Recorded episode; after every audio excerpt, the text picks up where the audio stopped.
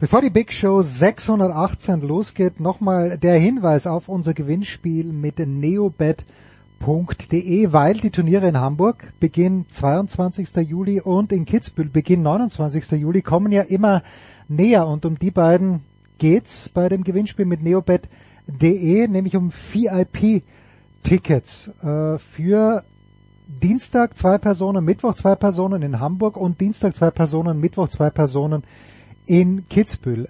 Was ist zu tun? Ihr geht auf neobet.de und registriert euch mit Tennis 1.0 durchgeschrieben und klein, Tennis 1.0.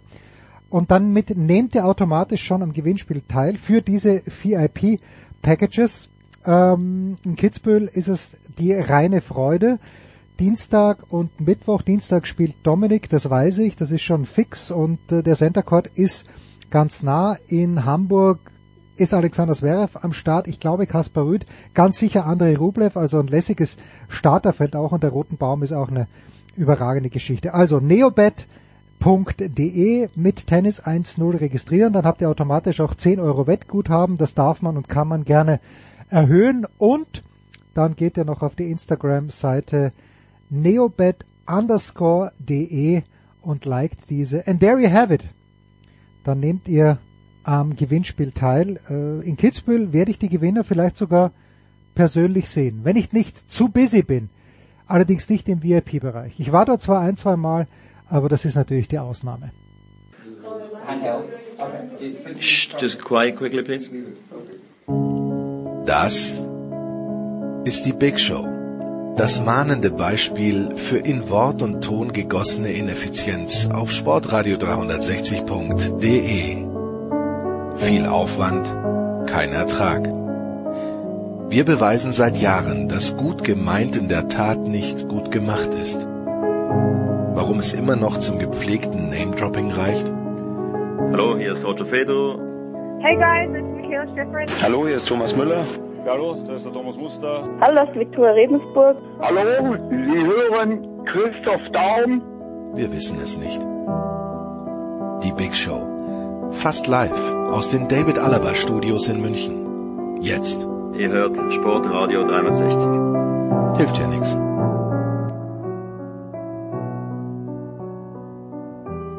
Die Big Show 608 geht also gleich los, Sportradio 360. Es klingt jetzt ein bisschen wie so ein alter Verkäufertrick, aber ist es aber nicht. Aber Daniel, Daniel W., mehr möchte ich nicht sagen, hat alles richtig gemacht eigentlich, äh, hat sich großzügig gezeigt. Daniel, äh, wenn du uns hörst, aber es hat ein kleines Problem gegeben. Was hat Daniel gemacht? Ähm, war so nett auf die Idee zu kommen, uns zu unterstützen äh, und hat etwas über PayPal geschickt, nämlich an Producer Ad. Und das ist leider das, was Daniel gemacht hat, sportradio360.com. No good, bitte. Und äh, Daniel, wenn du uns hörst, die Zahlung ist mittlerweile eh storniert zurückgegangen.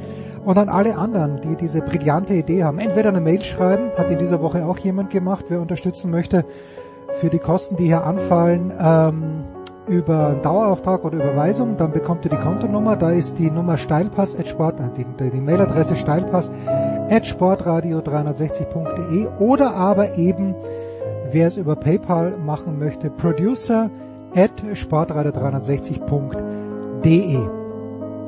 Danke.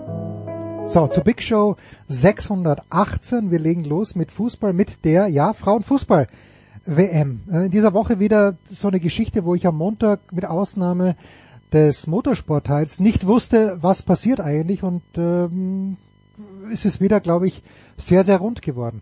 Fußball mit Marc Heinrich und Gunnar Meggers und zwar beginnen wir mit den Frauen in Australien, die ja noch nicht begonnen haben. Äh, Marc wird hinfliegen, Gunnar war gemeinsam mit Marc und anderen bei der EM im vergangenen Jahr. Dann noch ein zweiter Teil über die Eintracht und über den Norden in der zweiten Fußball-Bundesliga. Es folgt der erste Motorsportteil, Formel 1 mit Stefan Edel und The Voice. Danach Motorsportteil nur mit The Voice. Heute ohne Eddie Milke, weil Eddie nämlich im Flieger nach Rom saß zum Zeitpunkt der Aufnahme. Kaiser haben wir danach erreicht, der am Montag in der Früh abgereist ist aus Wimbledon, jetzt schon bei der Tour ist, wo es ihm, ich, sag wie es ist, wie es ist, eigentlich mehr Spaß macht als in Wimbledon. Danach Johannes Knut, der in Kassel war, bei den deutschen Leichtathletikmeisterschaften. Heute ziemlich viele Solo-Vernehmungen, macht aber überhaupt nichts, haben wir ein bisschen mehr Zeit. Zwei brillante Teile mit Heiko Olderb danach über Dinge, auf die man jetzt per se gar nicht kommt, aber sehr, sehr hörenswert. Wie ich finde, natürlich die Beiträge von Heiko, weniger meine Fragen. Dann André Vogt, der sich ein bisschen Summer League angeschaut hat, der 30 Jahre zurückblickt und der aber auch in ein paar Wochen wo sein wird, äh, wo er gerne sein wird und äh, da schnell zugesagt hat und dann noch zwei wunderbare Tennisteile. Selbst wer sich für Tennis jetzt nicht so sehr interessiert, hört euch das gerne an mit Moritz Lang, der noch in Wimbledon ist. Auf geht's. Die Big Show 500, nein, 600, um Gottes Willen, 618 geht also mit Fußball los und ich freue mich sehr, dass Marc Heinrich der zurück ist. A, dass er zurück ist, aber B, dass du dein Geld in Österreich gelassen hast im Urlaub. Marc, grüß dich.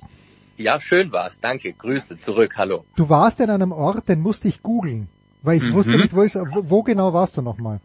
Ich war in Jungholz. Das gehört eigentlich tatsächlich äh, zu Österreich, fühlt sich aber schon seit Menschengedenken Deutschland zugehörig. Furchtbar. Ist äh, im Allgäu ein kleines Örtchen, ähm, sehr schön, schön zum Wandern, gut zum Abschalten, gut nach einer langen Fußballsaison, bisschen Kraft getankt für jetzt die WM der Frauen. Über die wir gleich sprechen werden, auch mit äh, Gunnar Meggers, ein Rookie bei uns. Grüß dich, Gunnar. Hallo. Gunnar, Gunnar kümmert sich beim Kicker um die Frauen-WM, aber auch um Hannover 96. Aber die entscheidende Frage ist, äh, Gunnar, verbringst du deine Urlaube auch in Österreich? ich habe noch keinen Urlaub in meinem Leben in Österreich ver ah. verbracht. Das heißt, ich muss mich korrigieren. Ich glaube, als ich zwei Jahre alt war, war ich mal in Kärnten, aber mir fehlt die Erinnerung. Ah, das ist natürlich, that, that's a bit of a downer. I have to say. Aber gut, dann, äh, dann lasset uns reingehen. Also die Fußball-Weltmeisterschaft der Frauen beginnt am 20. Juli heute in einer Woche, wenn ich es richtig gesehen habe. Anna Dreher ist schon auf dem Weg dorthin. Befehlmeier ist sie schon dort, Frank Hellmann auch. Mit den beiden haben wir im letzten Jahr ja ausführlich über die Fußball-Europameisterschaft gesprochen. Und Marc, du und Gunnar, ich wusste das nicht, aber ihr wart in England gemeinsam unterwegs. Ich habe jetzt jemand getroffen in Wimbledon. Claire hieß sie, die gute Frau, die war auch mit der Fußball-Europameisterschaft betraut. Ist da irgend noch was, was hängen geblieben vom letzten Jahr? Lässt sich diese Stimmung, die, wie ich mir erzählen habe lassen, ja grandios war, in irgendeiner Art und Weise auch nach Australien transportieren, denkst du? Meinst du jetzt im Team oder meinst du mit uns als Gruppe, die wir dort zusammengearbeitet haben? Ja, erzähl haben? mal ein bisschen über eure Gruppe und über das Sportliche äh, sprechen wir dann noch. Wie, also, wie, wie war das letztes Jahr? Ich muss ja, ich muss ja dazu sagen, Gunnar kann das ja viel, viel, viel besser einordnen alles. Ich bin im letzten Jahr ähm, reichlich überraschend zu diesem Turnier gekommen in England nach ähm, Olympia in Peking haben wir so einen Sommerplan gemacht und haben geguckt, wie besetzen wir die Frauen-EM und dann hatte ich Zeit, Lust und Laune und ähm, bin eigentlich mit der Idee nach England gekommen, die deutsche Mannschaft wird nicht arg allzu lange im Turnier dabei bleiben. Und es hat sich ja dann ganz anders rausgestellt. Wir waren im Endeffekt fast 30 Tage vor Ort. Es war eine ja, es war ein, ein Turnier, was ein, an sich ein Erlebnis war. Es hat, es hat vom Drumherum alles gepasst. Die Stadien waren gut besucht. Es war, ähm, es war wie Weiland 2006 bei der, bei der ähm, WM in Deutschland. Es war immer gutes Wetter. Und ich bin in eine Gruppe gekommen und da kann Gunnar gleich noch einen Satz mehr dazu sagen. Eine Gruppe deutscher Berichterstatter, die es einem ausgesprochen einfach gemacht hat, als Neuling, als Rookie, der ich damals war, dazuzukommen. Ähm, sehr, sehr hilfsbereit, sehr kollegial. Wir waren alle in der Nähe untergebracht. Es hat, ähm, es hat zwischenmenschlich funktioniert und das war eben die Frage. Deswegen wollte ich wissen, auf was ja, du ja, abzielst. Ähm, der Kontakt hält bis heute und wir gehen jetzt als Gruppe leider ohne Gunnar, der sich gegen die giftigen Tiere entschieden hat und äh, in Niedersachsen bleibt. Wir gehen jetzt nach und nach alle auch nach Australien und darauf freue ich mich auch ein Stück weit. Und ähm, alles weitere zur zur Einstimmung wirst du von Gunnar viel, viel, viel profunder erfahren können. Gunnar, welches Tier hat dich abgehalten? War es äh, die Braunschlange, das giftigste Tier der oder der Taipan ist, glaube ich, das giftigste Tier der Welt? Ich habe mich vorher äh, gar nicht so genau mit diesen ganzen äh, fiesen Tieren beschäftigt und wie giftig die sind, sondern ähm, ich habe gedacht, ich war jetzt viermal dabei, vier große Turniere mhm. hintereinander und habe gedacht, jetzt kann mal ein jüngerer Kollege dahin und mein Kollege Jim Decker ist vor Ort, der ist auch schon seit zwei Wochen da, weil er schon ein bisschen sich umgeguckt hat im Land und ähm, der macht das jetzt vor Ort und ich bin sozusagen Backoffice zu Hause. Also es war kein, kein Tier, sondern einfach mal, äh, dass ein Kollege dann dahin fahren kann. Und Australien ist natürlich, glaube dann auch ein schönes Ziel, ähm, weil äh, da man kommt man ja nicht alle Tage hin. Und äh, insofern freut sich der Kollege Jim, dass er vor Ort ist und ich mache es halt von hier aus. Und äh, insofern ist alles gut. Wir haben eine gute Aufgabenteilung. Jetzt ist England ja ein Land, wo es eine ausgeprägte Fußballtradition gibt. Gunnar, äh, ist zu erwarten, dass sich auch die Australier und Neuseeländer so abholen lassen vom Frauenfußball, wie das im letzten Jahr in England dann geschehen ist?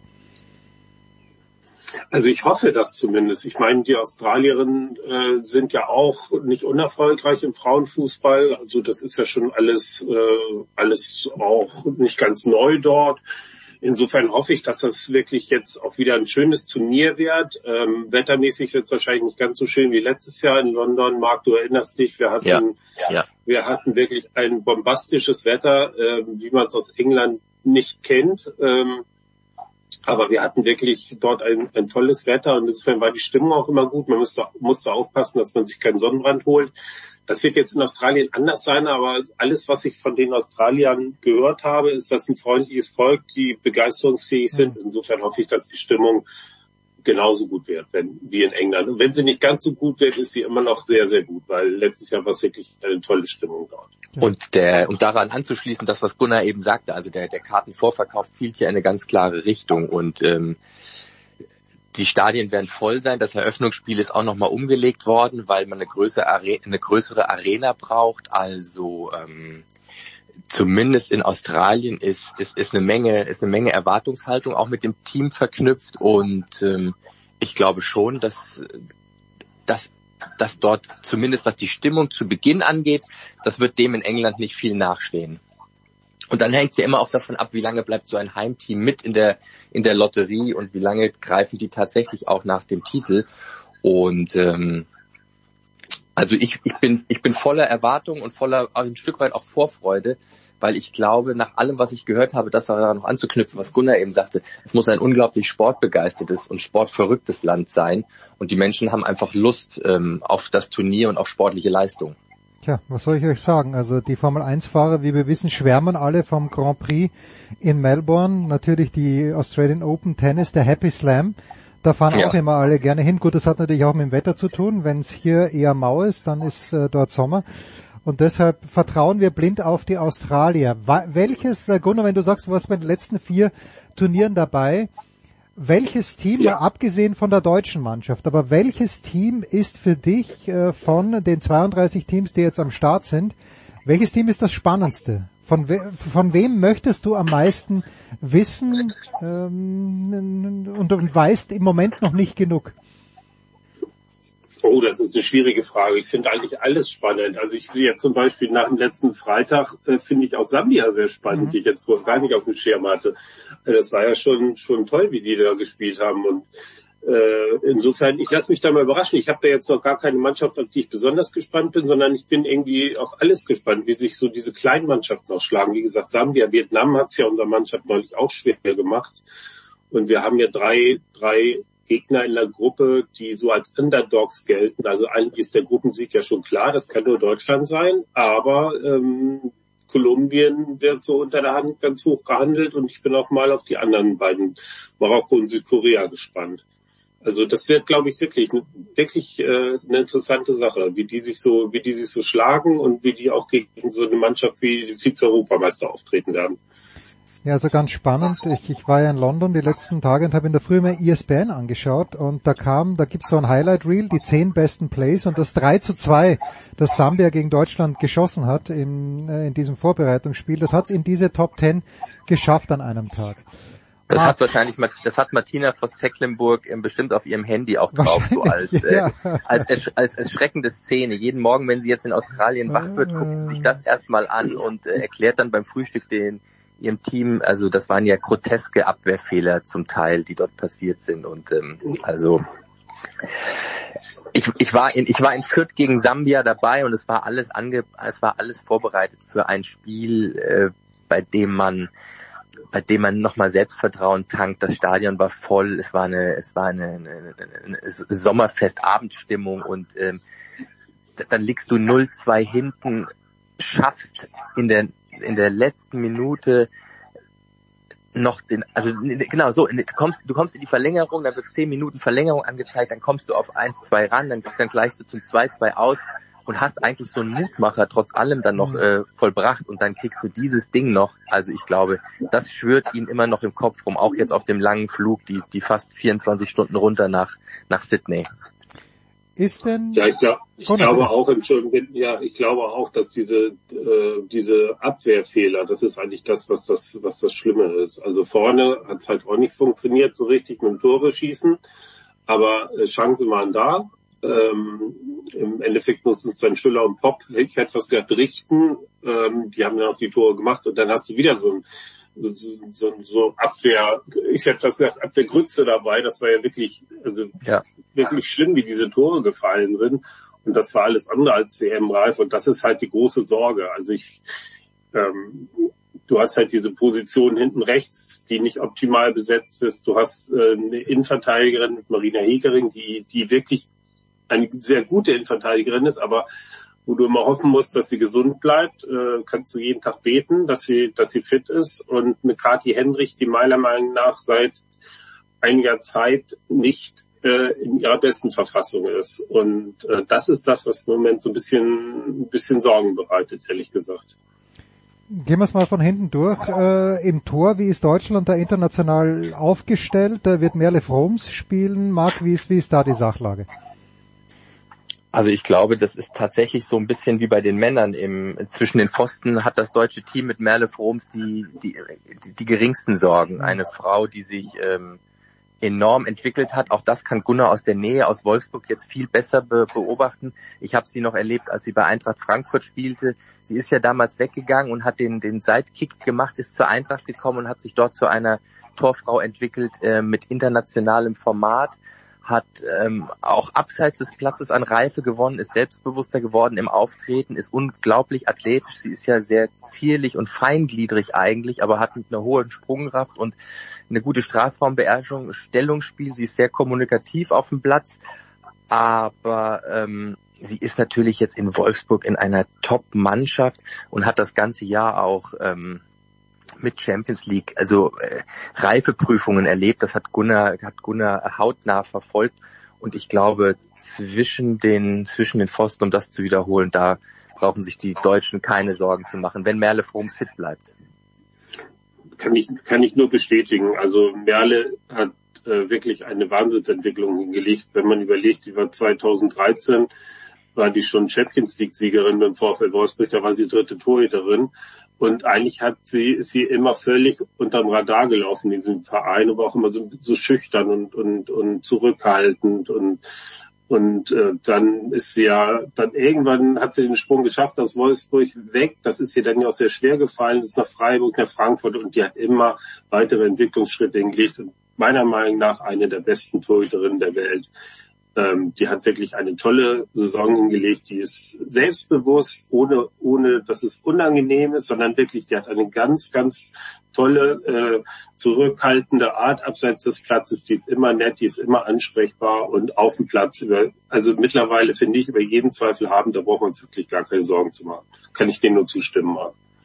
Gunnar, um bei Wolfsburg zu bleiben, die ja das Gros stellen in der deutschen Fußballnationalmannschaft, gibt's diese Achse, die ja bei den Männern auch immer beschworen wird, ja wir brauchen, oder ihr braucht, ich ja nicht, ich bin Österreicher, ich brauche gar nichts, ich brauche äh, Ralf, Ralf, Ralf Rangnick und David Alaba in Hochform, das ist das, was ich brauche. Aber diese, diese, diese Achse von hinten raus äh, funktioniert die in Deutschland, wo man, wo man bei den Männern sagt, okay, da muss äh, meinetwegen äh, früher mal Neuer, Hummels, Kimmich, Müller, zack Gibt's, gibt's diese Achse von hinten nach vorne und ist die alleine mit Wolfsburgerinnen besetzt? Wenn man sich das, wenn man sich das anguckt, es sind ja kaum in dieser Startformation, die wir erwarten, sind ja kaum nicht Wolfsburgerinnen dabei. Hm, ja. Also du hast eine, du hast eine Clara Bühl, du hast ähm, Sarah Debritz. Sarah Debritz, genau. Und Magul so. wahrscheinlich noch. Und Lina Magul. Also du hast im Grunde genommen acht Wolfsburgerinnen und drei Nicht-Wolfsburgerinnen. Also du hast noch zweimal Bayern, einmal Lyon. Und das wird wahrscheinlich die Startformation sein. Insofern, die sind alle eingespielt, die wissen, wie sie laufen, die wissen, wie sie ticken. Also besser kann es fast gar nicht, gar nicht sein, weil, weil eingespielt sind sie. Finden müssen sich eigentlich nicht mehr. Wie sieht es um die Position der Bundestrainerin aus, Marc? Äh, ist es als Bundestrainerin, ich, ich beantworte die Frage selbst, ja, es ist einfacher, vom medialen Druck her zu arbeiten, als wenn man Hansi Flick ist. Aber um wie viel einfacher ist es? Oder ist Martina Voss-Tecklenburg auch ein kleines bisschen unter Beobachtung? Absolut, absolut. Sie hat, also auch der Erfolg der Mannschaft hat ja auch, auch sie abgestrahlt. Also sie hat ja im letzten Jahr eine, eine öffentliche Wahrnehmung erfahren, die hat sie ja so im Laufe ihrer Karriere als Spielerin und als Trainerin vorher bei anderen Vereinen oder in der Schweiz nie gehabt. Und sie beherrscht diese Klaviatur ja ähm, nahezu perfekt. Sie kann mit den Medien, sie kann mit den Fans, sie ist rhetorisch sehr geschickt. Sie kann aber auch innerhalb des Verbandes ihre Position ähm, so darlegen, dass ihr nicht jeder Wunsch von den Lippen abgelesen wird, aber sie hat, sie hat eine enorm feste Position beim DFB. Sie hat ihren Vertrag jetzt äh, verlängert. Sie wollte ihn gerne vielleicht noch einen Ticken länger haben. Dann hätte sie noch mehr ähm, berufliche Sicherheit gehabt, aber dann hat man sich geeinigt, das bis zur EM 25 zu machen und dann zu schauen. Und eins muss man auch, ähm, also sie ist, sie ist clever und sie ist, ähm, sie ist sie weiß, sie steht jetzt gerade auch ein Stück weit mehr im Fokus, weil die Männer seit Monaten nicht diesen Erfolg haben und jetzt die U21 auch noch ein Turnier in Sand gesetzt hat. Und sie kann sich schon ungefähr ausmalen, was passieren würde, wenn mit den Frauen das jetzt auch nicht so klappt, wie der Verband sich das erhofft. Natürlich wollen alle um den Titel mitspielen, aber da sagt sie zu Recht auch, von den 32 wollen das wahrscheinlich ein Drittel des Teilnehmerfeldes auch noch. Also sie geht mit ähm, einem Höchstmaß an Realismus an die Aufgabe heran und sie, ihr gelingt es gut, auf der einen Seite eine gewisse Strenge im Umgang mit dem Team an den Tag zu legen, auf der anderen Seite aber auch dem Team so viel Freiraum einzuräumen, so Leitplanken zu setzen, dass das Team vieles für sich erstmal selbst klären kann. Also sie, sie appelliert an Eigenverantwortung und ich finde, sie macht das, sie macht das wirklich herausragend gut in den letzten ja, sie ist seit 2018 dabei. Das erste Turnier hat nicht so funktioniert, aber in den letzten Jahren macht sie das wirklich ausgesprochen gut. Aber wenn der Erfolg nicht da ist, und das war ja jetzt nicht nur bei dem Sambia-Testspiel und auch das Vietnam-Testspiel war ja ein äußerst glückliches. Auch das Frühjahr war nicht so, wie man es erwartet hat. Und das, was Gunnar eben zu, zu Kati Hendrich sagte, die seit Monaten nicht in der Höchstform äh, performt, das Turnier hat eigentlich noch einmal nach der WM zielstrebig und erfolgreich gespielt. Das war bei dem Testspiel direkt nach der Europameisterschaft im Herbst gegen Frankreich in Dresden. Danach waren die Vorbereitungsspiele entweder von Glück begünstigt in Nordamerika bei der USA-Reise oder von vielen äh, Fehlern gekennzeichnet im Frühjahr. Also es ist auch ein Stück weit ein Wettlauf gegen die Zeit, den die Bundestrainerin da gerade hinkriegen muss. Sie weiß, dass vieles noch nicht so läuft und sie hat jetzt noch bis zum 24. Juli in Sydney Zeit, das Team einzustimmen. Ja, und ähm, dann hat sie ja selbst schon gesagt, danach setzen wir uns beim DFB zusammen und gucken, was wir erreicht haben, im Guten wie im Schlechten. 24. Juni, 10.30 Uhr übrigens. Gegen Marokko geht's los. Ähm, ein Wort noch zur, zur deutschen Prämien-Thematik, Gunnar. Ähm, Martina Voss-Tecklenburg hat gesagt, also ich habe sie zumindest ein Zitat von ihr gelesen, wo sie gesagt hat, sie ist absolut damit einverstanden, was der DFB bereit ist zu bezahlen. Ähm, und es gab aber doch wieder einige Kommentare in den Tageszeitungen, die das nicht in Ordnung fanden, weil es halt immer noch weniger als bei den Männern ist für einen WM-Titel was ist da der Weisheitsletzter Schluss in dieser Frage, Gunnar?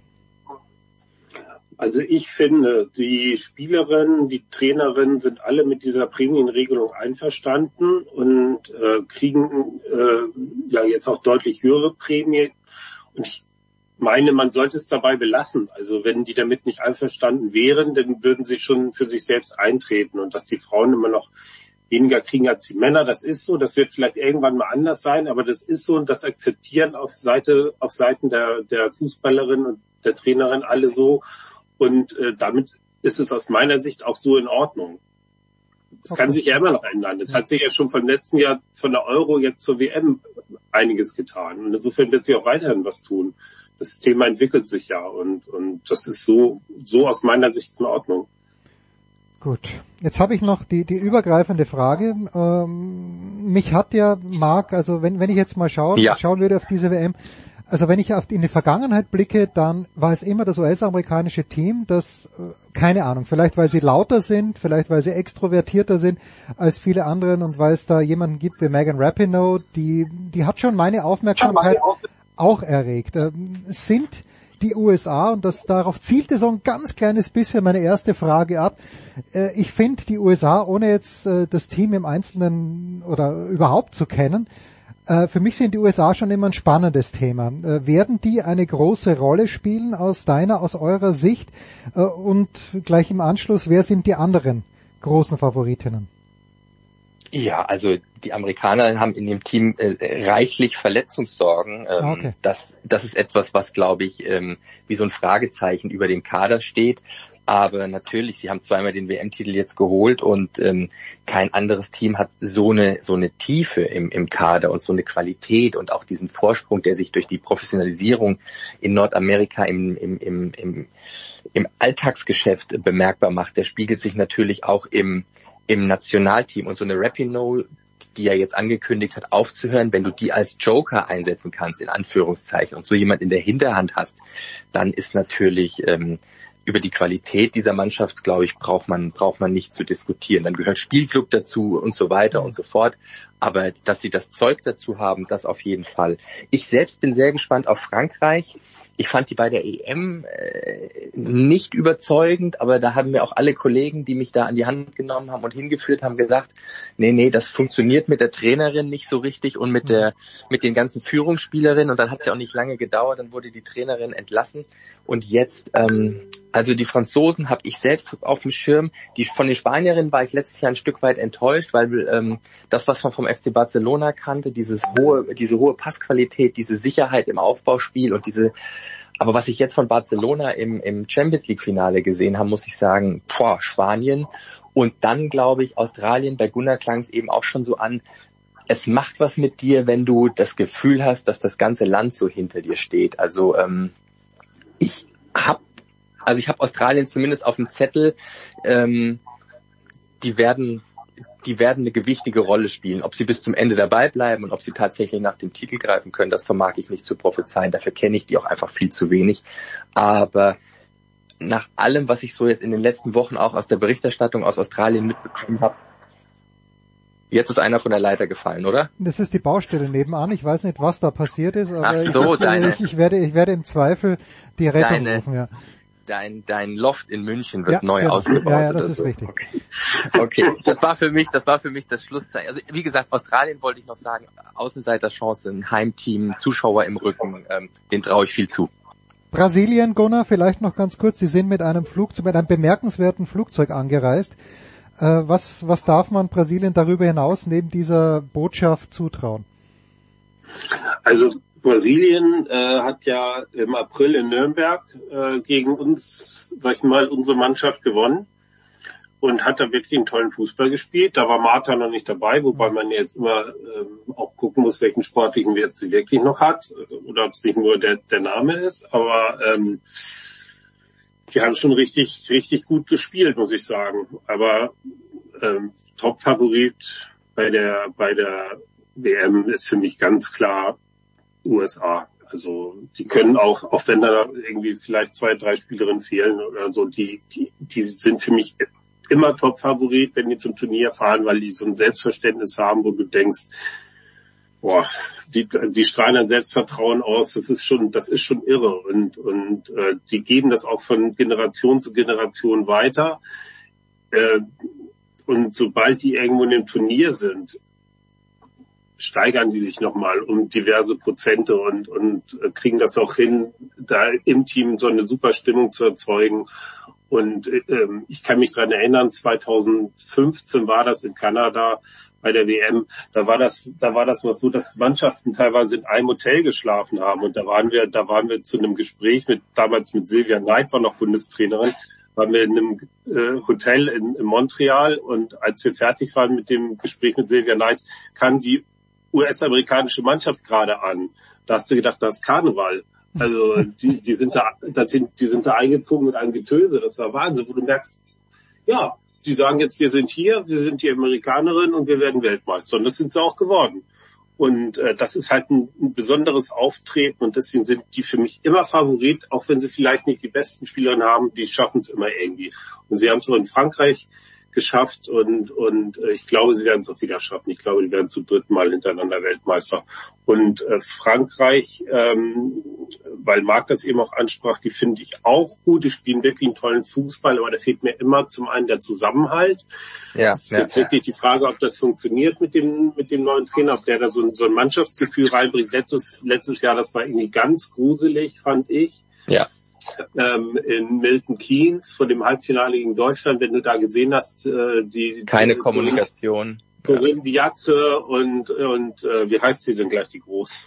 Renard, Wendy Renard. Wendy, ja, also Corinne Diacre, die Trainerin und Wendy Renard saßen in der Pressekonferenz. Ich weiß nicht, ob die, ob die sich auch nur eine Millisekunde angeguckt haben. Eiskalte ja. Atmosphäre, ja, ja, ja. Du hast, genau. du hast gedacht, du bist im Kühlschrank, obwohl draußen ja. 30 Grad waren. Das war wirklich, das war wirklich Kühlschrank. Und, und ähm, insofern, die Atmosphäre kann nur besser sein, wenn die Französinnen. Die Frage ist, ob sie jetzt wirklich eine Mannschaft sind weil äh, viele gute Einzelspieler ergeben halt noch keine Mannschaft und sie sind halt immer sehr ineffektiv. Sie brauchen unfassbar viele Chancen, bis sie mal ein Tor schießen.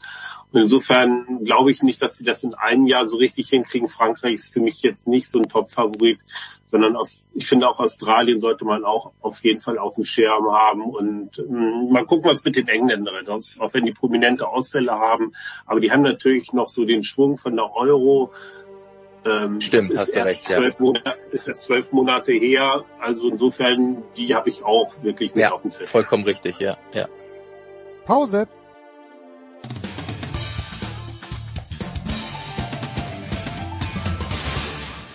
Hallo, hier ist Thorsten Lieberknecht und ihr hört Sportradio 360 und vor allen Dingen hört es immer. Die Big Show 618 bei Sportradio 360. Ja, bisschen Zeit ist ja noch bis zur Frauen Fußball-WM und äh, es ist aber auch noch ein bisschen Zeit, bis die Bundesliga wieder losgeht. Allerdings die zweite Bundesliga und da gibt's gewisse Anknüpfungspunkte für Gunnar Meggers vom Kicker. Die beginnt ja schon relativ bald. Zunächst aber die Frage, auf die Marc Heinrich gewartet hat. Adi, Na, Hütter, Adi Hütter ist neuer Coach beim AS Monaco. Was macht das mit dir, Marc? Ich habe mich tatsächlich gefragt, ähm, hat er die Auszeit genutzt nach seinem, nach seiner Trennung in Mönchengladbach, um sich fremdsprachlich ein wenig weiter zu ähm, hat, bilden. Hat das in Frankfurt schon nicht gereicht? Das, das, das, das, das, will ich gar nicht sagen. Das will ich. Äh, ja, doch. Hat er hat aber auch nie ein Hehl draus gemacht. Also er hatte ja mal früher in seiner Karriere auch Angebote, vielleicht äh, in die Premier League zu gehen, und er hat immer auch zu verstehen gegeben, er fühlt sich nicht so sicher im Englischen, geschweige denn im Französischen, um vor eine Mannschaft zu treten und ohne Dolmetscher seine Kommandos, seine Ideen, seine Vorstellungen loszuwerden. Und jetzt geht er in so ein ähm, ja, einen Schmelztiegel der Kulturen, hätte ich fast mal gesagt. Also wenn man sieht, wer beim AS Monaco immer so alles mitkickt. Und ähm, also er natürlich wird das auch mit dem Dolmetscher machen und ähm, er hat, er, er, er, er, hat die, er hat die Cleverness und er hat die, die, die Spielphilosophie, das wird er schon alles äh, denen beibringen können. Aber ob er selbstbewusst und selbstsicher vor dieser Mannschaft so auftreten kann, da bin ich mal sehr gespannt und ich finde es mutig. Aber ich glaube auf der anderen Seite, es war auch einfach Zeit für ihn, mal wieder was zu bekommen, weil er ist schon so ein bisschen aus dem Radar gerückt und ähm, hat der Wechsel von Eintracht Frankfurt damals, der hat seine Karriere also entschleunigt, nicht beschleunigt, sondern entschleunigt. Und das in Gladbach, das war ein, ein hartes Bremsmanöver. Und jetzt muss er einfach mal wieder sehen, dass er irgendwie auf das Karussell aufspringt. Und das hat er jetzt in Frankreich getan. Und ähm, mit mir selbst hat es nichts gemacht, aber ich war, ich war äh, schon dort und habe das gesehen. Ist ein wunderbarer äh, Place to be. Also ich sag mal so, landschaftlich und äh, kulinarisch hat er alles richtig gemacht. Und finanziell wahrscheinlich auch. Ja, ich, ich gehe mal davon aus, dass er im letzten Jahr ja auch nicht hungern musste, weil Borussia Mönchengladbach nee. wahrscheinlich noch nachgezahlt hat oder äh, mit Sicherheit oder es gab einen Auflösungsvertrag. Äh, wenn ich da ganz kurz Gunnar noch bei Marc bleiben darf, jetzt ist ja Oliver Glasner im Grunde genommen in der gleichen Situation. Ähm, der entschleunigt auch gerade. Ähm, wie siehst du denn da die Perspektive? Immerhin Europa League-Sieger. Marc. Hast du mit mir gesprochen? Ja, ja, ja, weil du ja so nah dran warst an Oliver Glasner. Nein, hat, hat, der, hat der sich möglicherweise verkalkuliert ein kleines bisschen, weil ich dachte, dass er in Tottenham oder wo auch immer eigentlich schon seine Anschlussstation finden wird. Das war im Frühjahr bestimmt so. Also im Frühjahr hat er das gedacht, dass er ähm, die, die Joker auf dem Tisch liegen hat oder das Ass im Ärmel hat und dann quasi frei entscheiden könnte, wenn er das Vertragsangebot der Eintracht nicht annimmt und die Vertragsverlängerung äh, unterzeichnet.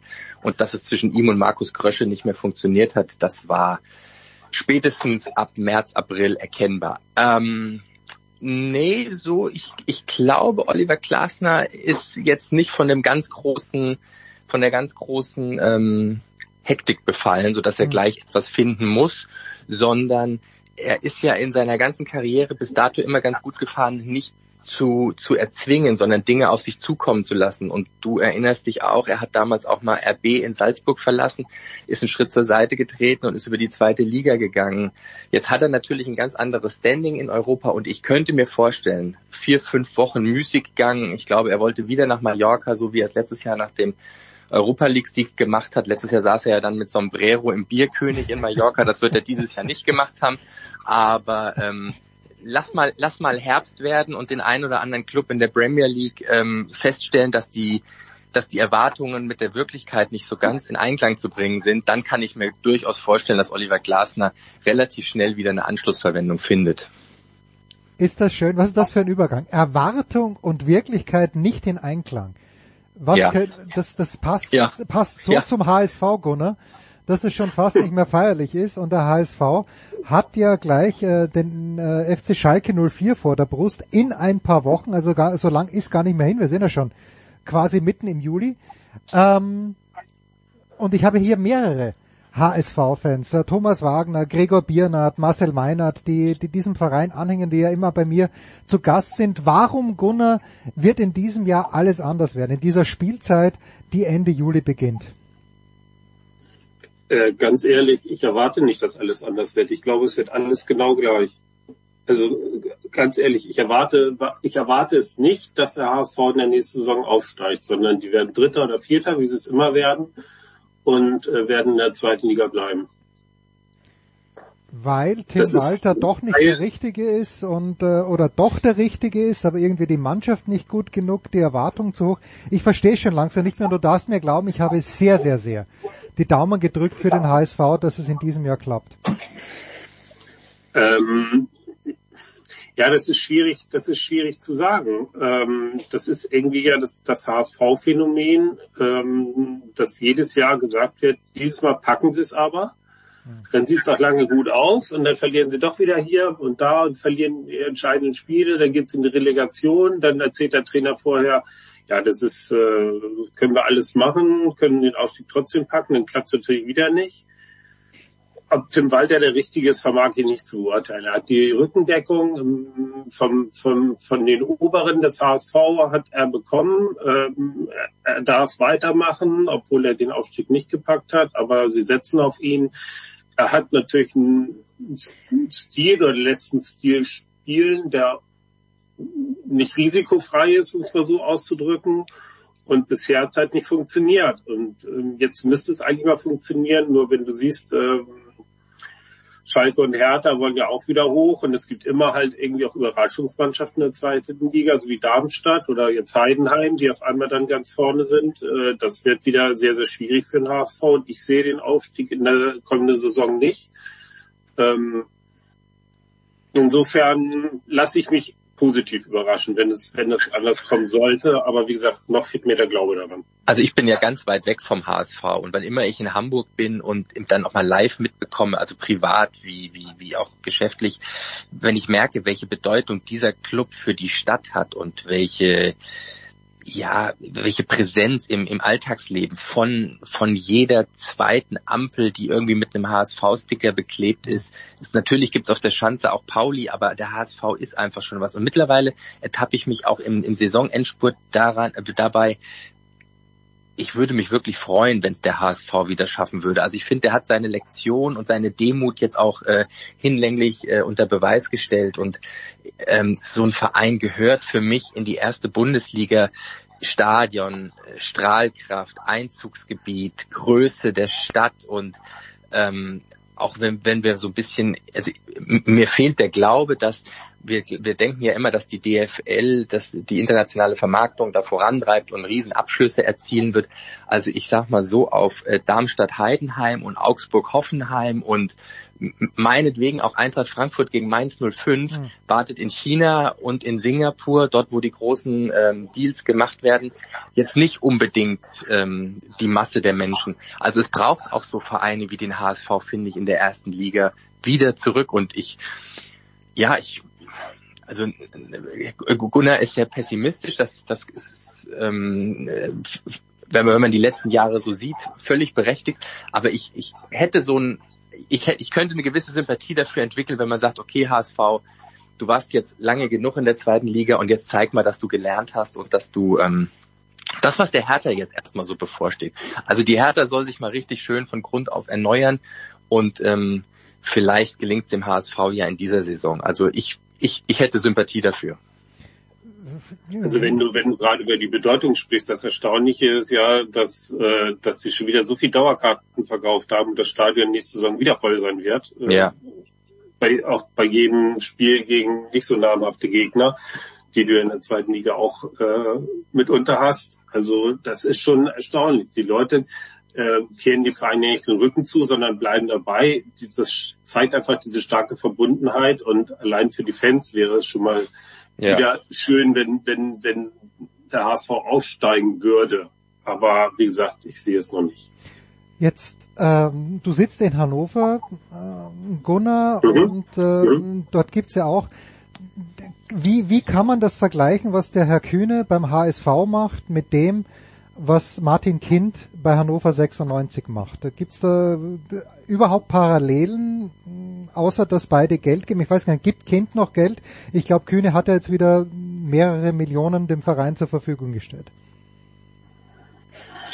Ja, es sind beides schon schon spezielle Menschen, äh, sag ich mal, mit dem mit dem großen Sendungsbewusstsein und Selbstbewusstsein. Äh, das haben sie sich ja auch erarbeitet und der Reichtum kommt ja nicht von ungefähr den die beide haben.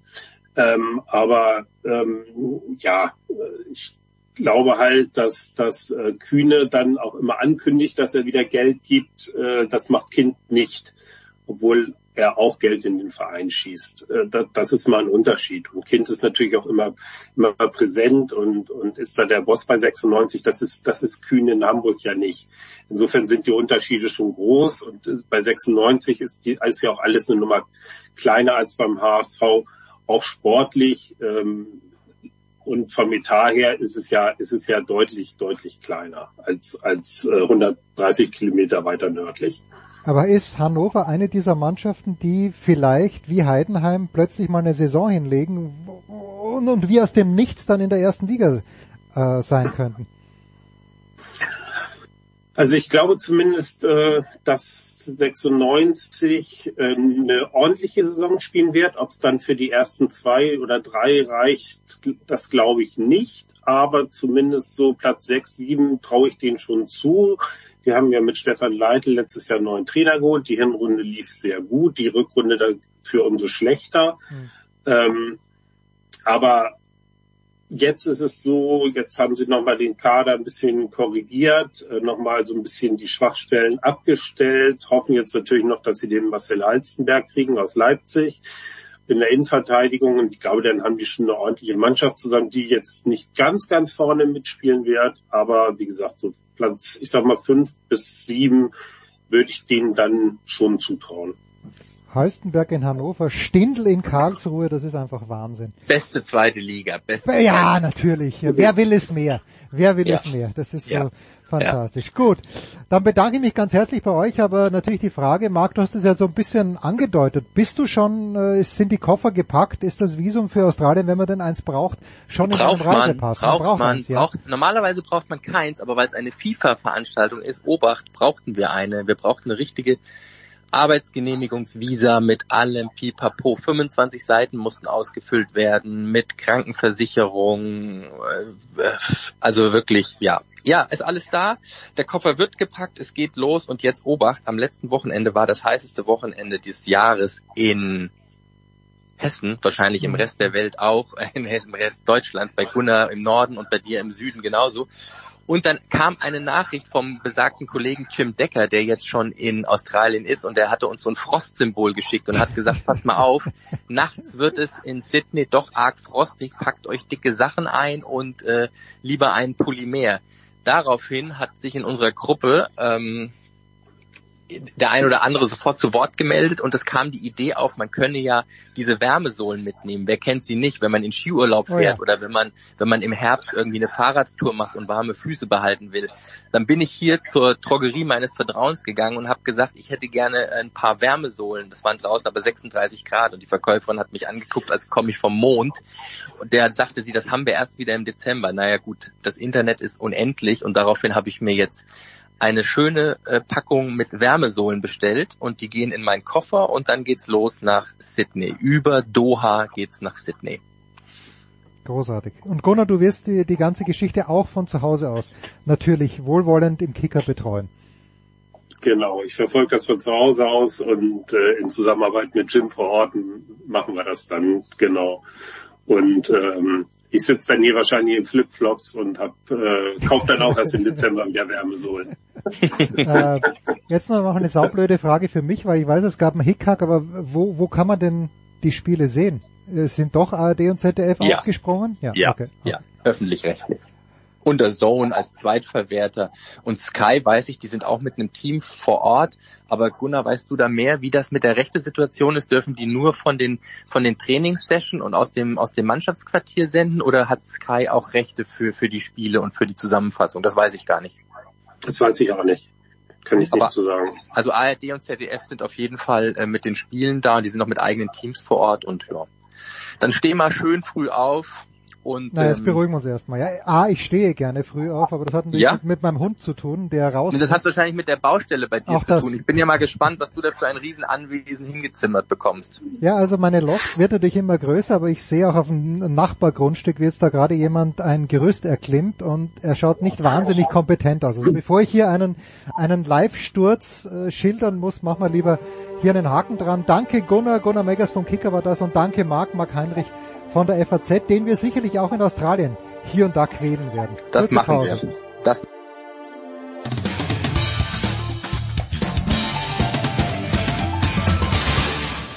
Hi, this is Pierre Maguire. You're listening to Sports Radio 360. In der Big Show 618 geht es weiter mit dem Motorsport. Heute beginnen wir mit der Formel 1. Zum einen mit Stefan de Voice Heinrich. Grüß dich, de Voice. Ja, da sind wir zweifellos gerne mit dabei.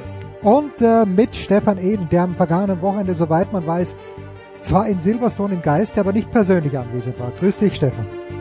Das ist vollkommen richtig. Servus zusammen. Und der einzige Grund ist, weil Toto Wolf dann gesagt hätte, wahrscheinlich, Stefan, ja gut, wenn der Eden da ist, dann äh, ist das Pressezentrum zu überfüllt und deshalb können wir leider auch kein elftes Formel 1 Team dazulassen, weil es jetzt ja schon bei der, beim Qualifying, es sind einfach zu viele Autos auf der Piste. Wir alle lieben Toto Wolf, Stefan, aber wie Hanebüchen ist dieses Argument äh, immer noch, äh, wird es immer Hanebüchen bleiben, bröckelt die Front gegen ein elftes Team, weil ich habe genau dieses Zitat von Toto vergangene Woche nochmal in England gehört.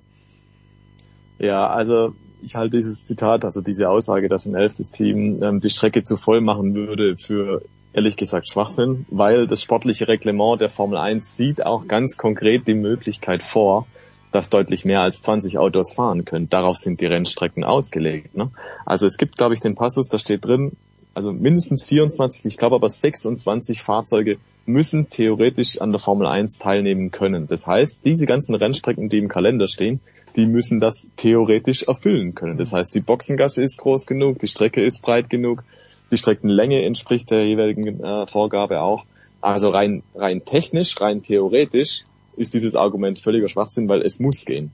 Das sagen die Regeln. Und das, was den Toto Wolf und viele andere erstört, ist rein finanzieller Natur, dass sie Angst haben, sie könnten das von ihren Einnahmen, was sie jetzt haben, vielleicht ein Stück abgeben müssen. Und damit lohnt sich das Geschäft Formel 1 weniger für Mercedes, für Red Bull oder so. Das ist die eigentliche Sorge. Es geht wie immer halt ums Geld und dieses Argument, ha, ein, ein weiteres Team kostet Platz, ja, das wird jetzt halt ein bisschen vorgeschoben.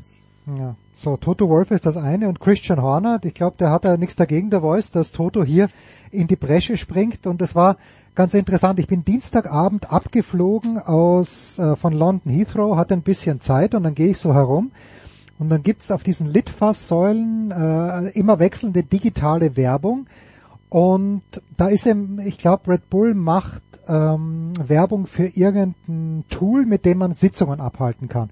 Ich bin mir fast sicher, wer ist, aber ich möchte natürlich jetzt hier nicht kostenlos Werbung machen. Egal. Und da wird, da ist ein Bild von Christian Horner und auf der anderen Seite ist äh, Sergio Perez und das Zitat von äh, Christian Horner, das drunter steht, ist Great Race, Checo. Das scheint mir ein kleines bisschen überholt zu sein. Wie lange The Voice werden wir äh, Sergio Perez noch in diesem Team sehen. Es gibt da Gerüchte wegen Alex Albon, dass der vielleicht zurückkehrt, der sehr gut fährt im Williams. Daniel Ricciardo ist jetzt bei Toro Rosso eingesprungen. Äh, es sind aufregende Zeiten für Monsieur, nein, für Signor Perez. Das sind zweifelsohne und äh, mal abgesehen davon, dass diese Werbekampagne möglicherweise schon vor äh, zwei, drei Monaten ja, äh, initiiert wurde. Ja. Da war er ja auch noch gut. Die Saisonbeginn von Sergio Perez war ja prima. Zwei Rennen hat er gewonnen und war regelmäßig äh, tatsächlich Schützenhilfe beim Kampf um die Konstrukteursweltmeisterschaft in diesem Jahr. Hat als zweiter Mann bei Red Bull viele Punkte geholt. Und ich glaube, dass sein Hauptproblem war, als er in Miami zum ersten Mal die Chance hat, vielleicht als erster Mexikaner die WM-Führung zu übernehmen. Gibt eine Menge Leute, die ihm sehr nahestehen und auch Red Bull nahestehen und die einfach sagen, er hat einfach im Kopf gerade ein Problem. Denn er ging damals davon aus, äh, im März, April, dass er Weltmeister werden kann und jetzt wird ihm mehr und mehr Wochenende für Wochenende Klar, äh, davon kann gar nicht die Rede sein. Er wird in Grund und Boden gefahren. Das Hauptproblem ist mit so einem guten Auto, der diesjährige Red Bull ist ein fantastisches Fahrzeug. Und damit wollen wir überhaupt nicht die fahrischen Fähigkeiten und diese Matureheit von äh, Max Verstappen in irgendeiner Form etwas etwas verkleinern. Der fährt auch auf einem unglaublichen Niveau. Aber klar ist, das Auto ist eigentlich, wie alle Daten zeigen, so überlegen, dass eigentlich man erwarten könnte in jedem Rennen 1-2 oder maximal ein 1-3. Nun hat das fünfmal hintereinander nicht im letzten Abschnitt der Qualifikation geschafft. Und wir wissen auch, äh, da kann der Stefan gleich auch noch was zu sagen, wir sind seit Jahren ja im Motorsport dabei, dass tatsächlich bei Red Bull im Fahrerkader die Route sehr schnell ins Fenster gestellt wird. Also der Geduldsfaden, vor allem von Dr. Helmut Marko, ist äh, nicht sehr dick und nicht sehr lang. Und wir haben es ja gerade bei Nick de Vries gesehen, der fährt zehn Rennen in einem, in einem äh, nicht konkurrenzfähigen Auto und dann äh, neigt sich der Daumen nach unten man so viel langsamer in den letzten Rennen als Zunoda war er nicht. Und bei Zunoda hat man deutlich mehr Geduld bewiesen und ist ja ein Honda-Protégé, klar, äh, der Motorenlieferant, der gute Aggregate aktuell liefert, äh, den will man auch nicht verärgern. Aber kurios ist, weil Nick de Vries, der Formel 2 Meister war, der Formel E Weltmeister war, der hat schon gezeigt, er kann das, das Auto ist schlecht. Und da hätte ich mir tatsächlich ein bisschen mehr äh, äh, Geduld, äh, wenn wir davon auch ausgehen, dass Franz Toast, der äh, noch Alpha Tauri Teamchef, sagt, also ein Neuling braucht drei Jahre. Nun ist Nick de Vries als Formel 2 Champion sicher nicht ein, nicht ein Neuling, aber mit einem nicht konkurrenzfähigen Auto. Ich glaube, da würden andere Fahrer, Stefan, die aktuell in besseren Autos sitzen, auch nicht sehr viel besser aussehen. Also ich fand es bisschen unfair, die Entscheidung gegen Nick de Vries für Daniel Ricciardo. Wobei wir auch sagen können, Stefan, ich glaube, Ricciardo will auf Dauer nicht bei Alpha Tauri nur fahren, oder? Der hat mehr vor. Ja, der hat mehr vor, aber ich glaube, für ihn ist es gar nicht so verkehrt. Ähm, das ist jetzt äh, ganz interessant, die Situation, weil er hat jetzt die Möglichkeit zu gucken, habe ich es noch drauf, kriege ich die Kurve wieder, komme ich zurück zu der Form, die ich mal früher hatte bei Red Bull, weil bei McLaren und Renault, da wissen wir, da ging es ja ziemlich bergab. Und das wird jetzt eine Standortbestimmung. Eine Standortbestimmung für Daniel Ricciardo persönlich. Wenn er gegen Tsunoda alt aussieht, dann war's das. Wenn er aber gegen Tsunoda gut aussieht, dann hat er möglicherweise wieder Chancen tatsächlich, dass es zurückgehen kann zu Red Bull, weil, habt ihr ja gerade auch schon diskutiert, Sergio Perez, der sitzt jetzt nicht so ganz fest im Sattel aktuell. Und wenn sich der Ricciardo als Alternative anböte, ähm, als bessere Alternative als Tsunoda, dann hätte er, glaube ich, gute Karten, dass das vielleicht nochmal was werden kann. Aber das ist jetzt insofern halt interessant, weil wir einfach nicht wissen, wie das ausgeht. Ne? Also der Daniel Ricciardo, der kommt jetzt auch rein wieder, wie damals bei HAT, also sein Formel 1 Debüt gegeben hat während der Saison, in ein grottenschlechtes Auto. Und das ist immer die, die kuriose Situation, dass ein guter Fahrer manchmal mit einem schlechten Auto auch nichts zaubern kann. Ne? Also da sind wir, glaube ich, gespannt. Das ist ein weißes Blatt Papier. Guck mal, wie der äh, Ricciardo das macht. Bei Nick de Vries, ja, es ist schade dass er nicht mehr Zeit gekriegt hat. Äh, auf der anderen Seite haben wir als Beobachter auch immer das Problem, wir sehen halt nicht in die Daten rein, wir sehen nicht, wie stellt er sich bei den Ingenieuren an, also wie kommuniziert er mit den Kollegen und was für Daten liefert er zum Beispiel im Simulator. Also das sind sicherlich ja Faktoren für die Teams, sind die Fahrer gläsern, die kennen alle Daten, Fakten und Facetten und die stehen uns halt als Beobachtern, als Medienschaffenden nicht zur Verfügung. Und irgendwas wird Red Bull dazu äh, veranlasst haben, irgendwas werden sie erkannt haben, wo sie sagen, hey, das funktioniert nicht. Und dann muss man eigentlich sagen, ist es sogar fair, wenn sie sagen, hey, das hat keine Zukunft, dass man dann das relativ bald beendet, um dann beiden eine Chance zu geben. Nick de Vries kann sich jetzt in Ruhe für nächstes Jahr was suchen hat natürlich jetzt den Stempel durchgefallen in der Formel 1, ja, aber der hat immer noch die Möglichkeit, eine gute Karriere zu haben. Und andersrum hat man jetzt nicht äh, sich für die nächsten zwei, drei Jahre irgendwas verbaut, weil man irgendjemand mitschleppt, in dem man ohnehin kein Vertrauen hat. Also insofern ist es sogar vielleicht gut, man zieht die Reißleine früher, weil wenn vielleicht auch das nicht gepasst hat, einfach aus anderen Gründen, auf menschlicher Ebene oder was weiß ich, ähm, dann wäre das vielleicht auch einfach ein Unruheherd gewesen und den umgeht man jetzt quasi. Ja. Spannende Geschichte, was das äh, die Personalrochaden angeht. Auch da empfiehlt sich wieder auf Twitter Connor Moore heißt er, glaube ich, zu folgen, der äh, als Daniel Ricciardo seine erste Einschätzung gegeben hat, wie das denn ist, zurück zu sein. Aber selbst der Tenor dieses Videos war ja, dieses zweiminütigen, dass er eigentlich darauf spitzt, dass er den Platz bei Red Bull Racing erbt. In Silverstone hatte ich das Vergnügen, äh, bei den englischen Kollegen Martin Brundle zu sehen, der mhm. über ein über 16 Kilo Selbstironie verfügt und das ist so großartig zu sehen, wie er da durch die Boxengasse durchgegangen ist und irgendeine sehr groß gewachsene Frau, die gedacht hätte, also sie kann nicht der größte Star der Welt sein, weil ich kannte sie nicht. Ich wusste nicht, wer das ist und ihre Managerin sagte, ja, no interviews und dann hat der Martin Brandl gesagt, nee, diese Regel gilt hier nicht. In, in, Im Grid muss jeder sprechen. Ähm, ganz, ganz großartig. Aber natürlich dieses Wochenende der Voice für die Briten Lando Norris auf Platz zwei und äh, Oscar Pistorius hätte ich fast gesagt. Piastri ähm, wird dann Vierter, Lewis Hamilton wird Dritter.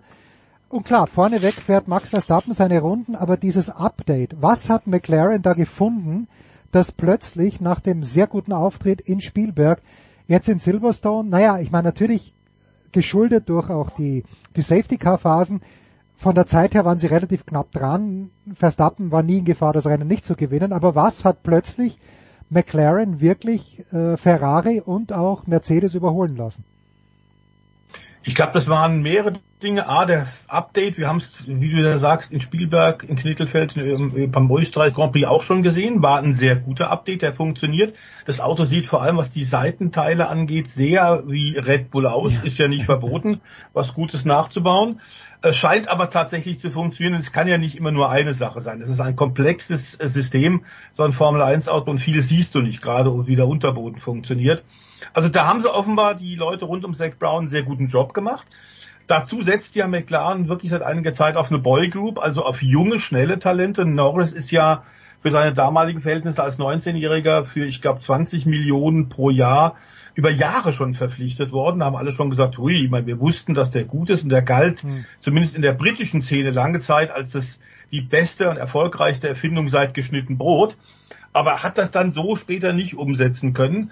Äh, jetzt sehen wir, dass auch eben nicht nur Norris, sondern Piastri sich offenbar wunderbar ergänzen. Das hängt vielleicht auch mit dem gleichen Alter zusammen, die arbeiten prima zusammen.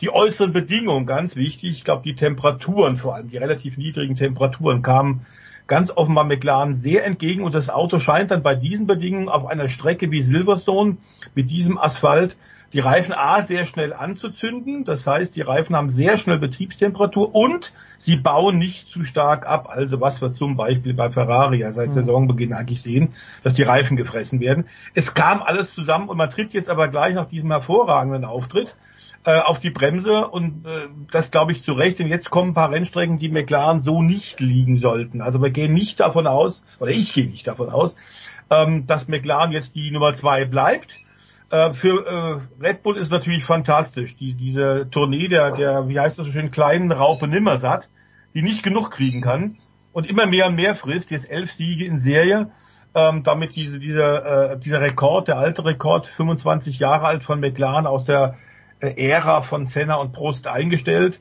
Ähm, es war sehr knapp, aber ich glaube, dass äh, Red Bull bisschen daneben lag mit einigen äh, Parametern, dass McLaren sehr gut lag, ihnen kam einiges entgegen ähm, es gibt keinen Grund, warum allerdings die Siegesserie von Red Bull mit diesem Verstappen nicht weitergehen sollte. Aber gut ist das natürlich für Red Bull, dass immer wieder ein anderer Zweiter ist. Ja. Mal ist McLaren äh, gut, mal ist Mercedes gut, mal ist, ist dann tatsächlich Ferrari.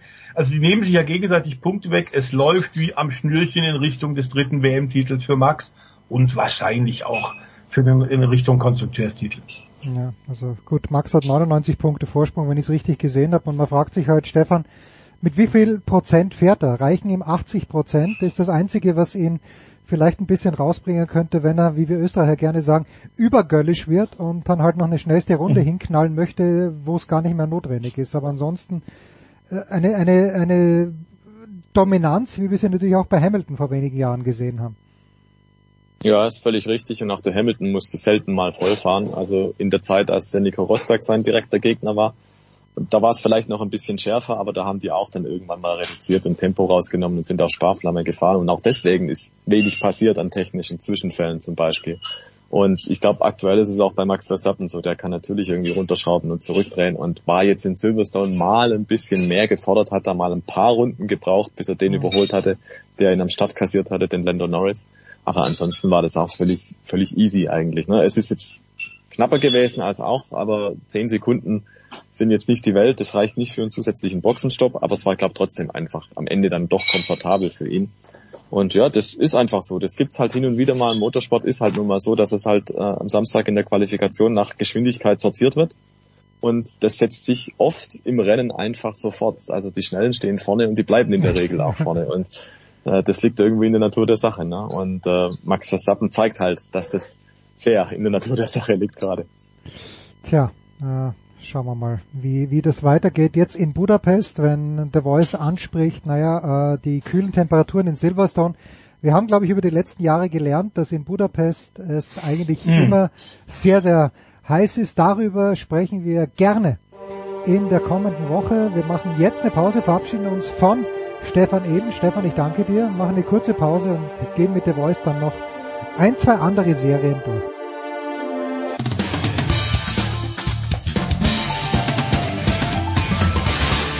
Servus, da ist der Oliver Marat und ihr hört Sportradio 360. Ja, in Tübingen scheint wie immer die Sonne. Und äh, der Voice bei der Voice. Sie am Herzen. Ja, würde ich gerade sagen, bei der Voice scheint sie im Herzen. So, wir hatten eigentlich geplant, uns mit Eddie auch wieder kurz zu schließen. Eddie sagte, er probiert es einfach. Ich bin dann schon in Rom. Warum? Dazu kommen wir gleich. Äh, aber jetzt hat er mir gerade vor ein paar Minuten geschrieben, Flug aus Frankfurt hat sich verzögert, wird nicht klappen.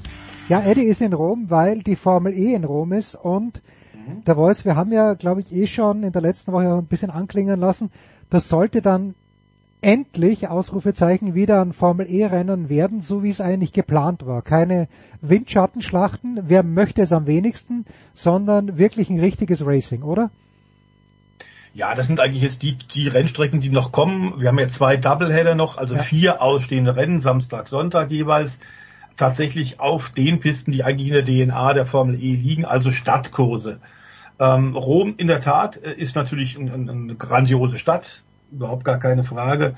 Ähm, die ewige Stadt äh, tatsächlich seit Jahren auch schon Schauplatz äh, der Formel E immer wieder. Ähm, und es ist in diesem Jahr besonders spannend, hat sich noch keiner absetzen können in der Formel E Weltmeisterschaft. Aber was wir tatsächlich als, als ein Manko gesehen haben, war tatsächlich dieses, dieses Debüt der Formel E nach New York im letzten Jahr, nun in diesem Jahr in Portland, in Oregon. Mhm. Letzte Rennen auf einer IndyCar-Rennstrecke. Das hat überhaupt nicht funktioniert. Da gab es zwar am Ende über 400 Überholmanöver, aber das lag daran, dass keiner führen wollte. Ja. Und es gab einige sehr gefährliche Momente, da wird man dran arbeiten müssen. Äh, dafür sind diese Autos nicht gebaut und ist das Konzept nicht geeignet. Also ob das im nächsten Jahr wieder in Portland sein muss, ich hoffe, dass man das nochmal überdenkt. Rom ist dagegen tatsächlich eine, eine klassische Formel E-Rennstrecke mit engen, äh, komplexen Abschnitten, mit, mit zahlreichen Unebenheiten, also vielen, vielen Bodenwellen. Dann hast du aber auch ein paar Hochgeschwindigkeitspassagen und Überholmöglichkeiten. Das heißt, man wird zwar auch ein bisschen mit der Energie haushalten müssen, die Hauptprotagonisten, klar ist aber auch, ähm, man wird nicht das ganze Feld über sieben, acht, neun Sekunden gegenüber dem Qualifying einbremsen müssen. Ähm, es ist deutlich weniger Platz, damit äh, ist der Fahrer auch wieder mehr gefordert. Ähm, tatsächlich, wenn du dann eben Fehler machst, knallst du in die Mauer. Und es sind eher so wirklich, wie du sagst, die klassischen, typischen Merkmale einer, einer, einer Formel E-Strecke, wie wir sie kennen, einer Formel E-Strecke alter Schule. Tja, die, das, die Finale, wieder zwei Rennen, der Voice spricht sie an, Doubleheader dann in London. Das ist natürlich schon, mhm. ja, das ist schon, schon lässig, also Rom, London, ganz überragend. Pascal Wehrlein. Klingt gut, gell? Klingt überragend, ja. Also Pascal Wehrlein ist ja nicht chancenlos in der Gesamtwertung, überhaupt nicht. 16 Punkte hinter dem gesamtführenden Jake Dennis. Aber irgendwie ist es abgerissen bei ihm, so ein kleines mhm. bisschen. Oder glaubst du noch, dass, dass er das Momentum nochmal irgendwie aufnehmen kann? Das wird jetzt auch in Rom drauf ankommen. Das sollte eine Rennstrecke sein, die ihm liegt. Er ist ja vor zwei Jahren auch zum, zum ersten Porsche Podium gefahren. Porsche hat sich ja doch eine ganze Weile mit der Formel E äh, auseinandergesetzt, aber nicht, äh, man, es war gleich, nicht gleich in der engen Liebesbeziehung. Sie haben doch ein paar Jahre gebraucht, haben dann auch ein bisschen Personalveränderungen vorgenommen. Ähm, und jetzt scheint es wirklich zu laufen. Aber die Formel E ist es wirklich wahnsinnig eng beieinander und wir haben eine Menge guter Teams und inzwischen eben auch eine Menge guter Fahrer. Und interessant ist tatsächlich, dass einige der Kundenteams ganz offensichtlich ähm, gleiches Material bekommen wie die Werksmannschaften, mhm. denn Jake Dennis, der momentan tatsächlich führt, ist ein Porsche Kundenteam und der sitzt momentan deutlich vor der Werksmannschaft. Das ist bei Jaguar ähnlich, also das ist schon mal ein ganz gutes Zeichen. Das haben wir nicht in vielen Rennserien so, dass Kunden dann Material bekommen von einem Autohersteller. Das ist meistens dann ein Grade schlechter. Das ist dann meistens äh, ein Update darunter weil man natürlich das Beste für das eigene Werksteam haben will. Das scheint in der Formel E nicht der Fall zu sein. Ähm, es wird sicherlich extrem spannend. Die Hitze wird eine Rolle spielen, wobei das sicherlich nicht mit den Reifen zu tun hat, sondern eher mit den Bremsen. Mhm. Denn wir werden da in Rom auch viele harte Bremspunkte haben. Ähm, wir sind neben Pascal Weller mal interessant, was Maximilian Günther so macht, denn Maserati fährt zum ersten Mal seit, ich weiß nicht, Menschengedenken wieder mal nach dem Debüt in diesem Jahr und der Rückkehr in den Motorsport wieder mal ein Formelrennen in Italien. Okay. Und gehen wir davon aus, dass die Tifosi in Rom da Maserati-Flaggen haben werden und die ordentlich unterstützen. Und Maxi Günther hat in diesem Jahr schon einige tolle Wochenenden gehabt, hat auch schon gewonnen mit diesem Maserati-Team. Also ich glaube, der rechnet sich schon einiges aus. Wir machen einen Cut oder wir machen einen Sprung. Kundenteam sprichst du an und ich habe das natürlich nicht mitbekommen, obwohl ich schon mindestens halb interessiert im Motorsport bin. Aber es dünkt mich, als ob Audi seine Ressourcen komplett jetzt auf die Formel 1, auf den Formel 1 Stieg konzentrieren würde und dass viele Kundenteams darunter leiden. Was ist dieser, äh, dieses Motorsportbeben, The Voice, das Audi mhm. ausgelöst hat? Ja, das äh, ist nicht mehr und nicht weniger als ein Motorsportbeben und das nicht nur für den deutschen Motorsport, zum Beispiel für die DTM, in der ja auch viele äh, Teams tatsächlich auf den GT3 Audi setzen, sondern das ist Europa und weltweit ein Thema. Wir sollen nicht vergessen, dass Audi natürlich mit ihrem Kundensport seit äh, 20 Jahren äh, hervorragenden Job macht, natürlich auch damit Geld verdienen, das ist kein Selbstzweck, aber dieser, dieser Slogan, den du ja noch aus der äh, Quattro-Ära von ähm, Michel Bouton, dem schwarzen mhm. Vulkan und, und Walter Röhrl und Stig Blomqvist und so kennst, Vorsprung durch Technik, den man natürlich damals äh, in der Gruppe B in den 80er Jahren äh, im Rallye-Sport hat optimal umsetzen können, der gilt ja nach wie vor. Also du setzt im Motorsport Techniken ein, die du dann dann etwas später nach dem Beweis der, des Erfolgs auch dann den Serienkunden zur Verfügung stellst. Und dann ging ja in der letzten Zeit bei Audi schon einiges in eine falsche Richtung. Also wir hatten dieses äh, Dakar-Projekt äh, mit einem E-Auto, das aber von einem DTM-Motor die Batterien wieder aufgeladen bekommt, wo wir alle gesagt haben, was soll das denn bitte sehr? Eine reine Kopfgeburt. Und die ersten zwei Einsätze bei der Dakar 2022 und im Januar 2023 waren ja nun auch nicht gerade von besonderem Erfolg gekrönt.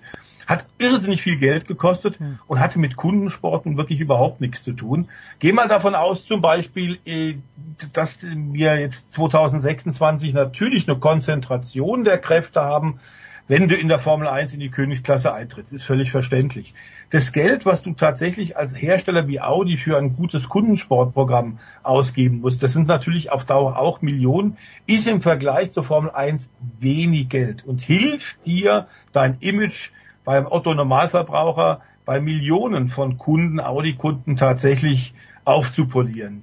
Und dass man das jetzt komplett einstellt. Wir hatten ja hier bei dir schon berichtet, dass zum Beispiel ein René Rast, ein dreifacher DTM-Champion, Audi schon verlassen hat.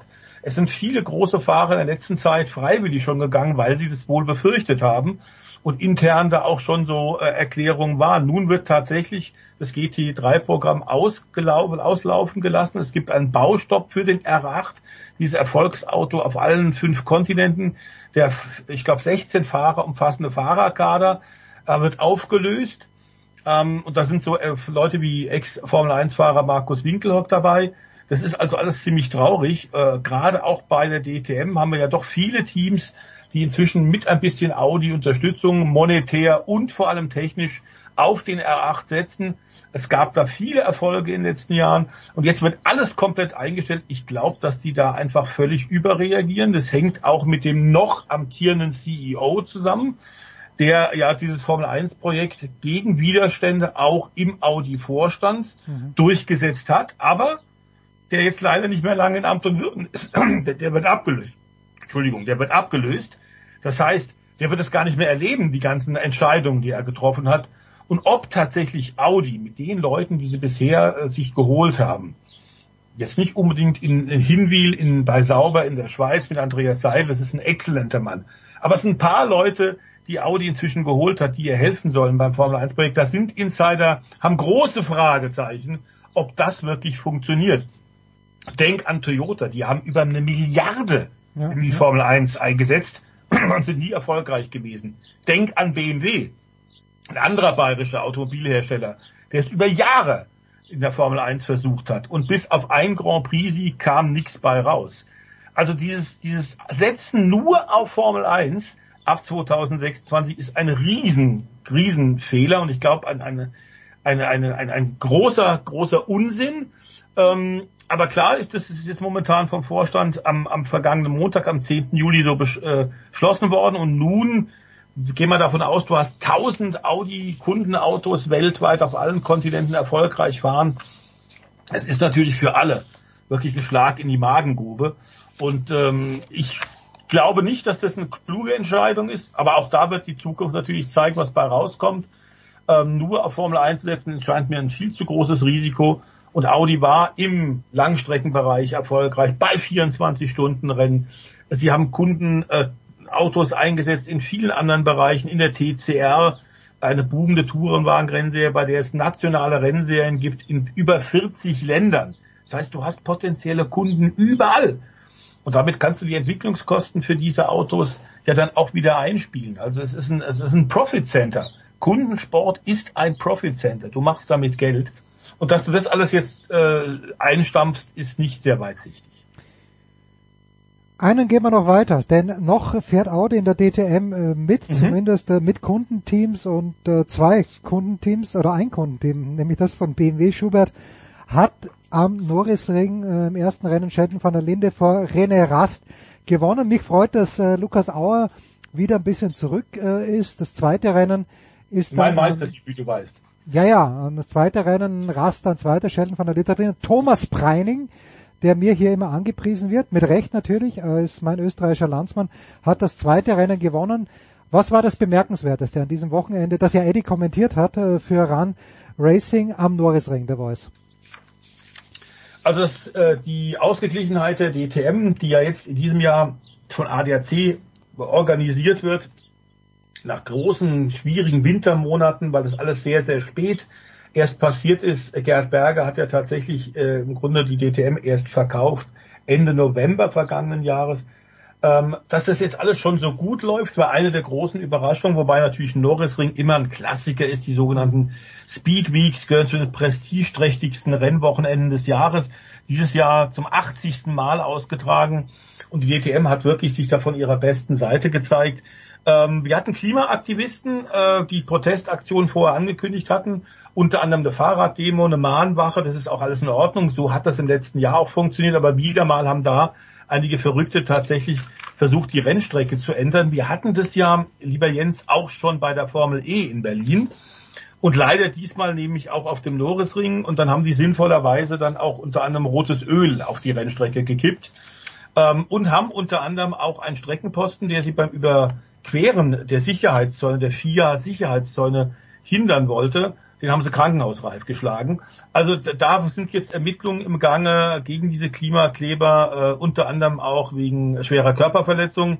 Äh, so kommen wir natürlich nicht weiter. Das macht überhaupt keinen Sinn. Ähm, und es war auch eine klare Reaktion der etwa 100.000 Zuschauer, die da waren am Norrisring, ähm, was die davon halten.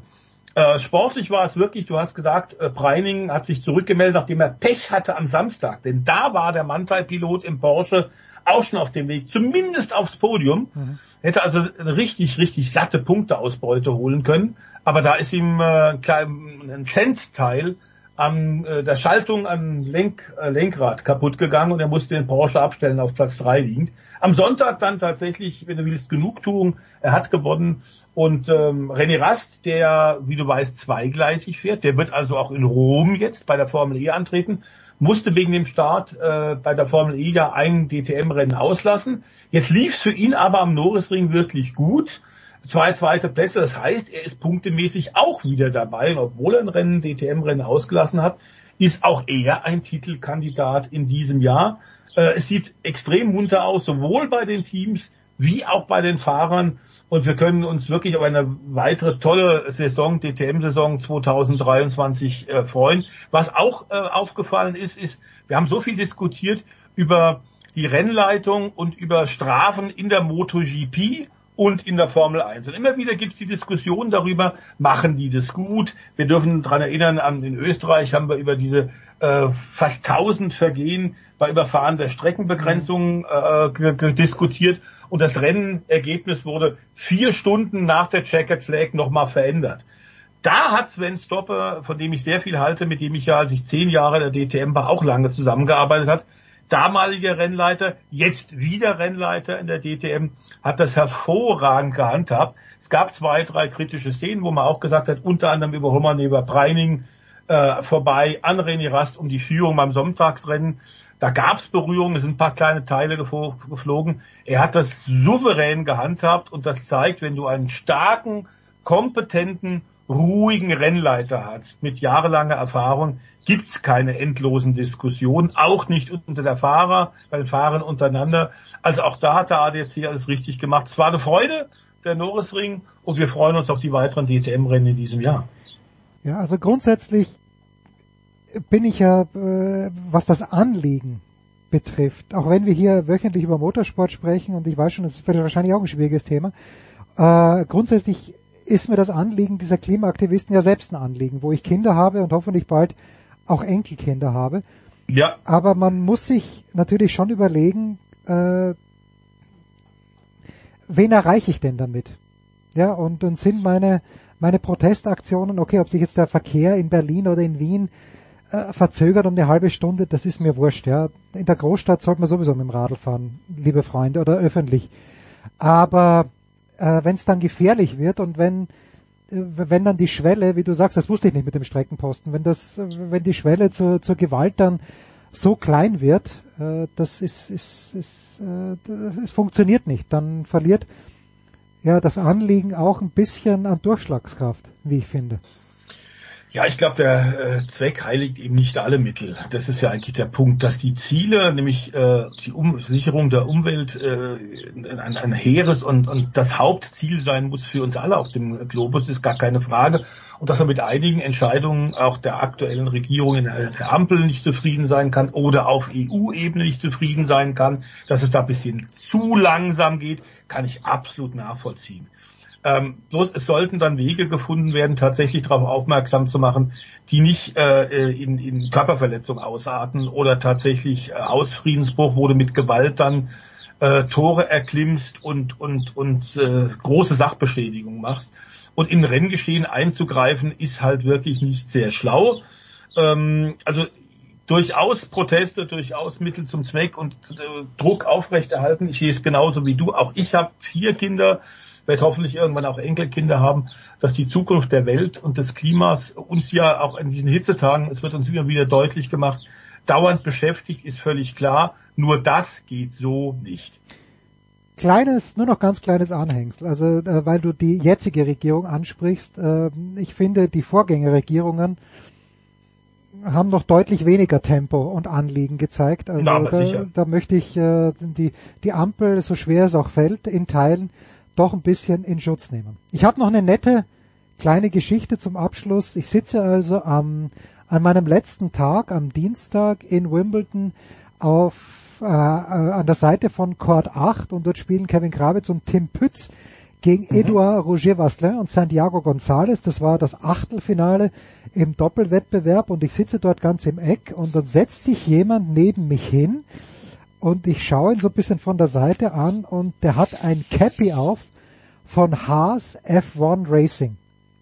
Mhm. Denke ich mir, okay, du gehst aufs Ganze, du bist, du bist ein, du bist ein Hecht, aber dachte ich mir, kann ja vielleicht auch Zufall sein.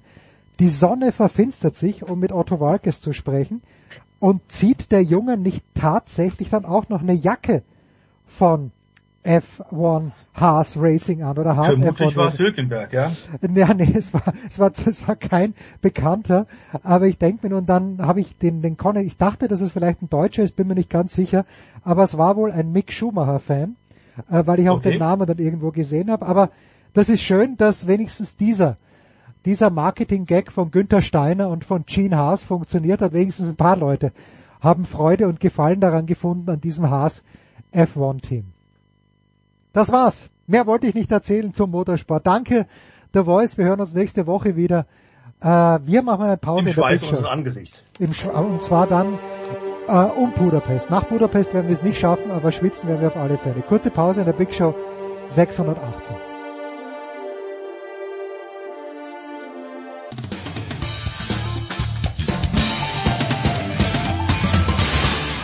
Hi, hier ist Marcel Kittel und ihr hört Sportradio 360. Die Big Show 618 geht weiter mit der Tour de France und wir hören schon, der junge Mann, den wir jetzt an den heißen Telefonen haben, am Telefon, ist unterwegs und von wo bis wo bist du unterwegs, Sebastian Kaiser?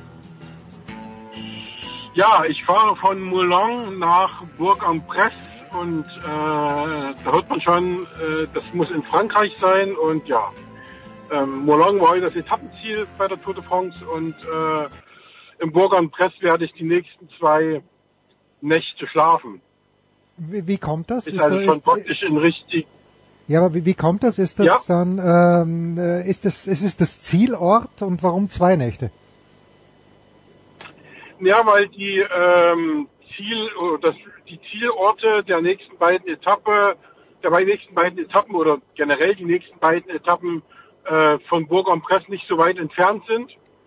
Und äh, das lässt sich gut machen. Ich habe auch jetzt die ersten beiden Nächte in Frankreich in ähm, einem Ort verbracht, weil sich das anbot und werden ähm, und werden dann, das machen aber so gut wie alle in der nächsten Woche, wenn es in die Alpen geht, ähm, sechs Nächte in einem Ort sein.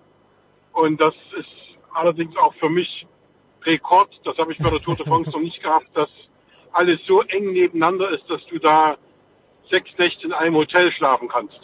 Viel wichtiger ist, wirst du sechs Tage en suite ein Restaurant finden, das deinen hohen Ansprüchen genügt? Ähm, ich habe noch keine Ahnung, aber ich bin in einer Stadt in Annecy und ähm, da bin ich fest davon überzeugt, ich war da schon mal, dass es da auch äh, was geben wird für uns. Ja, das, das, die, die Stadt sagt ja sogar mir was. Auch wenn ich sie ein klein wenig anders aussprechen würde, aber das ist, das ist besides the point. So, wir nehmen am Mittwoch am Abend auf. Ähm, Sebastian macht also rüber.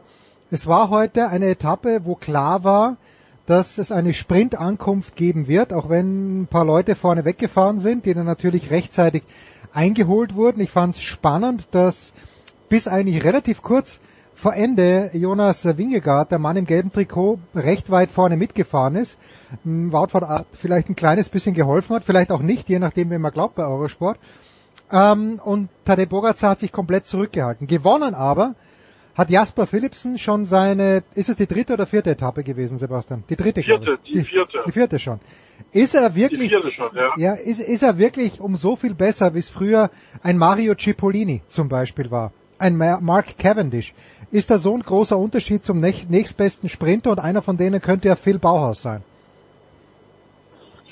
In diesem Jahr auf alle Fälle. Das ist auch keine Überraschung, dass Jasper Philipsen so viele Etappen gewinnt und so gut drauf ist.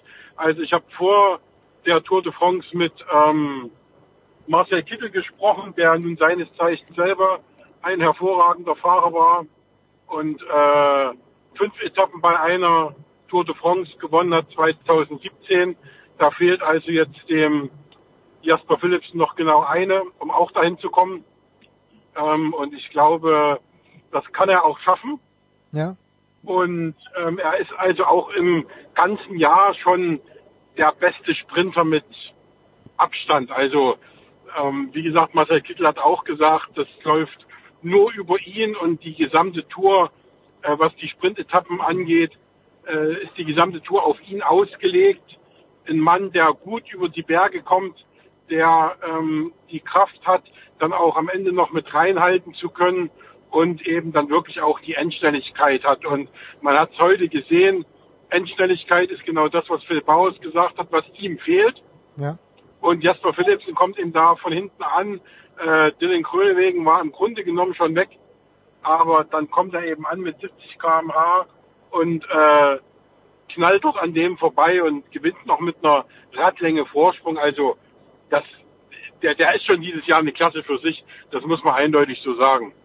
Ja, natürlich schon absolut faszinierend, so die letzten zehn Kilometer. Wer selbst bisschen Rad fährt und bei Eurosport war auch immer die Geschwindigkeit eingeblendet und die war regelmäßig eigentlich, obwohl sie, äh, es ist leicht bergab gegangen wohl, aber regelmäßig über 60 kmh und das muss man sich vorstellen, das ausgeschaut, als ob die ganz normal fahren. Und wenn man selbst mit dem Rad fährt, irgendwo bergab, 60 kmh, sind ein ganz enormes Tempo.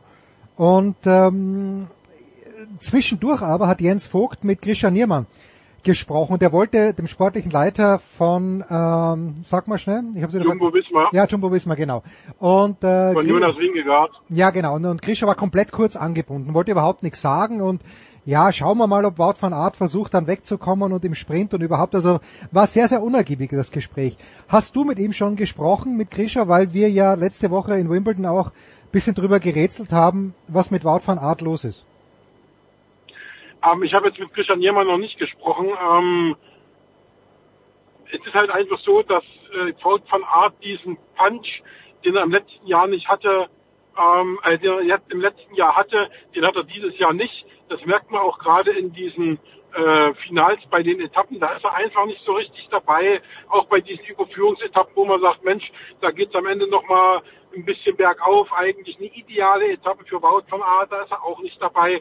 Also immer nur bis kurz vorm Ziel sieht man ihn und dann taucht er warum auch immer ab. Ähm, ich wäre äh, mit Sicherheit äh, werde ich nochmal versuchen, mit Christian Niermann darüber zu reden, was da los ist. Und ähm, es ist ja schon ein bisschen seltsam, muss ich sagen. Ne? Aber im vergangenen Jahr, da war dann der Philipsen der äh, Jasper Desaster, weil ja. ihm gar nichts lief. Jetzt ist er der Jasper the Master, weil ihm oh. alles läuft. Ähm, bei, ja, ja, das äh, hat er, glaube ich, ich weiß nicht, ob er selbst so gesagt oder ob sein Team das so gesagt hat. Also stammt jetzt nicht von mir. Und ähm, ich weiß jetzt auch gar nicht, ähm, wie das dazu gekommen ist, dass jetzt dieses Master-Ding aufkommt. Aber es ist natürlich total gerechtfertigt und äh, der ist einfach äh, klasse drauf und baut von Art. Ja, ich habe ich hab echt keine Ahnung. Also wir rätseln ja alle so ein bisschen Und er wird bei dem Tippspiel, was wir haben, auch immer noch mit nach äh, vorn gesetzt. Und äh, aber ich habe mich da inzwischen schon längst von verabschiedet. Also ich glaube einfach nicht, dass er dieses Jahr irgendwo äh, was gewinnen kann. Der macht mir diesen, diesen Eindruck nicht. Okay. Wenn wir von Eindrücken sprechen, dann war doch der Eindruck der letzten Bergetappen in den Pyrenäen, dass Tadej Bogacar möglicherweise um eine Nuance stärker ist als Jonas Wingegaard äh, und immer wieder ein Sekündchen abknabbert. Aber in Gelb fährt immer noch der Wingegaard. Wie hat sich deine Einschätzung, wenn überhaupt nach Ankunft der Tour geändert, was diese beiden Herrschaften anbelangt? Da hat sich jetzt nicht so viel geändert, weil es ist ganz einfach so, dass äh, Pogacar kein großes Verlangen verspürt, jetzt dem Wingegaard das gelbe Trikot abzunehmen, weil dann müsste er es ja verteidigen, mhm. was immer ein Heidenaufwand ist, was fürs Team immer äh, mit viel, viel Kraft verbunden ist und so weiter. Und der ist einfach jemand, der sagt, okay, ich kann damit leben, 17 Sekunden hinter Wingegaard zu sein und dem mein Wegen jeden Tag, also heute natürlich nicht, aber dann bei den Etappen immer so ein, zwei, drei, vier Sekunden abzuknüpfen und dann bist du eben dann irgendwann an ihm richtig dran. Ist er auch so, 17 Sekunden sind nix. Und äh, dann sagen viele, ist es natürlich auch äh, möglich, dass er sich das gelbe Trikot dann zum bestmöglichen Zeitpunkt, also irgendwann auf der viertletzten, drittletzten Etappe holt und dann in Paris als Sieger einfährt. Ich glaube immer noch nicht so richtig. Also ich glaube immer noch, dass dieses oder diese Ausfallzeit durch diesen Kahnbreinbruch, den er hatte, mhm. ähm, wo er seit 23. April kein Rennen mehr gefahren ist, ich kann mir das nicht vorstellen, dass das keine Auswirkungen hat, wenn du so lange ohne Rennen bist. Also ich habe heute früh noch mal mit Toni Martin telefoniert, ähm, der hat auch gesagt, ähm, er kann sich das sehr gut vorstellen, dass äh, Pogacar das Ding reißt, ähm, aber ich habe da echt meine Zweifel. Also ich weiß nicht warum. Also ich kann mir das einfach nicht vorstellen. Wenn du seit 23. April, äh, außer denen, da haben wir auch letzte Woche schon drüber gesprochen, außer den slowenischen Meisterschaften nichts gefahren bist, dass du dann auf einmal die Tour de France gewinnst. Aber ich muss natürlich zugeben, der Eindruck, der vermittelt wird, ist hier gerade ein anderer. Also der ist immer an dem dran, die sind immer zusammen. Das Faszinierende ist, dass die selbst, wenn sie jetzt nicht ganz vorn sind ja. in einer Etappe, dass sie dann trotzdem ihr Rennen fahren, eben auf der Position, auf der sie gerade sind. Und sich da belauern und attackieren und tun und machen. Und äh, völlig egal, dass da vorne welche rumfahren, die in der Gesamtwertung weit hinten liegen, denen nicht gefährlich werden können. Aber das, was da passiert, wie die das Rennen im Rennen fahren, das finde ich fantastisch. Und das macht die diesjährige Tour de France aber so richtig gut aus. Also ich bin total begeistert, muss ich sagen. Ja, so. Ähm, ich finde es auch spannend, weil halt dauernd was los ist. Ähm, Pogacar ist ja auch noch im letzten Jahr äh, möglich, dass er das Trikot, das weiße Trikot gewinnt, das er nicht gewinnen möchte, weil er sich schon dreimal gewonnen hat als bester Nachwuchsfahrer. Im Gesamtklassement ist jetzt irgendwo natürlich dann ein großes Loch hinter Pogacar äh, und zwar zum, zum vierten zu Carlos Rodriguez mit äh, bisschen mehr als vier Minuten zwischen Pogacar und Rodriguez und zwischendrin ist Jay Hindley von Bora Hans Grohe. Ist es aufgrund auch es gibt ja keine überragende Konkurrenz von hinten, oder übersehe ich da jemanden? Ähm, ist es realistisch, dass Jay Hindley als Dritter über die Alpen kommt? Ja, das ist sehr realistisch. Also Borans Groh hat jetzt erstmal nicht so viel gemacht in den letzten äh, zwei, drei, vier Tagen. Also sie haben das ganz, ganz clever verteidigt und ähm, haben da wirklich äh, jetzt gar nichts anbrennen lassen und sie haben heute versucht, dass ihr Sprinter ein bisschen was macht. Der Mös, das, weil den haben sie dabei für, für Sam Bennett und hat jetzt nicht so geklappt. Äh, man merkt halt noch nicht so die ganz große Erfahrung. Aber äh, letztendlich muss ich sagen, halte ich das nicht für ausgeschlossen, dass tatsächlich Bora ans Rohr äh, als drittes Ziel fährt in Paris. Und das ist ja auch das erklärte Ziel. Also das war ja auch, als sie Emanuel Buchmann letzt, äh, letzte Woche geopfert haben. Ähm, ganz klar die Ansage von Ralf Denk, äh, von dem äh, von dem Teamchef, mir ist äh, Platz drei und 15 wichtiger als Platz vier und sechs. Hat er natürlich recht. Und ähm, ja, tatsächlich möglich ist, dass Jay Hindley Dritter wird. So, kannst du mir irgendwas über Felix Gall erzählen? Ein Österreicher, der in der Bergwertung, wenn ich es richtig sehe, im Moment Zweiter ist, was ich nicht ganz glauben kann, aber möglich ist es. Jetzt bist du, jetzt bist du kurz weg. Kannst du mir was über Felix Gall erzählen? Den, den Österreicher, oder weißt, weißt du da gleich wenig, weißt du da gleich wenig wie ich? Da weiß ich natürlich erstmal gleich wenig wie du. Okay. Ich weiß aber, dass er einen Tag das Bergtrikot getragen hat. Genau, jetzt ist er Zweiter, ähm, ja. Was für was für äh, Begeisterungsstürme in Österreich gesorgt hat. Und ähm, das war ein ja eine überraschende Aktion. Damit hat glaube ich auch keiner so richtig gerechnet. Und äh, ja, mehr kann ich aber, aber zu Felix Keil auch nicht sagen, weil als ich noch in London war, war der schon wieder, hatte der das schon wieder auf, äh, ausgezogen. Und Nelson Paulus hat sich das zurückgeholt und demzufolge, das war so eine Eintagsfliege Felix Kall. Muss man mal beobachten, ob da in den nächsten Tagen bei einer Etappe noch was kommt oder ob dann äh, vielleicht sogar im nächsten Jahr nochmal, wenn reifer ist, dann Österreich. So, jetzt warst du kurz weg, aber ich glaube, wir haben den, den Gist of it mitbekommen. Ist im Team Ineos alles klar? Carlos Rodriguez als Vierter jetzt, aber jetzt gar nicht so weit dahinter, nämlich, wenn ich mal kurz hochrechne, nur eineinhalb Minuten, ne, nicht mal eineinhalb Minuten, eine Minute vier Sekunden. Thomas Pitcock. Gibt's im Ineos-Team einen Kapitän oder fahren die einfach so, wie sie aufgelegt sind? Boah, ich sehe das überhaupt nicht während der Etappen, muss ich ehrlich sagen. Also das ist äh, also die die Dominanz, die Ineos hatte, als noch Sky hießen, völlig verflogen. Völlig verflogen, völlig weg. Ähm, total enttäuschend, was da bisher gekommen ist, auch äh, etappenmäßig gar nichts. Ähm, dann geht's ja auch darum, äh, dass sie ja im Gesamtklassement im Grunde genommen nichts machen können. Ja. Weil sie eben, ja, wie gesagt, die beiden, die da vorne rumfahren, eine Klasse für sich sind. Und ähm, deswegen Ineos ein Schatten seiner selbst, das Team. Also ganz kurios. Ich kann da auch nicht jetzt sagen, was da jetzt äh, kapitänsmäßig, was die sich da zurechtlegen. Ähm, ja, total offen. Also ich Ja, ja, nee, Gregor Mühlberg habe ich heute gesehen, den österreichischen Meister im Movistar-Team. Äh, aber du weißt, wer mein Lieblingsfahrer ist, weil er einfach am meisten Spaß macht. Und äh, darf man, denkst du, im Laufe dieser, dieser Tournee, hätte ich was gesagt, dieser Tour, noch eine richtig geile Attacke von Julien Alaphilippe erwarten?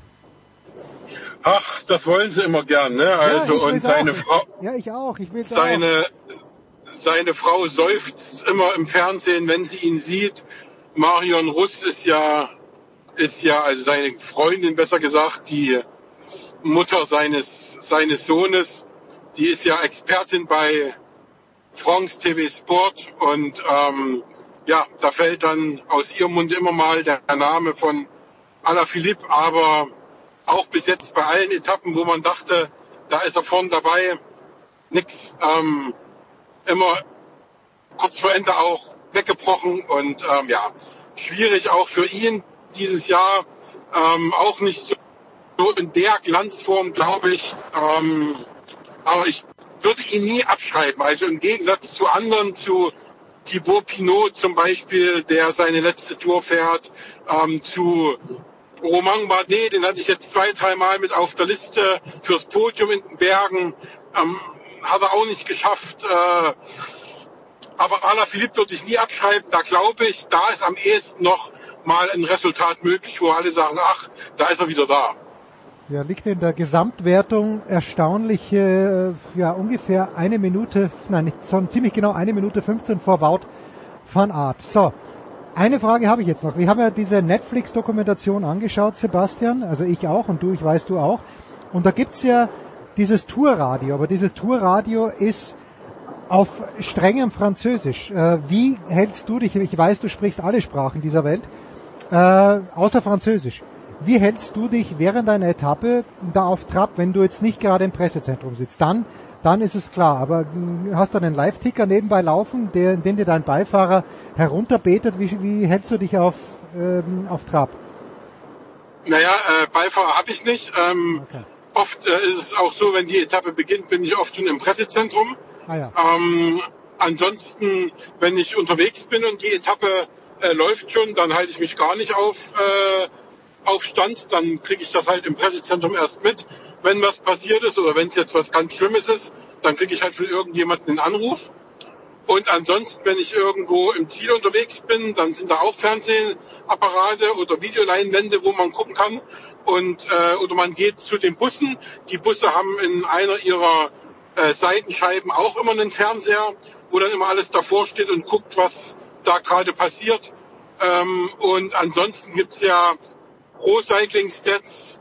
Da habe ich dann auch äh, Sekunden genau im Grunde genommen, was da gerade abgeht. Eben zwar nicht im Bewegtbild, aber man sieht's, da ist immer jede Information und jede Statistik wird dort sofort äh, gepostet. Eine sehr, sehr empfehlenswerte Homepage. Und äh, ja, ansonsten kann man natürlich auch sich äh, die Übertragung von der Sportschau oder von Eurosport anschauen und da hat man auch auf dem Handy ähm, das, das, das Live-Bild. Also das ist alles kein großes Problem, egal wo man ist. Ja, diese Seite Pro Cycling Stats hat mir Sebastian näher gebracht. Das sch schreibt man in einem durch. Die ist wirklich gigantisch gut. So, wir haben in Wimbledon ein Frauenhalbfinale Marketa Vondrushova gegen Elina Svitolin und das zweite Arina Sabalenka gegen Anse Jabeur. Wer gewinnt bei den Frauen, Kaiser? Ich wünschte es mir, dass das tatsächlich, weil ich habe es vorhin gerade geschrieben, ähm, ich wünschte mir, dass es tatsächlich Alice Svitolina macht. Ja. Ähm, ich tippe auf Arina Sabalenka, aber ich wünsche mir ganz toll, dass es Svitolina macht. Das wäre ein Mega-Zeichen. Das wäre ähm, jetzt nicht nur wegen des Krieges, sondern auch äh, es werden nächstes Jahr so viele Mütter auf der Tour sein wie wahrscheinlich noch nie gleichzeitig. Und ähm, sie könnte jetzt als Mutter nach nur neun Monaten, ähm, seit das Kind auf der Welt ist, könnte sie jetzt äh, ein Grand Slam Turnier gewinnen, wäre damit die vierte Mutter, die, Okay, ja. die, die vierte Mutter, die Grand Slam Turnier gewinnt nach Kurt, Golagong und Kleisters. Ja. Und das wäre schon ein tolles Ding. Und in Wimbledon hat das nur Yvonne Golagong geschafft.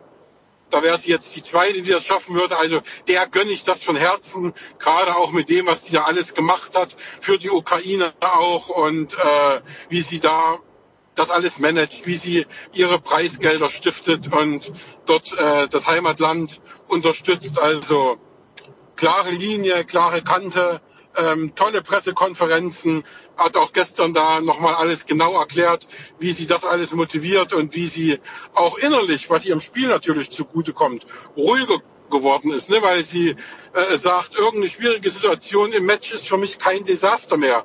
Da gibt es ganz andere Dinge auf der Welt, die ein Desaster sind. Und sowohl ein Kind zu haben, als auch den Krieg zu haben, das hat aus ihr einen anderen Menschen gemacht. Und das sind schon, das hat man schon gemerkt, dass das alles in ihr arbeitet und einerseits dieses Drama in der Heimat, andererseits eben dieses Geschenk, äh, ein Kind zu bekommen. Also muss man sagen, die hat das schon richtig geil gemanagt und der würde ich das von den, von den Vieren, die da jetzt im Halbfinale sind, würde ich das ihr am aller, aller, allermeisten gönnen. So, ich wünsche mir ein Finale Svitolina gegen Jabeur und wahrscheinlich wird es Vondrushova gegen Sabalenka werden. Aber ich gehe, ich, ich, ich gehe absolut mit dir konform, also das wäre natürlich ein Träumchen. Bei den Männern haben wir Djokovic gegen Sinner, Alcaraz gegen Medvedev. Was sagst du?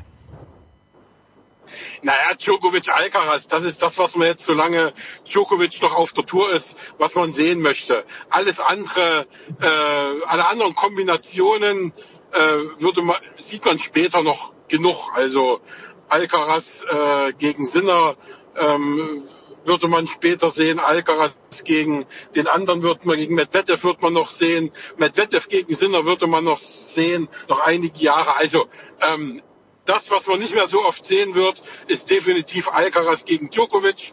Und ähm, da wünsche ich mir das. Das ist natürlich ein absoluter Kracher.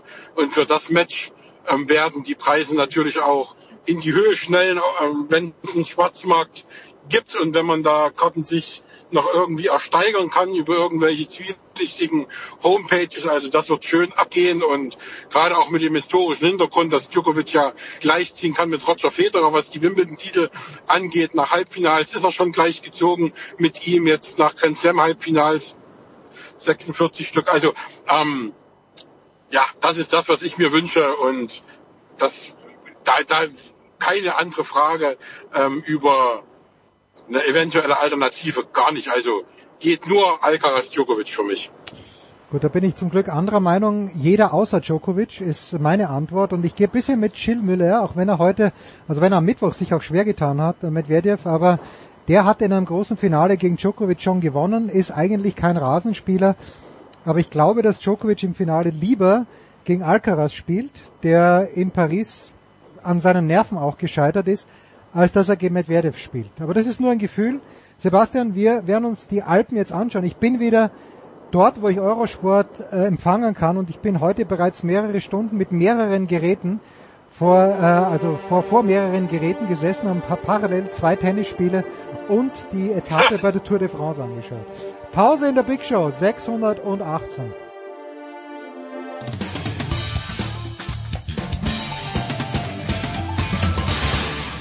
Grüß euch, da ist der Manuel Feller und ihr hört Sportradio 360. So, es geht weiter in der Big Show 618 mit einem Mann, der das Wochenende in, ich wage es kaum zu sagen, äh, es gibt ja keine Stadt, die von sich nicht behauptet, schön zu sein. Ist Kassel denn schön, mein lieber Johannes Knut? Die einen sagen so, die anderen sagen so. ja, Nein. und du bist einer von den so. Du bist einer von den So-Sagern, ja? So sieht's nämlich aus. Ja, ja ich, ich, äh, ich bin ja in Göttingen groß gewachsen, eine Dreiviertelstunde nebenan. Wenn ich es mir jetzt aussuchen würde, würde ich da wahrscheinlich auch wieder hingehen, aber ähm, es ist dann noch so ein bisschen Unistadt versus ja, einer bisschen größeren Stadt, aber das äh, ist, ist Geschmackssache. Also das Aue-Stadion auf jeden Fall ist sehr nett. Es ist, äh, hatte, die haben die Kasseler oder auch die Leute, die da waren, haben wirklich das zu einem sehr, sehr schönen Wochenende gemacht. Stimmungstechnisch, leistungstechnisch, das werden wir jetzt ja gleich äh, sicherlich erörtern, war es dann schon wieder eine bisschen andere Geschichte. Ich muss, weil diesen Kalauer darf ich nicht auslassen und außerdem vergesse ich ihn für später. Ist es klischeehaft wirklich so, dass äh, du am Journalistenbuffet täglich auch Kassler angeboten bekommst? Oder hat das gar nichts mit dem Ort zu tun?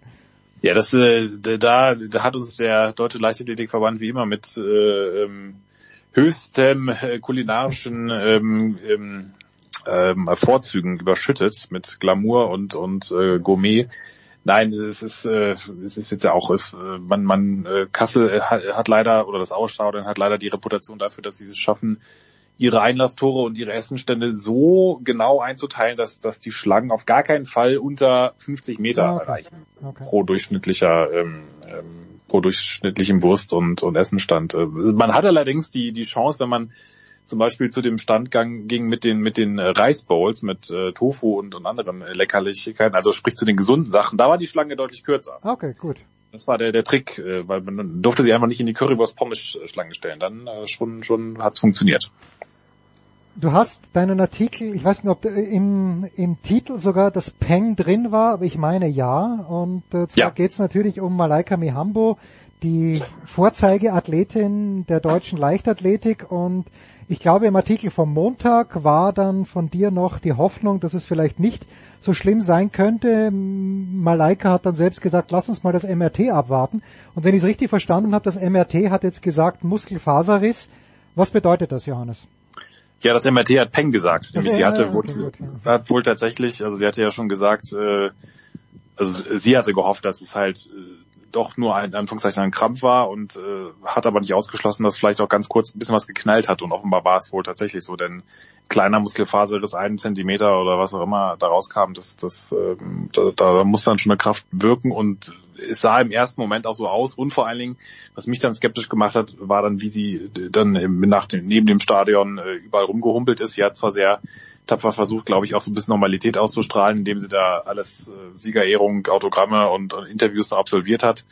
Aber man merkte schon, ähm, es lief nicht so richtig rund es, und, und vor allen Dingen gesagt, sie hat immer noch Schmerzen. Das ist, also man hatte schon das Gefühl, Und ihr Trainer wusste es eigentlich auch schon. Und das hat sie dann zwar sofort, sie ist ihm dann quasi sofort ins Wort gefallen und gesagt, nee, das, das, äh, das könnte noch gut sein. Und der hat schon gesagt, naja, wenn wir Glück haben, ist es eine Zerrung. Ja, was heißt das? Also der, der geschätzte Kollege Michael Reinsch von der FAZ hatte ja so ungefähr den, den sportlichen äh, GAU ausgerufen, wenn, wenn sie jetzt ähm, sich wirklich schwerer verletzt hat.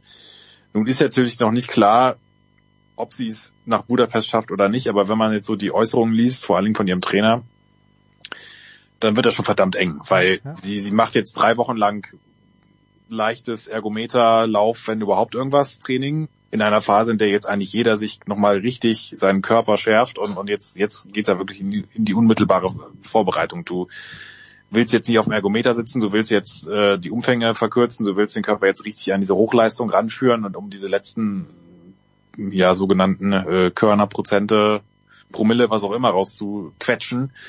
Und das macht sie jetzt, äh, da, davon macht sie jetzt genau das Gegenteil. Und ähm, wenn überhaupt, wenn sie in drei Wochen so richtig wieder anfängt, wenn ich das richtig in Erinnerung habe, was ich eh schon optimistisch finde, dann muss sie auch erstmal wieder in eine Form kommen, in der sie auch wirklich konkurrenzfähig ist. Mhm. Und äh, finde ich auch völlig richtig. Die, muss ja jetzt nicht hin, um, um, um äh, als als äh, um ins Finale zu kommen. Ja, um, ins um ins Finale zu kommen oder siebte in der, in der Quali zu werden. Das ist, das ist nicht ihr Anspruch, das ist völlig klar.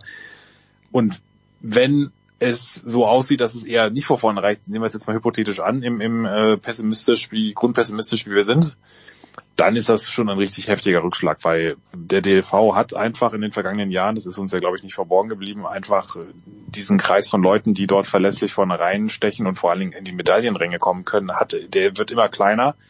Und wenn wie letztes Jahr in Eugene alles schief läuft oder fast alles schief läuft, hm bei Malaika läuft halt dann doch irgendwie, sie kriegt es hin. Und sie hat es auch in diesem Jahr, in dem es wieder schwer losging, auch schon wieder in Kassel so hingekriegt, dass man dachte, okay, jetzt springt ja auch gleich noch sieben Meter. Nachdem sie so völlig, äh, oder was heißt völlig, aber doch sehr eher bescheiden für ihre Verhältnisse alles losgegangen ist und alle schon auch in ihrem, aus ihrem Umfeld so tönte, so ja, hm, Speed ist doch nicht so da, wir wären doch schon mit 6,80 Meter zufrieden. Ja, denkst du.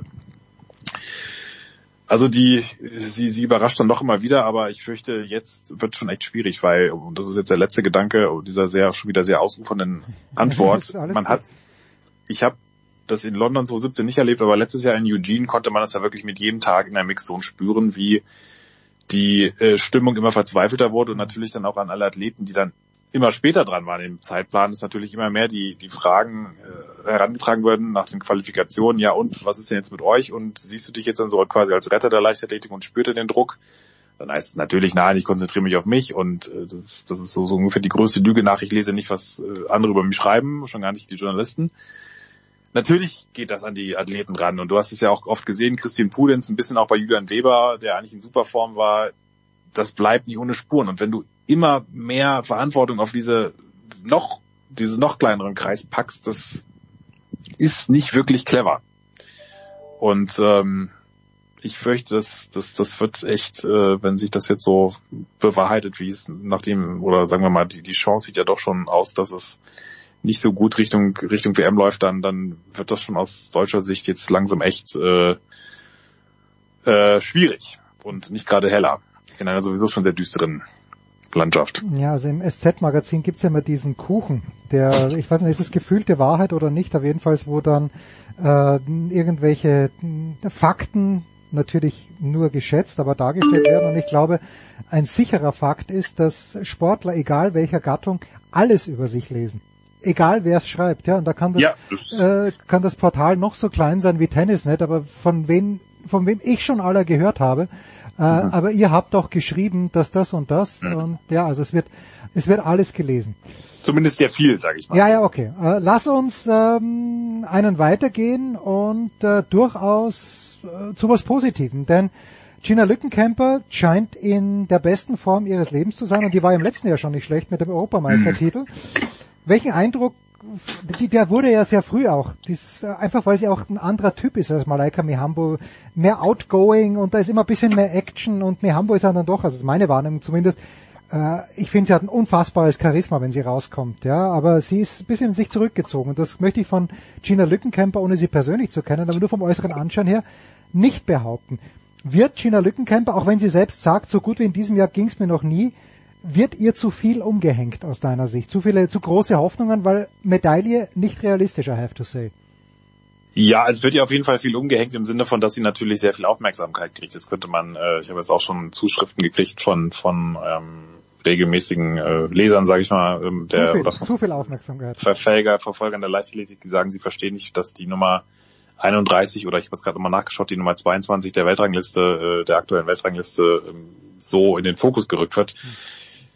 Ja, jein. Also zum einen muss man natürlich bei dieser Weltrangliste mal die, die, die, ähm, das auf die, äh, so wie in der, wie vor jeder Ski-WM, ähm, die erstmal die, die, die, das Ganze ein bisschen bereinigen, weil bei einer WM dürfen nur drei starten. Also wenn man das abzieht, dann hat sie schon gar nicht so schlechte Chancen, da reinzukommen. Aber sie muss dann natürlich auch jetzt das abliefern, was sie ankündigt die ganze Zeit. Das ist eben richtig scherbelt. Und Kassel, da hat man schon gemerkt, das war, also enttäuschend kann man nicht sagen, aber sie war jetzt nicht ganz zufrieden, weil die Bedingungen waren wirklich traumhaft. Also viel besser, okay. viel besseres Sprintwetter kannst du nicht kriegen. Also es war, wenn du die, es gab äh, von, von diesen englischen Meisterschaften, britischen Meisterschaften, ich weiß gar nicht, wo die stattgefunden haben, da gab es Bilder, da, da dachtest du, die haben einen Tropensturm äh, ihre, ihre Meisterschaft abgehalten und da hat der beste, der, der Sieger ist 10.03 gelaufen ne, und, und der beste Deutsche, absolut Top-Leistung, Yannick Wolf, ein, eigentlich auch so, so eine sehr klassischen ähm, Athleten, die so aus dem äh, ähm, fast schon aus dem Hobbysektor, ist eigentlich zu viel gesagt, aber die, die äh, so unter dem Radar und halt auch unter wirklich gar nicht äh, so perfekten Bedingungen immer hochkommen und dafür die ist eine 10, 19 super, aber da sieht man halt einfach noch, es ist einfach eine Diskrepanz zwischen dem ganz obersten Regal und dem Deutschen auch im Sprint. Und äh, das soll überhaupt kein Vorwurf sein. Es ist wirklich auch eine, eine brutal hohe Latte. Letzte deutsche Finalteilnahme bei den Frauen Melanie Paschke 97 aus nicht aus Kassel, aber aus Braunschweig. Immerhin. Immerhin. Und ähm, Niedersachsenburg für Qualität. Ja, das ist, ich meine, sie, sie ist halt jemand, ich, ich, ich das ist letztlich komme ich da wieder zurück zu allen, ähm, allen, allen Punkten, die wir auch, ich glaube, wir haben auch über Lindsay Vonn völlig andere, völlig andere Kategorie, aber trotzdem irgendwo auch, da hat man immer das Gefühl, oder ich habe oft schnell das Gefühl, dass diejenigen, die Leute, die sagen, na ja, und die, die sind alle so austauschbar und also langweilig, sind die ersten, die sagen, äh, oh, die nervt mich und, und zicke oder dies oder jenes, also jetzt mal ins, ins, ins Blaue hineingesprochen, ja, ja, ohne, ohne Namen zu nennen, ja. Und mit anderen Worten, ist doch schön, dass jemand sich zeigt und was von sich preisgibt und Ecken und Kanten hat und wenn sich jemand daran reibt, ob nun positiv oder negativ, das ist doch wunderbar. Ich meine, ich, ich fände es langweiliger, wenn ich äh, über ein Rennen schreiben müsste ohne Gina Lückenkämper. Und, ja, und man, man kann das natürlich alles, man muss es natürlich entsprechend einordnen, aber ähm, sie ist nun mal einer Position, in der sie wirklich äh, absolut befähigt ist, vorne reinzulaufen. Und äh, von daher finde ich es auch absolut äh, gerechtfertigt. Und ähm, ich, ich habe wirklich großen Respekt davor, ähm, abgesehen davon, dass sie so viel von sich teilt und das natürlich auch mit einer großen Emotionalität alles mitnimmt, äh, auch, auch wenn sie vielleicht ein paar Kommentare kriegt dann auf sozialen Medien, ähm, die nicht so toll sind. Und das ist ja wirklich keine leichte Umgebung, die, die man da zu navigieren hat, um es mal sehr freundlich zu sagen. Was ich halt wirklich beeindruckend finde, völlig neutral gesehen, und das, das schaffen nicht so viele in der deutschen Leichtathletik und überhaupt, dass sie halt, wenn es zählt, da ist. Das, mhm. Sie liefert einfach. Mit ganz wenigen Ausnahmen. Sie, sie, sie ist wirklich in dem Moment, wie übrigens auch mal Leica Hamburg. Da sind sich die beiden gar nicht so unähnlich. Die schaffen es im Moment X, bis auf wenige Aufnahmen da zu sein. Ja. Jetzt hast du und ich weiß nicht, ob dieses Rennen schon stattgefunden hat, aber ich glaube nicht. Du hast vor kurzem auf Twitter eine Startliste gepostet äh, über 100 Meter der Frauen. Es ist ein Diamond mhm. äh, League Meeting, wo Shakari Richardson am Start sein wird. Yep. Alea Hobbs, von der ich nicht wusste, dass es sie gibt, aber die Season, Season Best mit 1086 lässt sich sehen. Jerica Jackson, ja. die kannte ich. Und da ist Gina Lückenkämper auch dabei. Das ist, äh, habe ich, sehe ich es richtig, das wird an diesem Sonntag stattfinden? Richtig, Silesia, also es ist äh, in äh, die die Diamond League, die erstmals, ich glaube, der ist erstmal dieses Jahr in Polen. Äh, okay. äh, hat sie hat sie einen Platz gekriegt. Das ist wirklich mal so ein kleines äh, vorweggenommenes WM-Finale. Also da kann sie schon mal zeigen, das ist ein super, das ist eigentlich ein super Test, weil da kann sie wirklich mal, da sieht man, äh, wenn denn alle so anreisen, ist ja auch immer nicht so ganz sicher, dass äh, ähm, ob, ob, äh, ob da noch alle so kommen, aber man darf natürlich jetzt auch schon von den ähm, auch von den Übersee-Sprinterinnen, die haben sich ja in diesem Jahr jetzt äh, bei der Diamond League bisher noch nicht so wahnsinnig gezeigt, aber äh, von denen, die, die kommen natürlich jetzt auch alle Richtung Europa, weil es ist eine WM in Europa jetzt dann im August und, und die werden jetzt wahrscheinlich auch alle hier, hier ihr Camp aufschlagen. Lance Browman, hier der, der Trainer von Gina Lückenkämper, kommt jetzt ja auch rüber, jetzt nachdem die US-Trials waren. Also ich gehe schon davon aus, dass, dass, dass, äh, dass das so ungefähr stattfindet, so wie es angekündigt ist. Und äh, da kann man dann mal, kriegt man einen ersten Realitätsabgleich über das, was wir gerade gesprochen haben. Wie nah ist sie da wirklich dran? Also die, die Top-Leute, die sind schon nochmal, äh, das ist sportlich, aber ähm, die anderen, ähm, Svoboda und Co., die, die ähm, sollte sie eigentlich, ähm, wenn sie denn so gut drauf ist und, und äh, die Formkurve in die Richtung zeigen sollen, in die sie sich wünscht, dann, dann sollte sie da eigentlich mittendrin sein. Also das ist ein guter Vergleich. So, zwei Frauen wollen wir, es wird heute ein rein weiblicher Leichtathletikteil, aber das macht ja überhaupt nichts. Zu zwei Frauen wollen wir, oder möchte ich noch ansprechen. Ja, ja, da werden die Männer wieder diskriminiert hier bei Sportradar dran. Also es ist ein complete fucking Scandal. Aber da müsst ihr jetzt durch, liebe Leichtathletik-Männer. Die erste ist Lea Meyer, die, äh, wenn ich es richtig verstanden habe, das hast du mir erzählt, als wir über Leon, Leo heißt der, Leo Neugebauer gesprochen Ja. haben, ähm, auch an, an einem College wirkt oder gewirkt hat und die hat zwei deutsche Meistertitel gewonnen im vergangenen Jahr, Silbermedaille bei den Europameisterschaften in München. Äh, wo steht die im internationalen Vergleich, denkst du? Und was ist ihre Strecke, wo sie die bessere Aussicht hat? Ja, das ist schon ganz klar die 3000 Hindernisse. Ich glaube, sie hat diese 5000 in erster Linie dazugenommen, um, um jetzt auch diese, diese Doppelbelastung oder die Mehrfachbelastung zu testen. Und natürlich muss man auch sagen, es ist jetzt in, in äh, Deutschland äh, die Konkurrenz gerade nicht so, dass man sagt, boah, da, da habe ich aber gar keine Chance. Ne? Ähm, Alina Reh, unfassbar talentiert, immer wieder von sich selbst ausgebremst. Konstanze Klosterhalf ein Thema für sich, gerade Das wäre das komplett- nächste Thema gewesen, ja? Ja, Wie du okay, dann, ahntest. Wie du greifen ahntest, wir ja. nicht vor. Ja. Ähm, ja, Meier ist auch eine, so eine positive Erscheinung. Ich meine, die ist, natürlich jetzt genauso in dieser klassischen, eigentlich eigentlich eine dieser Athleten, die sie im DLV dringend brauchen. Ja, sie ist jetzt nicht die absolute, die wird jetzt sicherlich nicht ähm, auf Teufel komm raus oder ich lasse mich gerne vom Gegenteil überzeugen, aber vielleicht nicht die Athletin, die jetzt das Potenzial hat, da wie eine Gesa Krause ganz, ganz, ganz vorne reinzugehen. Andererseits, so weit ist sie auch nicht weg. Mhm. Und ich glaube, wenn man eine, eine Disziplin in den Ausdauerbereich äh, rauspicken kann, in der man wirklich eine ganz gute Chance hat, gerade auch über eine gewisse Technik, dann sind es ja die Hindernisläufe. Und, und ähm, äh, da hat sie ja eigentlich äh, im, im letzten Jahr auch noch in Eugene, wenn sie nicht diesen, diesen kolossalen Fehler da am, am Wassergraben gemacht hatte, ähm, mit dem sie dann ja auch es unfreiwillig auf die Titelseiten sämtlicher Online-Portale und Zeitungen geschafft hat, mit diesem Ausrutscher da. Bauchklatscher, dann ähm, wäre das gar nicht so unwahrscheinlich gewesen, dass sie ins Finale schon äh, kommt. Also es wäre nicht, sie wäre nicht weit weg gewesen. Also ich glaube, das hat sie absolut drin, Finale. Ähm, ob das dann für eine Top 8 reicht, das ist ja so ein bisschen die Hoffnung dass, äh, im DLV, dass diese Athleten, die eben auch dann äh, zur Erläuterung dieser Nationenwertung gibt es Punkte von äh, 1 bis 8 Mhm. äh, in umgekehrter Reihenfolge sozusagen. Und ähm, das sind eigentlich die Athleten, die ihnen fehlen. Die, die vielleicht, man, man muss, es müssen ja nicht immer die Medaillen sein. Die Sechster, so genug. werden, die fehlen wahrscheinlich. Genau, oder? diese, Ja. diese Breite, mit der man dann ja auch die Punkte zusammenkriegt, mit denen man dann auch es schafft, mal wieder vielleicht unter die Top 5 der Nation zu kommen, so wie sie es vorgenommen, sich vorgenommen haben.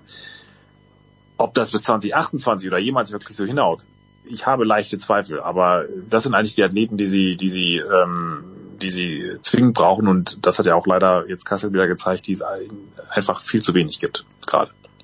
Und bitte, Konstanze Klosterhalben, Oliver Winster äh, hat keine Zeit mehr für sie, weil er das Red Bull Imperium leiten muss. Äh, es, das wird sein. es drängen sich ganz, ganz viele Fragen auf bei Konstanze Klosterhalben. Werden die in Budapest bei 44 Grad im Schatten um 21 Uhr beantwortet werden? Also ich sag mal so, wenn jemand ein ganz okayes Frühjahr hat, sie hat ja wirklich einen sehr, sehr guten Halbmarathon. Ähm, gibt ja auch nicht wenige, auch unter anderem die Cheftrainer im DLV hat das ja öffentlich gesagt an den Stein, äh, dass, dass sie Klosterhalfen auf den längeren Distanzen eigentlich für viel befähigter hält als, als diese, diese alten 5500, 5000 Zeiten. Das ist vielleicht, hängt ja noch ihr Herz dran. Ich meine, sie ist ja letztes Jahr Europameisterin geworden in München. Aber man hat ja schon gesehen in den vergangenen Jahren, dieser Grundspeed, den sie auch mal hatte über 800 und 1500, der, der ist immer mehr ihr abhandengekommen, warum auch immer. Ähm, jetzt habe ich kurz den Faden verloren. Ja, also was, Das, was, das was Frühjahr, sie das? Frühjahr, Ja, das Frühjahr war Hallen, gut. Hallen EM war noch okay. Hanna Klein im, gegen Hanna Klein im Sport kann man mal verlieren. Ähm, Diamond League ging dann auch halbwegs solide los. Halt eben wie, eben, wie gesagt, diese Explosivität, um dann halt auch auf den letzten Runden Metern mit den Weltbesten mitgehen zu können. Und das konnte sie ja 2019. Das ist ja auch weiter ihr Anspruch. Deswegen, das will sie auch mit ihrem neuen Trainerteam unbedingt äh, ähm, erreichen. da war sie dann schon wieder gefühlt schon wieder doch ein Stück weit weg. Und dann geht sie jetzt sehr lang in die Höhe. Ich glaube fast zwei Monate, wenn ich es richtig, oder in North Carolina oder zwei, oder zwei Wochen, oder ich darf ich nichts Blödes erzählen. Auf jeden Fall recht lange. Kommt dann zurück und läuft in Portland bei einem kleinen Meeting Doppelstart innerhalb von kurzer Zeit zwei 10 über 800 und vier 16 über 1500. Auf eine Art, ich habe dieses Video, gibt's dann auf, gibt's einen Stream auf YouTube, kann sich jeder anschauen, die wirklich ähm, extrem besorgniserregend ist, weil sie läuft an, als ob nichts gewesen wäre, so ja, zieht ihr altes Tempo durch und geht dann vollkommen komplett ein. Oh ja. Also es ist, und, und in der Diamond League war es ja jetzt in, in Stockholm über 5000 nicht anders, oder nicht viel anders. 14, läuft auf 1430er Tempo an, also Nähe ihres deutschen Rekords und, und ist dann einfach komplett chancenlos. Ähm, es, es ist, ich weiß es nicht, es ist einfach komplett ähm, eine Blackbox. Man kriegt von ihr dann ja auch keine Informationen, weil sie sagt dann, sie ist ratlos. Ähm, man kriegt auch von ihrem Umfeld, also ich zumindest, kriege keine Informationen mehr.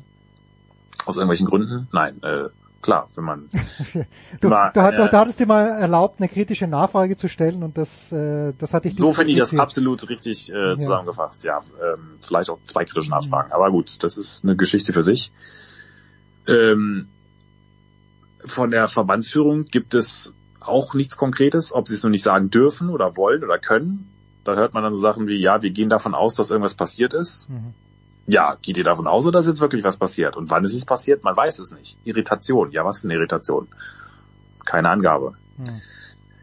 Ich, ich, es ist, es ist eine sehr schwierige Mengenlage. Ähm, man hat natürlich auch immer sofort wieder dieses Gewichtsthema ähm, im, im Blick. Ähm, es ist, gibt sicherlich nicht so wenige Leute, ich sage das jetzt mal bewusst, bewusst nicht in- von meiner Perspektive aus, sondern ähm, auch von, von unabhängigen Leute haben sich da auch schon viel zu geäußert von außen, irgendwelche Professoren an Sporthochschulen, die gesagt haben, dass das ist nicht so gesund, was sie da macht. Hm. Und mir ringt halt immer noch der Satz von äh, äh, von Christine Kopp, der Verbandsärztin im DLV im, im Ohr, der die mit Barbara Klimke, meiner Kollegin, ein sehr lesenswertes Interview gemacht hat vor einiger Zeit. Äh, kann ich nur jedem empfehlen, diesen Schwerpunkt ähm, nochmal reinzulesen. Und da sagte sie den sehr konkreten Satz, den sehr guten Satz, wir Menschen, wir sind schon zäh.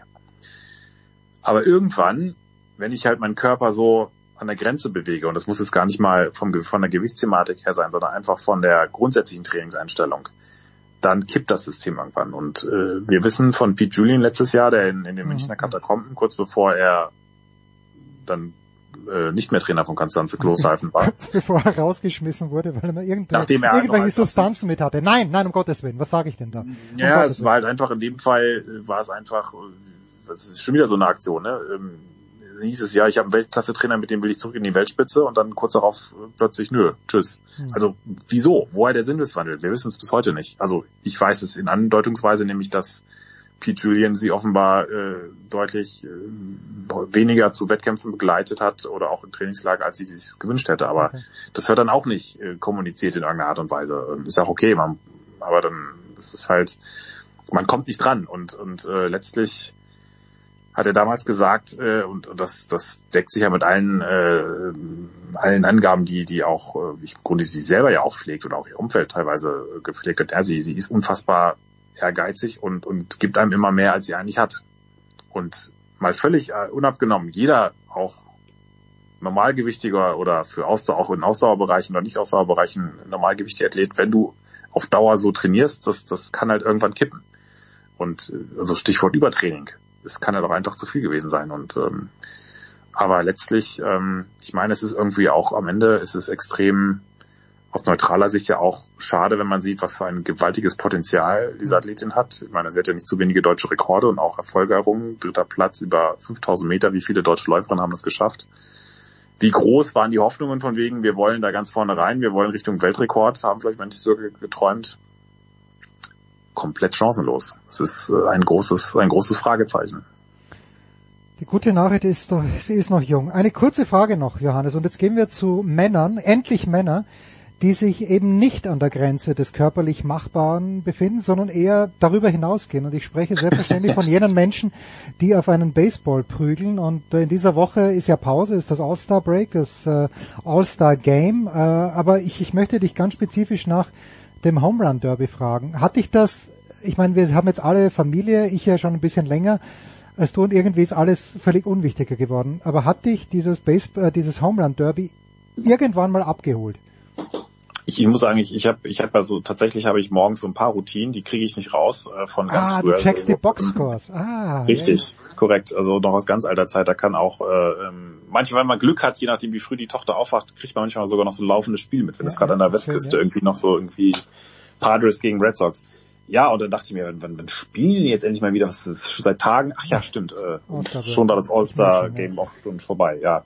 Nö, ähm, hat mich leider nicht gepackt. Vielleicht, äh, ähm, aber ich finde auch dieses All-Star-Game, ich, ich weiß nicht, das ist so, ähm, auch wenn die verzweifelt daraus versuchen, einen Wettbewerb zu machen, das wirkt auf mich halt so, jeder kriegt halt so, ähm, es ist halt irgendwie so konstruiert und, und so, so, ähm, ja, sehr viel drumherum und wenig Essentielles und das ist mir irgendwie zu viel. Ich mich, ich habe da noch nie die richtig den sportlichen Wert äh, jenseits der der Show erkannt und ähm, Baseball ist einfach ein Sport. Es ist in einem eine Partie über alles zu stellen, das das verkörpert nicht Baseball. Ja, das ist einfach dieses dieser lange Anlauf, der dann irgendwann 162 Spiele äh, irgendwo teilweise mit komplett äh, absurden, sinnlosen Settings bis dann halt irgendwann mal im Oktober das kulminiert in dieser Postseason und ähm, da da ein Spiel oder weniger ähm, weiß ich nicht, das ist das äh, oder das da ein Spiel so rauszuheben, das, das, das holt mich nicht so richtig ab.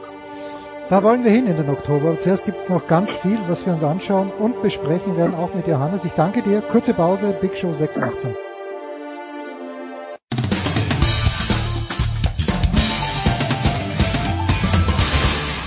Hallo, hier ist Gina Lückenkämper und ihr hört Sportradio 360. Ich gebe die Frage, die ich Johannes Knut in der Big Show 618 gestellt habe, gleich direkt an Heiko Olderb weiter. Heiko, ich frage gar nicht für dich, sondern ich frage für Ryan. Holt Ryan ein Event wie das Home Run Derby überhaupt noch ab? Schaut ihr sowas gemeinsam an? Oder ist in der jungen Generation, in der jüngsten Generation, möchte ich sagen, deine Tochter spielt Fußball, Ryan spielt Fußball und Eishockey. Gibt es da für solche Dinge überhaupt kein Interesse? Sehr gut, dass du das fragst, weil da kann ich auch ganz aus aktuellem Grund antworten. Denn das Home Run Derby war ja gestern Abend am Dienstag. Ja. Und unsere Kinder sind seit dem 24. Juni in Pennsylvania im Summer Camp, im mhm. Ferienlager. Und da gibt's jetzt seit Montag die Olympischen Spiele, drei Tage lang. Und ähm, Gestern Abend durfte, wie es heutzutage so ist, hat man natürlich mittlerweile mit den anderen Eltern, äh, deren Kinder auch im Bungalow mit unseren Eltern sind, äh, mit unseren Kindern sind, äh, eine gemeinsame äh, Chatgruppe etc. Ja. Genau. Äh, und da kam dann gestern, äh, hatte eine Mutter mit ihrem Sohn telefoniert und der hatte ganz stolz erzählt, oh, die zeigen hier im Camp das Home Run Derby oder beziehungsweise das All-Star Game. Und ähm, äh, darauf reagierten dann andere Mutter auch, ach, das wird mein Sohn aber auch freuen. Und Kate und ich haben uns so angeguckt, scheiße, was, was macht Ryan denn da? Das wird ja total langweilig für ihn. Also äh, Ryan, Ryan guckt kein Baseball. Ich bin stolz darauf, dass wenn ich mal Baseball anhab hier, was aber auch sehr wenig ist, und ich Caroline frage, Lini, weißt du, wer das ist? Oder was das ist? Ja, Baseball. Und weißt du, wie das Bostoner Baseballteam heißt? Red Sox. Das kriegt sie hin, zweite Klasse immerhin, jetzt bald dritte Klasse. Aber ansonsten nein. Was wir gucken von all diesen All-Star-Games ist, äh, das ist immer am Freitag die Skills Competition vom NHL All-Star Game, weil mhm. das ist echt cool. Aber die, die Spiele dann am Sonnabend selbst gucken wir auch nicht. Nein, also dafür haben wir ein viel zu schönes Leben zu leben, als dass wir das, also das, das äh, passt nicht in unseren Tagesablauf, nein. Ja, also gut, mich hat das halt irgendwann mal angefixt und dann hatten wir unser eigenes Team, aber da war ich dann auch schon 19 oder 20 Jahre alt und alles war neu und es war spannend und man musste sich Videokassetten aus den USA schicken lassen über Pontel, äh, hat sich die dann angeschaut äh, und wusste nicht, ob man jetzt im besten Fall damals, was hätte mich interessiert, Red Sox, gab es ja noch kein Interleague Play, Red Sox gegen Yankees bekommt und irgendwie sind dann, was weiß ich, Twins gegen Tigers gekommen und man hat es trotzdem angeschaut. Ja. Also, also ich kann dir sagen, guck mal, gestern war ja das All-Star-Spiel. Wir haben jetzt hier 15 Uhr 11 am Mittwoch. Und du weißt nicht, wer gewonnen hat? Ich habe keine Ahnung, nein, nichts. Es war die National League. Würde mein Leben, würde, würde mein Leben aber auch nicht grundlegend verändern. Also von daher. Die lustige Geschichte ist, also Heiko und ich werden jetzt gleich über ein, ein ureuropäisches Thema fast sprechen, aber vielleicht noch Die kurze Zwischenfrage, Heiko, der Gold Cup auf der anderen Seite, die USA sind gemeinsam mit Kanada und Mexiko Gastgeber bei der WM 2026. Es ist davon auszugehen und keiner weiß warum, dass Greg Burhalter da möglicherweise auch noch der National Coach sein wird. Wie sieht's mit dem Gold Cup aus? Du bist ja doch jemand, der auch dorthin geht, wo es weh tut, sprich in den US-amerikanischen Fußball. Bist du da wenigstens im Thema? Ich bin, ich bin mir sicher, du bist im Thema. Ich habe vor zwei Wochen, der Gold Cup ging vor zwei Wochen los, äh, an dem,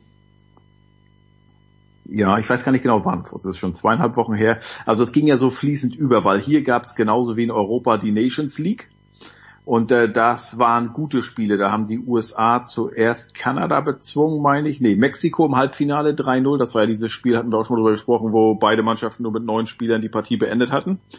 Äh, und dann haben sie im Finale Kanada besiegt. Und das waren wirklich von den USA und von Kanada die absoluten A-Teams. Also mit Fonzie Davids bei den Kanadiern, mhm. mit ähm, Christian Pulisic, äh, Weston McKinney, Gio Reyna bei, bei den USA. Und was natürlich aber auch Sinn macht, ist jetzt, äh, da haben beide Teams jetzt, weil das ging wirklich am Sonntag war, glaube ich, das Finale und am Sonnabend drauf begann der Gold Cup. Und äh, deshalb ist der Gold Cup jetzt ähm, zwar durchaus auch für beide Nationen wichtig, aber beide sind nur mit einem B-Team da. Ah, okay. Also da sind da sind ähm, Spieler bei den Amis und ich verfolge die nun ein bisschen näher, aber die kennst du halt echt nicht. Und das Interessante, Jens, ist aber, dass trotzdem, obwohl jetzt sag ich mal die die A-Nationalspieler halt nicht da sind. Und dann die B-Spieler quasi, die sind jetzt bei diesem Gold Cup trotzdem, und viele von denen kommen aus der MLS, trotzdem läuft die MLS auch noch weiter. das, ist, das, ist absurd, das ist absurd, ja. Ne? also wer jetzt nicht noch ein MLS-Spiel anguckt, der ist eigentlich bekloppt, weil da kriegst du ja, also von der Qualität her, äh, ja, C-Ware. Das ist Grabbeltisch, wenn du so willst, ne? oder Wühltisch. Ähm, ich habe das zu Beginn verfolgt, weil äh, der Gold Cup, ich mag ihn, der findet alle zwei Jahre statt, war auch schon öfter mal hier vor Ort, wenn in Boston gespielt wurde. Diesmal ist Boston keine Spielstätte, weil das ist immer eine, ein herrliches Sammelsurium oder ein, eine herrliche Plattform für die Geschichten der ganz kleinen Verbände. Okay. Äh, weil normalerweise, ähm, klar, Amerika, Kanada mittlerweile auch, Costa Rica, äh, Mexiko, das sind so die in Anführungsstrichen großen hier, aber dann hast du halt, das ist der CONCACAF-Verband, da hast du halt nicht nur Nord- und Zentralamerika, sondern auch die Karibik. Und da sind immer so richtig schöne Geschichten dabei. Und da war diesmal St. Kitts and Nevis, waren das erste Mal dabei. Äh, und St. Kitts, and, St. Kitts and Nevis, die sind von der Fläche her mit 261 Quadratkilometern das acht oder neun kleinste Land der Welt, so groß wie Bielefeld. Und von, von den Einwohnern mit äh, knapp 50.000 ähm, auch das acht oder neun kleinste, ich weiß nicht mehr genau. Das ist, ich, also für mich als Norddeutscher Wismar, kennt man vielleicht in Süddeutschland nicht, aber Wismar hat 50.000 Einwohner, das ist eine Hansestadt bei uns ja. oben in Mecklenburg-Vorpommern. Ähm, und dieses Land hat sich das erste Mal qualifiziert, weil die überraschend, und jetzt kommt wieder so, wo man das einordnen muss, die haben Favorit Curaçao geschlagen. Ja, bitte.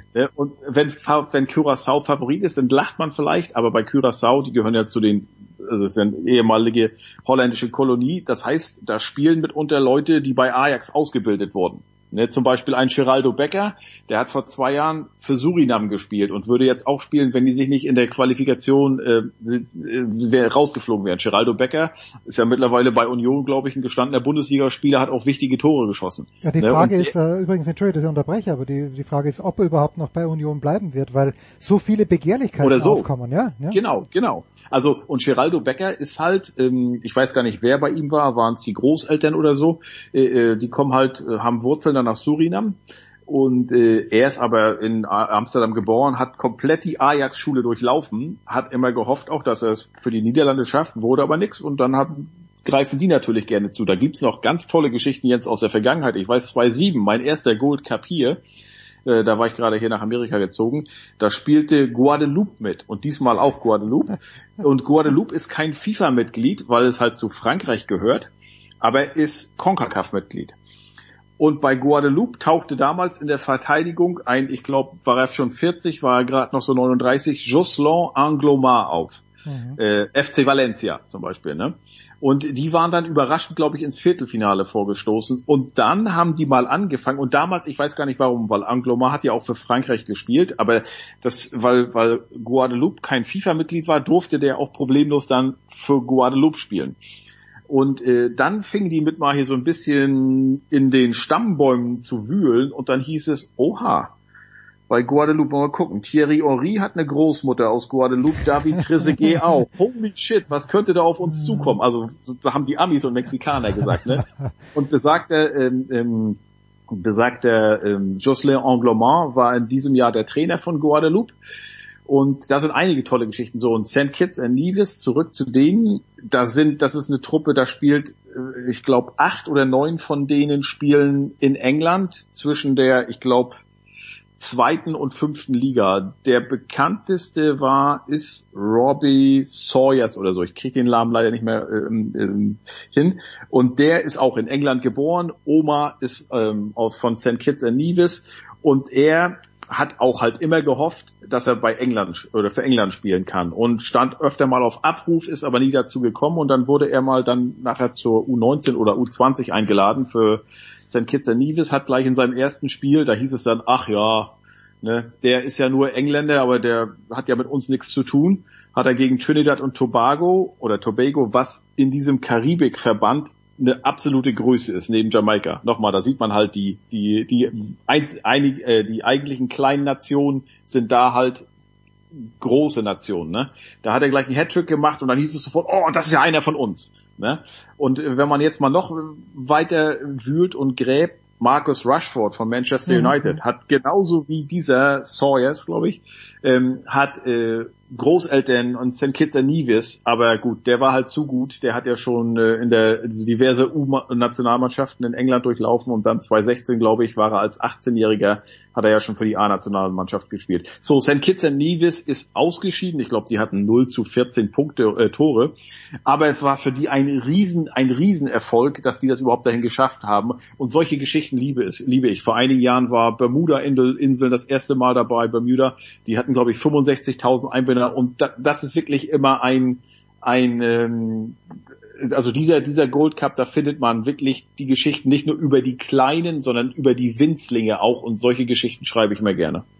So, wir machen gleich eine Pause, aber jetzt, weil ich hätte die Frage falsch beantwortet, aber ich weiß, Heiko, du bist ein wandelndes Sportlexikon. Ich habe nämlich einen falschen Sprinter 2003 das ist Kim Collins, so, das ah, ist die ja, große Geschichte. Ich, Kim, so, ja. Entschuldigung, das hatte ich noch vergessen zu ja, erzählen. Ja, ist gut, ist gut, weil, auf, weil, ja, ja, bitte, weil ich hätte nämlich Frankie Fredericks, äh, Nee, Frankie Fredericks ist ja Nigeria. Namibia. Nee, Entschuldigung, Namibia. Namibia, Namibia ja, genau. Ja, ich, ja. ich hätte, nee. hätte den. So, und, und das ist die, die, das Tolle. Also St. Kitts and Nevis, gut, wenn man jetzt ähm, Engländer ist oder Inder, dann würde man sagen, nee, die sind auch durch Cricket bekannt, weil die waren, die gehören ja zu den West, Indischen, West Indies. Da, da, da spielen auch einige mit. Äh, aber beim Cricket kenne ich mich null aus und die waren 2007, glaube ich, war da diese ganzen West Indies, die waren Gastgeber der Cricket WM und das war für St. Kitts and Nevis, weil Cricket ist der beliebteste Sport da, ein großes Ding, dass die das da mit mit ausrichten durften. Aber ansonsten wirklich global ist St. Kitts and Nevis erst einmal in Erscheinung getreten, das heißt mehrere Male, aber nur durch einen Sportler und zwar Fra äh, ähm, Kim Collins, Kim Collins äh, ist in Paris 2003 überraschend, ich glaube Bahn 8 war es sogar, oder Bahn 1, zum WM-Titel gelaufen, in damals recht bescheidenen, ich glaube 10,07 und hat dann anschließend bei äh, drei weiteren Weltmeisterschaften, meine ich, hat er noch vier Bronze gewonnen und äh, mit der Staffel auch noch eine. Also das war das einzige Mal, wo St. Kitts and Nevis bislang ähm, in Erscheinung getreten ist, international. Ja genau, also und ich hatte, ich hatte echt Frankie Fredericks dazu geordnet, aber natürlich ist es Kim Collins und ich schicke jetzt alle unsere zwölf Hörer mit folgender Frage in eine kurze Pause. Wie in Gottes Namen kann es sein, dass Guadeloupe nicht FIFA-Mitglied ist, Schottland, Wales und Nordirland aber schon? Vielleicht lösen wir das nach der Pause auf, wahrscheinlich aber nicht.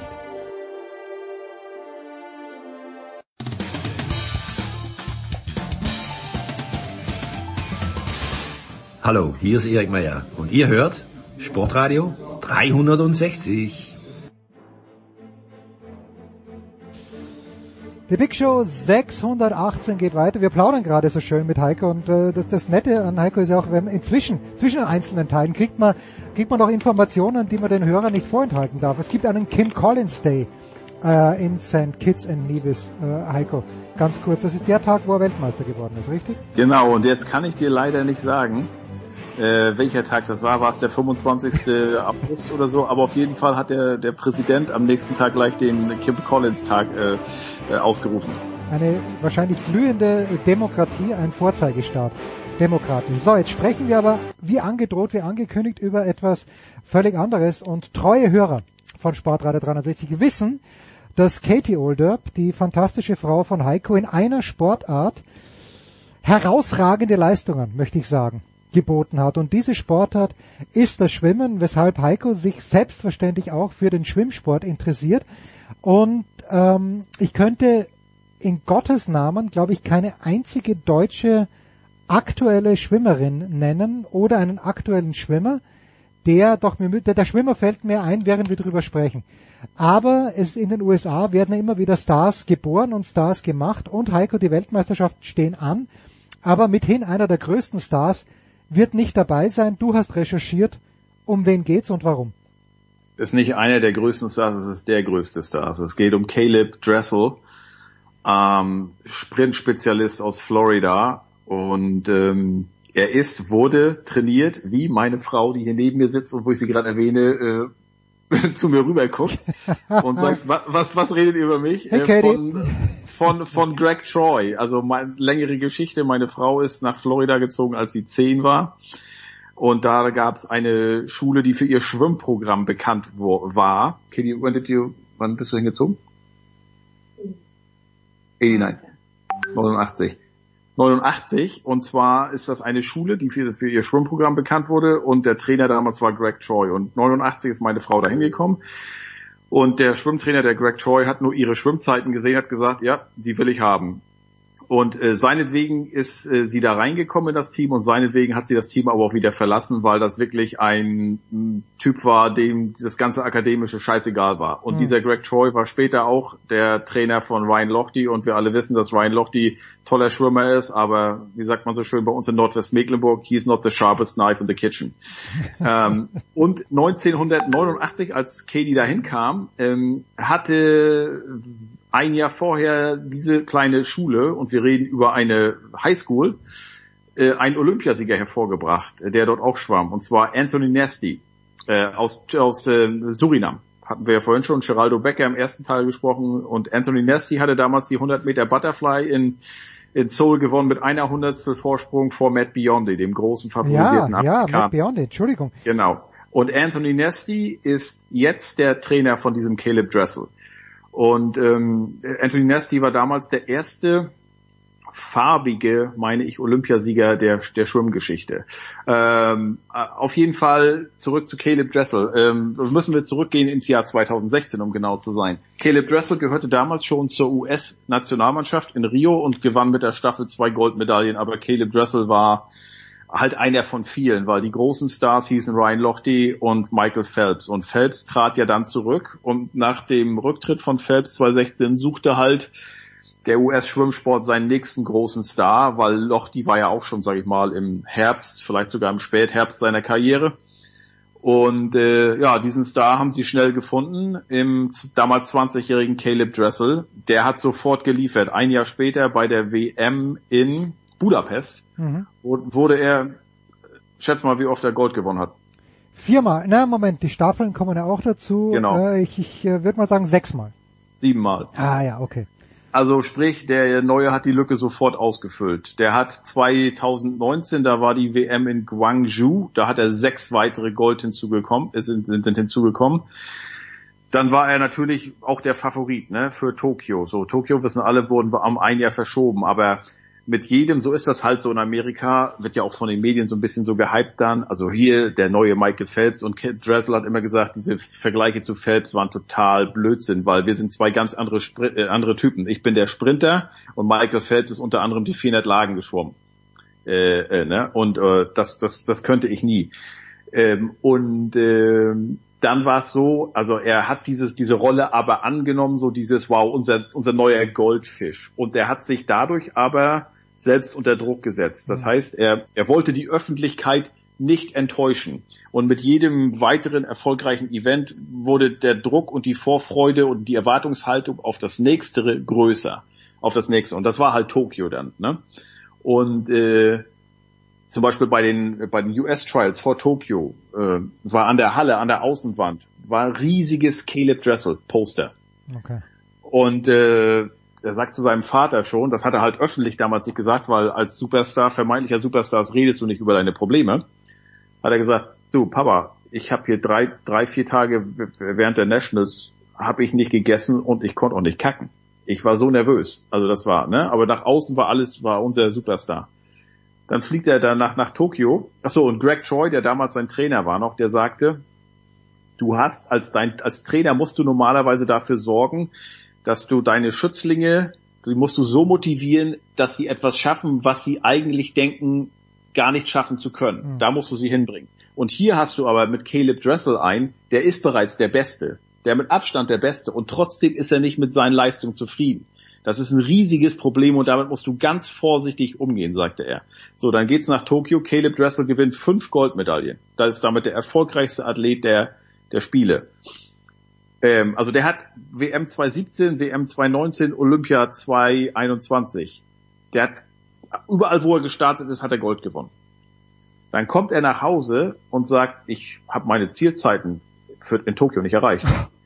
Caleb Dressel ist 100 Meter Weltrekord geschwommen über die 100 Delfin, meine ich, hat zwei olympische Rekorde über seine drei Einzelstecken aufgestellt und zudem mit der Staffel auch noch einen Weltrekord und kommt nach Hause und sagt, ich habe meine Zielzeiten nicht erreicht. Da musst du dir mal vorstellen. Ja, jetzt. aber das ist auch, äh, es ist nicht normal. Und das erinnert mich ein bisschen an, an Simone Biles auch, die, die ja auch Ja. diesen Druck, diesen unfassbaren Druck, der dann, ja, kommt überhaupt von der Öffentlichkeit, ja? Wie viele Leute sind das denn, die sich wirklich für Schwimmen Genau. oder fürs Turnen interessieren? Oder kommt das dann doch von mehr von einem selbst oder von, vom näheren Umfeld? Das frage ich mich dann halt immer. Ja, so und ich habe äh, Caleb Dressel, also erzählen wir die Geschichte nochmal kurz zu Ende, dann gehe ich da nochmal drauf ein. Ja, ja. Ähm, und zwar ähm, hat er danach, dann wurde, da wurde ja diese diese ISL, diese internationale Schwimmliga auch gegründet, ne?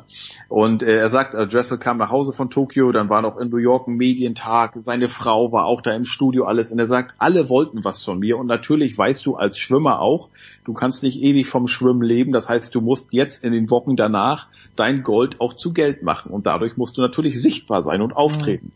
Alle wollten mit mir reden. Was ich wollte, ist nur nach Hause und mit keinem mehr reden. Aber ich musste da durch.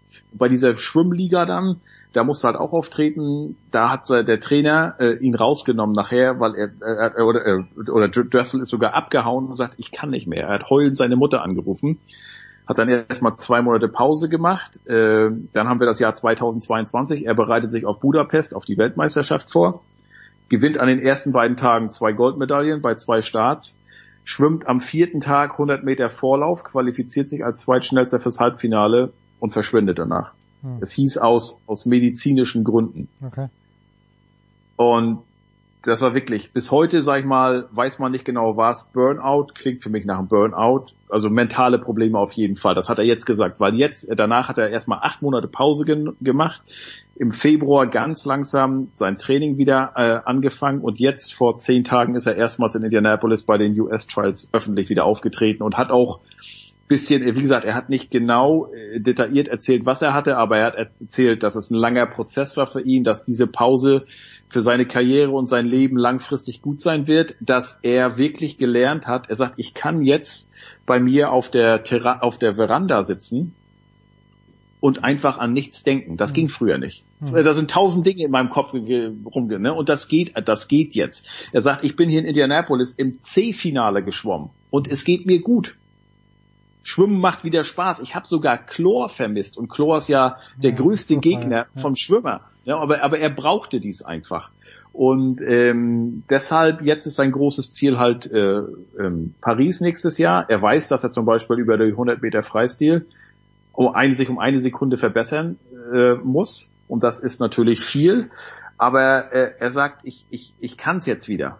Ne? Also ich will es jetzt auch wieder. Und ähm, ich habe über all das, äh, habe ich am Wochenende für den Deutschlandfunk einen Radiobericht gemacht und habe im Zuge dessen auch mit einem Professor vom Psychologischen Institut der Sporthochschule in Köln gesprochen, Professor Dr. Jens Kleinert, und der hat halt gesagt, zum einen dieses, was du gerade sagtest, ne, oder worüber wir gesprochen haben, wenn du halt äh, diese diese Übererwartungshaltung an dich selbst hast, wenn du fünfmal Gold gewinnst und trotzdem nicht zufrieden bist, das ist halt diese bei diesen bei diesen Extremathleten das ist gar nicht mal so selten. Deshalb sind sie halt auch so erfolgreich oder so viel erfolgreicher als andere. Ne? Aber natürlich ist es auch normal, dass sowohl durch die Erwartungshaltung als auch durch die Umfänge, die die trainieren, dann irgendwann das System mal zusammenbricht. Das ist auch, äh, kommt nicht überraschend. Ne?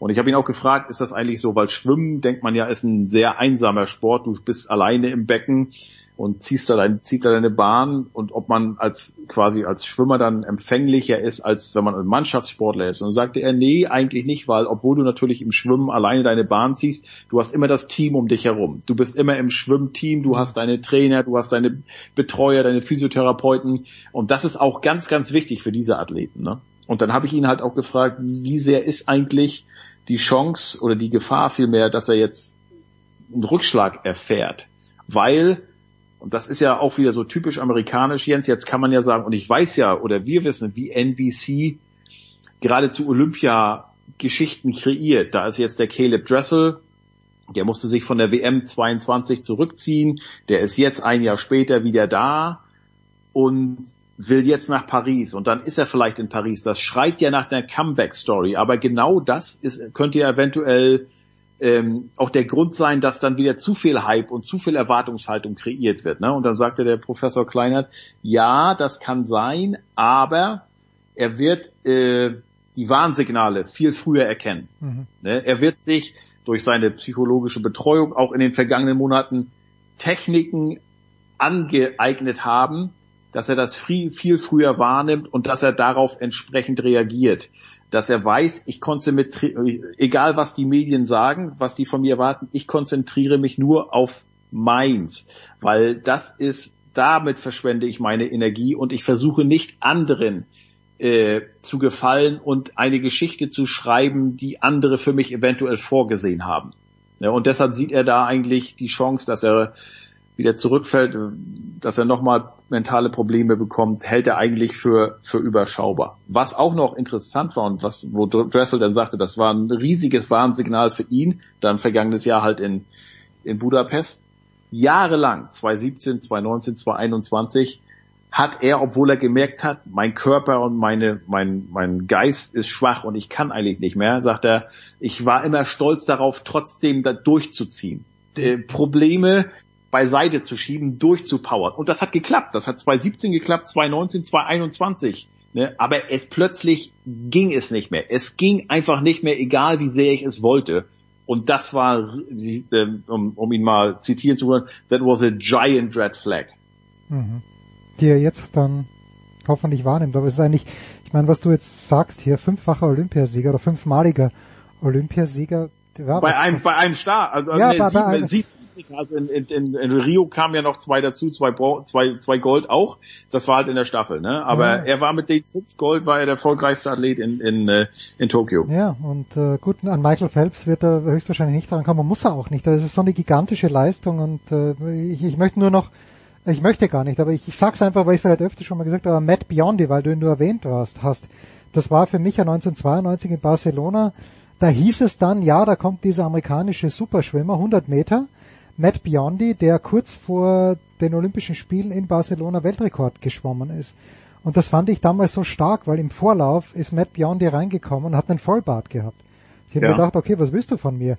Und ist den Vorlauf natürlich äh, ja souverän geschwommen, so dass er ins Finale gekommen ist und hat sich dann, was für ein Poser im Nachhinein betrachtet, diesen Vollbart rasiert um im Finale dann sogar Olympiasieger zu werden. Äh, ich weiß gar nicht, äh, ob er souverän geworden ist. Ich glaube, der hat auch wirklich nur die 100 Kraul gewonnen, also die 100 Freistil. Ja, er ist auch ein ähm, ähm, Staffel Flyer, also. Ah, Butterfly ähm, auch. Ja, Butterfly eigentlich. Also in, ich weiß, Anthony Nesti ist, meine ich, in Barcelona dann Dritter geworden. Kann sein, dass, dass Biondi da gewonnen hat. Okay, jetzt nur ganz kurz noch, Heiko. Bester Schwimmer oder der, der charismatischste Schwimmer, ich schaue ja nur von ganz, ganz Weitem zu, aber Schwimmer mit dem meisten Charisma über die letzten, ja, seit, seit du dich für Schwimmen interessierst? Schwer. Ich habe, muss ich sagen, Michael Groß ja, die, hätte ich auch die, sofort Prime, gesagt. die, die Prime verpasst. Na, das habe ich, das hab ich mitbekommen. 84 Los Angeles, da war ich sehr, sehr nah dabei durch den ORF. Also Michael Groß ja, auf jeden durf, Fall weit vorne auf wir ja nicht gucken. In der DDR haben wir trotzdem heimlich geguckt Ja. dann, aber wir waren ja nicht dabei. Ja. Ähm, und ähm, ich fand damals Jörg Hoffmann ziemlich cool, den 800 Meter Mhm. und 1500 Meter Weltmeister von Perth 91. Ähm, es gab ja so einige aus der DDR, aber da muss man halt im Nachhinein Nils Rudolf, der Sprinter, weil der aus Rostock kam, fand ich cool, aber da weiß man halt nicht, Ja. wie sehr die noch im, im, Im Saft standen. im Saft steckten, genau. Ähm, kann ich dir so nicht sagen, verschiebt sich auch sicherlich, weil Ja. als Teenager findet man Schwimmer cooler als ähm, dann später, wenn man die vielleicht auch mal persönlich, ich habe öfter mal mit, mit ich habe äh, Loch die sehr oft bei Trials live erlebt Okay, oder ja. auch oder auch ein Phelps. Ähm, das ist schon Wahnsinn, auch dieses dieses ganze, was für ein Pensum die absolvieren. Ne? Also mit warm schwimmen, dann den Wettkampf schwimmen, dann wie sagt man, swim down, Ausschwimmen, ja, ausschwimmen. ausschwimmen Ja. und dann äh, schon wieder warm schwimmen später für für Katie Ledecky ja auch und, und, und dann zwischendurch noch Medien mitunter und ähm, ich kann dir da keine Antwort geben, Jens. Äh, aber ich finde so Geschichten, da sind wir wieder bei den Winzlingen, wie damals. Äh, Anthony Nesti, wie gesagt, 88 sehe ich wie bis heute vor mir, äh, wie der da Matt, Matt Biondi schlägt. Und dann habe ich, der ist jetzt der Trainer bei der University of Florida, den habe ich angeschrieben, auch für ein Interview im Zuge des, der, dieser ähm, Caleb Dressel-Geschichte. Habe leider keine Antwort bekommen, liegt vielleicht daran, dass er in, im Sommerferien ist äh, oder schon halt in Budapest. Mhm. Ähm, aber das habe ich zu Katie gesagt, das sind diese Geschichten. Das hört sich immer blöd an, aber ich habe ja unseren Kindern mal erzählt, Kinder, wenn Papa auf der Couch sitzt und Sport guckt, dann arbeitet er. Richtig. Das ist sehr ja. oft natürlich eine faule Ausrede. Natürlich. Aber diese Geschichte, das war damals noch zu DDR-Zeit. Ich sag, Katie, jetzt wo ich gerade diese E-Mail an Anthony Nesti schreibe,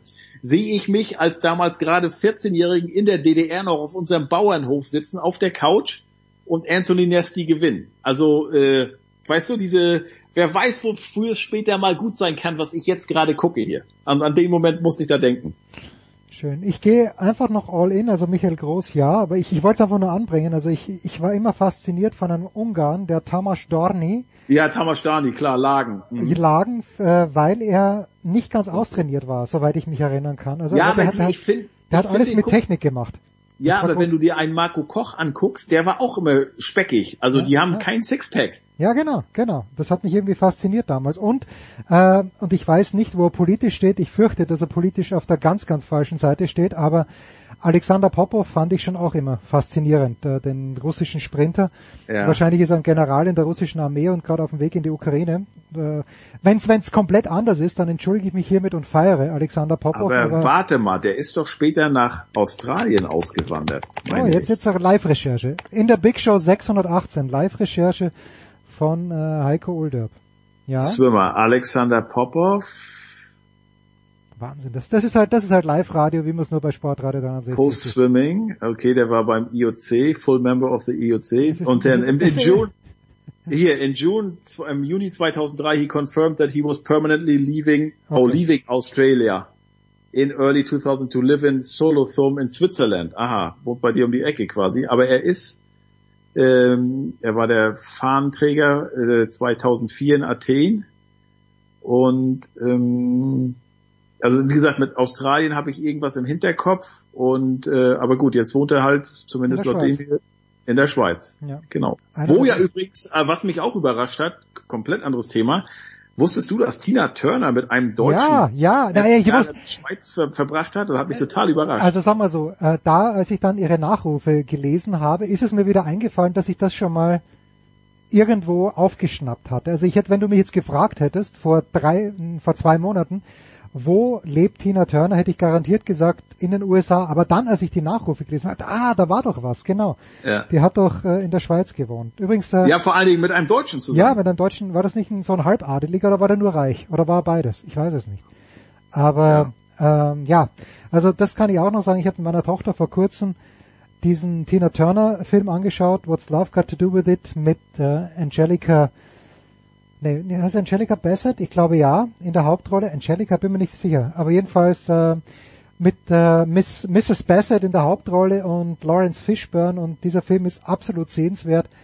Ähm, ja, muss man sich anschauen. Heiko, wie immer, eine überragende Freude. Wir freuen uns auf die Schwimmweltmeisterschaft. Jetzt hast du mich ein bisschen angefixt und dann werde ich auch öfter Weiß- reinschauen. Ja, ist ja Fukuoka, ich weiß nicht, wie da Oh zeitmäßig ja, der, schwierig, schwierig. Ja, und ich weiß auch ehrlich gesagt nicht, wie viel da übertragen. wird, ob da was übertragen wird. Also kann ich dir leider nicht sagen. Vielleicht ist da ja das äh, Sommertrainingslager in Österreich, in Tirol von irgendeinem Drittligisten Schal- wichtiger. Von Schalke 04 in Mittersil, wo ich gelesen habe, dass die bösen, bösen Schalke-Anhänger überall ihre Aufkleber anbringen und dass die Einheimischen dann sagen, Freunde, so geht's nicht.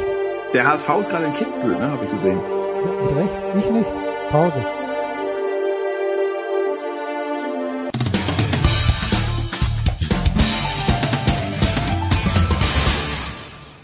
Hallo, hier ist Heinz-Harald Frenzen und Sie hören Sportradio 360.de.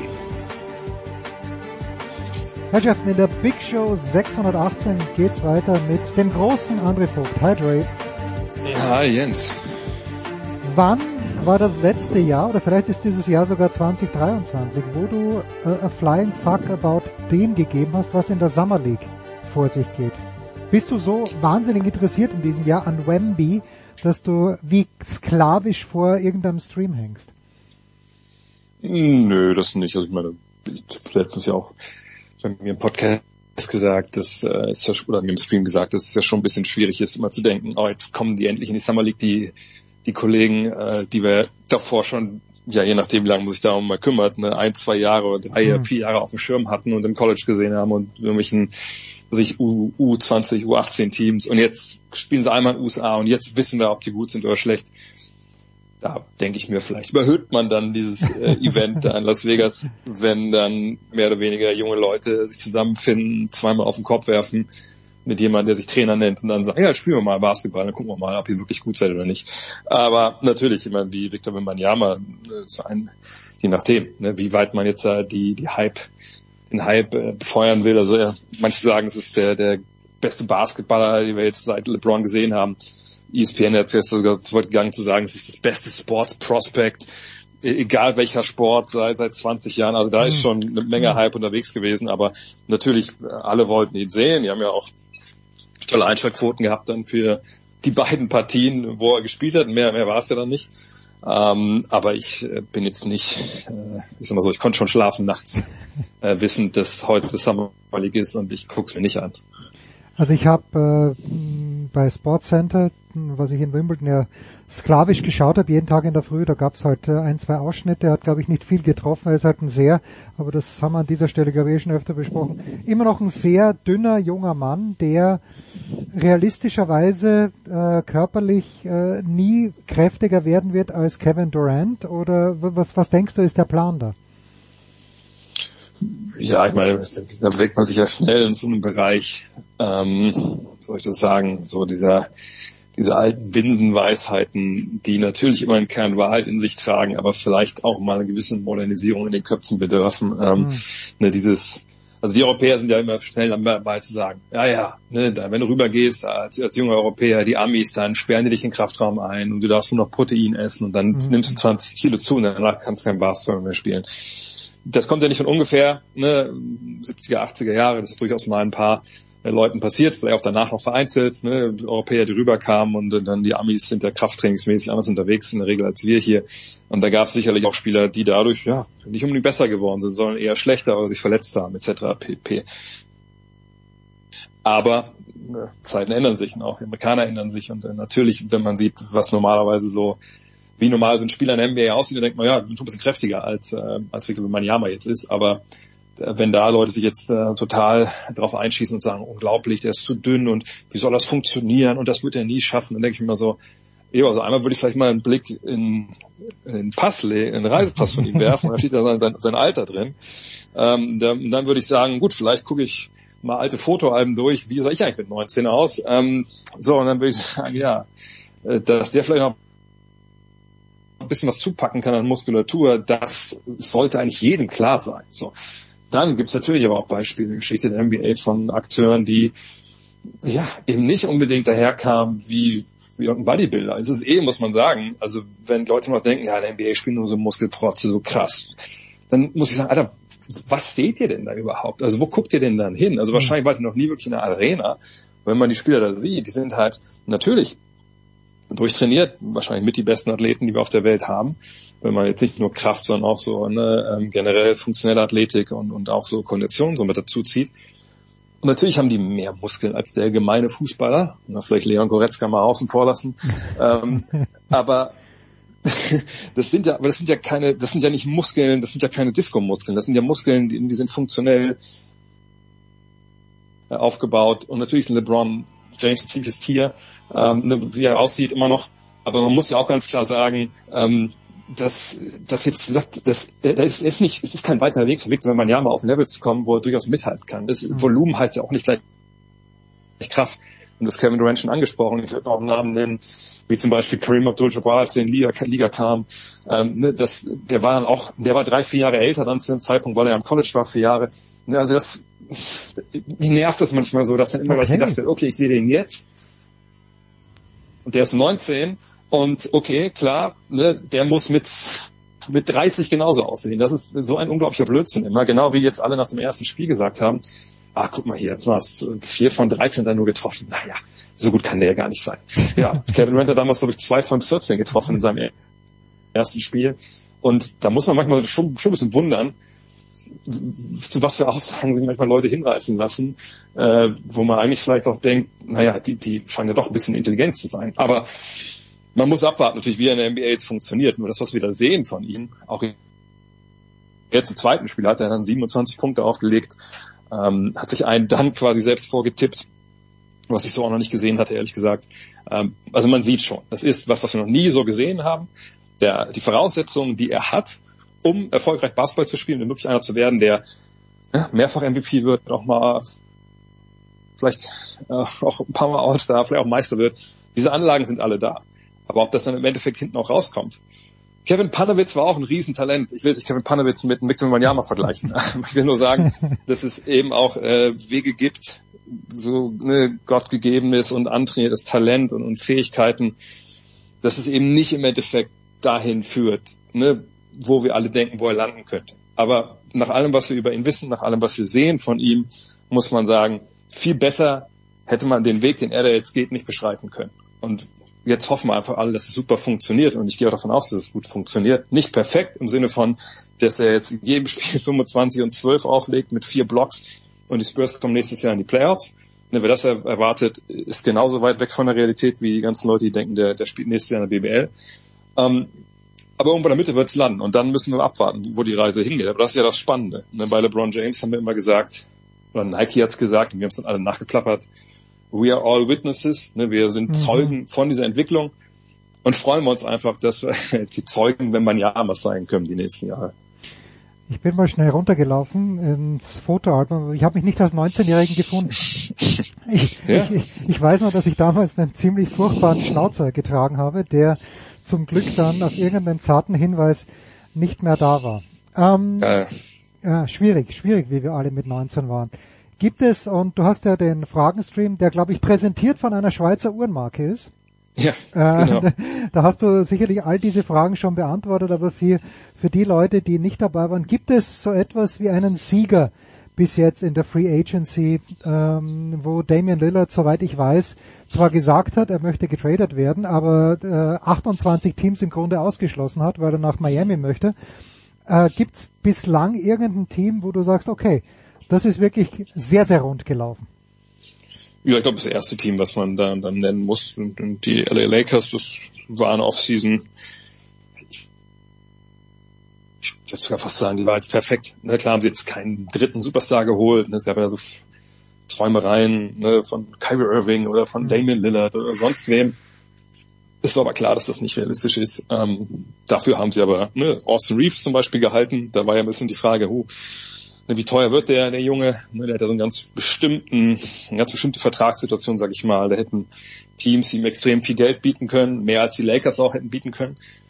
Und dann wäre es für die Lakers aber wahnsinnig teuer geworden. Mhm. Aber dieses Angebot kam nie und dann ist er halt quasi, ja, für den, nicht für den geringsten Betrag, aber für den Betrag, den die Lakers maximal bieten konnten, der geringer war, als es außerhalb hätte kommen können, ist er jetzt halt geblieben. Und das ist für einen Spieler wie ihn, der jetzt in den Playoffs einfach echt überzeugt hat, einfach ein wahnsinnig guter Deal. Also natürlich hätte er gerne mehr, mehr verdient, denke ich, aber für die Lakers ist es ein wahnsinnig guter Deal. Dann haben sie, ähm, gut, Dennis Schröder haben sie nicht gehalten. Ähm, dafür haben sie Gabe Vincent aus Miami geholt, der jetzt ja auch in den Finals gespielt hat. Äh, sie haben dann Hachimura gehalten. Sie haben verschiedene andere Spieler dazugeholt. Und das ist einfach jetzt eine wahnsinnig runde Truppe. Das Einzige, was ihnen noch ein bisschen fehlt, ist vielleicht noch mal so ein langer Spieler, der von draußen trifft. Aber dann haben sie jetzt noch Zeit. Da gibt es auch genug Leute, die bis durchs Raster gefallen sind bei dem man jetzt nochmal fragen kann, wie sieht's aus nächstes Jahr? Hast du mal Lust für weniger Geld zu spielen? Ähm, ich denke, da werden sich auch jemanden finden, ne, mit dem der Anziehungskraft dieser Franchise in dieser Stadt. Dann muss man sagen, dass Dallas einfach eine gute Offseason hatte. Ne? Das ist ja, wird ja vielleicht für einige Fans ein bisschen sich komisch angefühlt haben, dass man halt nicht jeden Tag ins Internet geht und einen leichten Brechreiz unterdrücken muss und, und dann irgendwie seinen Hass in irgendwelche Kommentarspalten spült, äh, gießt das war dieses Jahr wirklich, wirklich gut. Ich meine, man kann darüber streiten. Äh, ich sag, ich bin kein Fan von der ganzen äh, Personalie Kyrie Irving. Ja. Man kann darüber streiten, wie, wie teuer er jetzt dann war. Das waren 100, noch fast 20 Millionen. Äh, 126, mehr, 126. Genau. Ähm, ne, da kann man sagen, gut, das ist ja das wert. Ähm, macht ja nicht Ärger dann wieder, wenn er jetzt dann Free Agent wird und so. Hoffen wir einfach mal, dass es nicht so ist aus sportlicher Sicht, aber den haben sie zumindest gehalten. Ähm, das war wichtig. Dann haben sie sich echt Hilfe geholt auf dem Flügel, auf Center-Position. Sie haben äh, gedraftet einen, einen jungen Big Man, der wohl sehr vielversprechend ist. Also das war alles sehr rund. Und mit Grant Williams jetzt am Ende ne, aus Boston, da jemanden losgeeist, der vor zwei Jahren auch noch NBA Finals gespielt hat. Und von daher, ja, das ist jetzt ein, ein Kader, wo man sieht, okay, da sind also die Schwachstellen, die man vorher hatte, ganz gut ausgepolstert worden. Wie gesagt, Kyrie Irving, ich will immer noch mal abwarten, bis alles so funktioniert, aber das war jetzt gut. Und dann würde ich vielleicht noch Phoenix nennen. Ähm, das ist ja die Truppe, die der vergangene Saison Kevin Durant geholt hat, neben Devin Booker. Und jetzt Bradley ähm, Beal. Dann haben sie, dann haben sie Bradley Beal dazu geholt, äh, in, in, einem großen Trade. Und dann haben wir sich ein bisschen gefragt, gut, aber wollen sie jetzt beim 3 gegen 3 antreten? Olympia oder so? Ähm, wie machen wir das denn mit der Rest der Truppe? Und dann gab es dann viele Fragen, ob sie nicht vielleicht die Andrew Ayton ihren Center traden, der mit dem Ex-Coach Probleme hatte, aber der Ex-Coach ist ja weg, der ist in Detroit. Ähm, er ist noch da, mal gucken wie lange, aber er, jetzt ist er da, aber sie haben es halt geschafft, den Rest des Kaders ähm, einfach so auszufüllen mit Spielern, die quasi jetzt, sagen, ich will nicht sagen, dass 2,3 Millionen kein Geld ist. Ne? Ich meine, für dich natürlich nicht, aber Nein, für mich so als kleiner Podcaster ist es schon ja. eine Menge. Äh, aber das ist so das Minimalgehalt vereinfacht gesagt. Und dafür haben sie einfach echt gut passende Spieler gefunden, auch Spieler gefunden, die äh, ja anderswo unterbewertet waren. Ähm, das kann sehr, sehr gut funktionieren. Allerdings muss man natürlich auch da erstmal abwarten. Aber das sind so die drei Gewinner, würde ich sagen. Vergesst sicherlich irgendein Team, aber wir haben auch begrenzt Zeit hier ja, von, daher die, die drei würde ich nennen. Kyrie Irving wird wahrscheinlich spätestens im Dezember sagen, dass er irgendwo hingetradet werden möchte und dann geht das Ganze wieder von vorne los. Ich habe noch zwei Fragen. Trey, die erste mhm. äh, ist basiert auf einem Interview, das ich übersehen hatte, aber Heiko hat mich darauf hingewiesen. Ralf Tögel hat für die Süddeutsche Zeitung, ich weiß nicht, ob du es gelesen hast, mit äh, Sveti Pesic gesprochen. 30 Jahre nach dem Europameistertitel der Deutschen errungen in München gegen die damalige Sowjetunion. Ich glaube 71, 70 ist das Finale ausgegangen, wenn ich das richtig auf dem Schirm habe.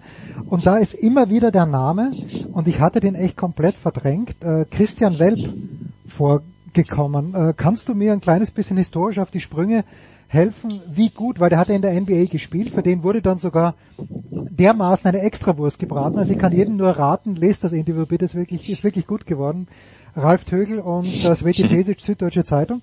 Und Pesic war ja so weit, dass er gesagt hat, eigentlich er oder ich wollte schon hinschmeißen, weil es wohl hieß, dass Welp äh, die Vorbereitung nicht mitmachen muss, aber trotzdem eingesetzt werden soll, weil er eben der bekannteste Spieler ist. Und ich hatte den überhaupt nicht auf dem Zettel. Wie gut war Christian Welp? Also erst muss ich sagen, dass er den entscheidenden Korb gemacht hat dann. Dann ja, ja, ja. Nach Pass von, von, von Kai Nürnberger. Ja, Christian Welp war, muss leider sagen, war, er ist ja vor ein paar Jahren verstorben, mhm. äh, viel zu früh, war ja einer der, besten deutschen Center, der, die wir hatten, vielleicht der beste. Da müsste man mal, eine Liste aufstellen und war jemand, der so ein bisschen auf den Spuren äh, von von Detlef Schrempf auch gewandelt ist. Ne? War an der gleichen Uni. Patrick Fehmering war damals ja auch da, später dann University of Washington, war dann, hat dann Cup of Coffee in der NBA gehabt, äh, wurde da so ein bisschen, ja, ich sage rumgereicht, aber war dann halt so, so ein Rollenspieler. Mhm. Ähm, und hat dann irgendwann, ja, in Europa dann zum Ende dann seiner Karriere gespielt und war aber einfach einfach ein, ein toller, toller Center. Also nicht so diese Marke, okay, einfach nur groß und Rebound und blockt ein paar Würfe, sondern hatte echt ein sehr, sehr weiches Händchen, hatte einen guten Wurf, war aber halt auch so ein, ja, so, ich will sagen, wie weiß ich beschreiben soll, so ein Freigeist. Also der hat dann auch so ein bisschen sein eigenes Ding gemacht. Ich denke, das kommt ja in dem Interview auch ganz gut äh, durch. Ich kann mich mal erinnern, dass er mal damals, ich glaube 92 war die McDonald's Open. Das war damals so ein, ja, natürlich so ein Werbeevent. Da hat der NBA Champion oder in dem Fall halt war es der, der, der Vizemeister eben Phoenix gegen, glaube ich, den, den äh, Sieger vom äh, Pokal der Landesmeister gespielt und irgendwie, ne, dann irgendwie noch den Sieger von, vom Copa America oder irgendwie sowas. Und das war 92 in München und ich weiß, dass ähm, vorher, glaube ich, da gab es noch Jump Runner, wie es hieß. Und da war damals, äh, da natürlich dann Charles Barkley da zu Gast, irgendwie ganz cool. Und dann ähm, war Chris Welp auch, weil Chris Welp hat mit äh, Barkley, glaube ich, eine Saison so zusammen in Philadelphia gespielt. Und da, da, da hab noch mal gesehen, wie witzig der Typ eigentlich auch sein konnte, dass irgendwie, ich, wie war das denn nochmal? Irgendwie hat Welp dann irgendwie äh, auf, auf Barclay gezeigt und meinte, hey, was ist das denn für eine Uhr, die du am, am Handgelenk hast? Das ist viel zu teuer. Und dann hat Barclay nur gesagt, äh, also hat überhaupt, ich glaube, er hatte so eine Swatch an dann auch, Chris mhm. Welp, und hat dann nur gesagt, ja, guck mal, uh, this is I don't need, und zeigt auf seine eigene Uhr, zeigt auf die Uhr von Chris Welp, and this is I don't want. das war natürlich Charles Barkley auch in, in Reinkultur. Ähm, nee, Chris Welp, gesagt, absolute Legende. Äh, dann in Leverkusen habe ich ihn auch ein paar Mal live gesehen damals.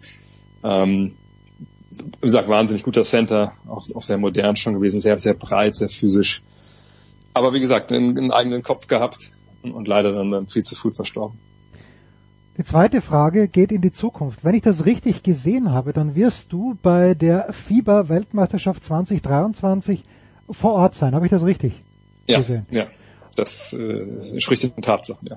Gut, und äh, Sveti Pesic hat in diesem Interview auch gesagt, äh, Pesic ist ja mit Serbien unterwegs und äh, die Deutschen schätzt er sehr hoch ein.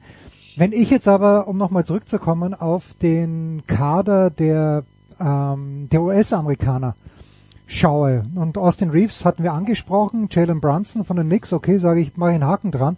Ansonsten, wenn ich mir diese Mannschaft anschaue, ist das die, am leichtesten schlagbare US-Mannschaft oder ist es genau umgekehrt, dass die alle mit einem Chip on der Shoulder dorthin fahren und sagen, okay, die ganz großen, die riesig großen Namen fehlen uns hier, aber jetzt zeigen wir es euch erst recht.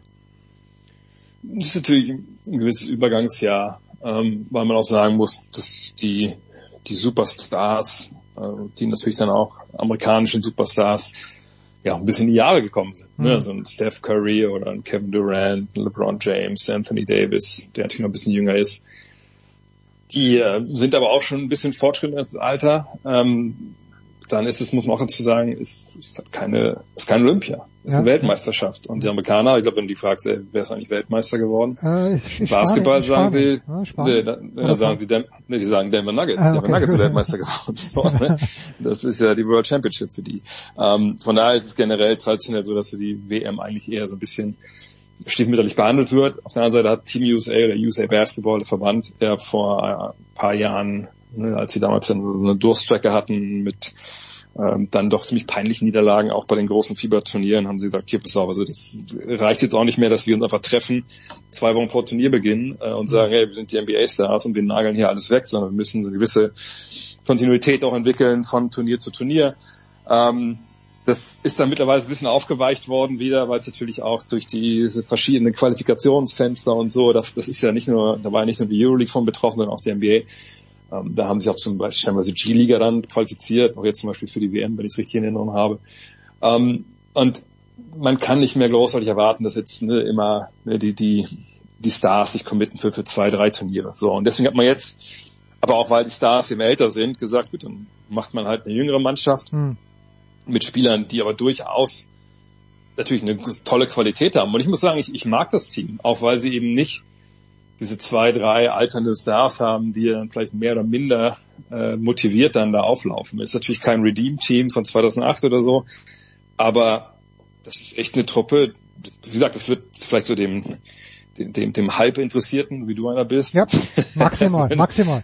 wird vielleicht dann der eine oder andere Name nicht so viel sagen und ich denke auch, dass dann wahrscheinlich in Paris äh, nächstes Jahr dann Leute wie Jason Tatum sicherlich auch dann dabei sind wieder.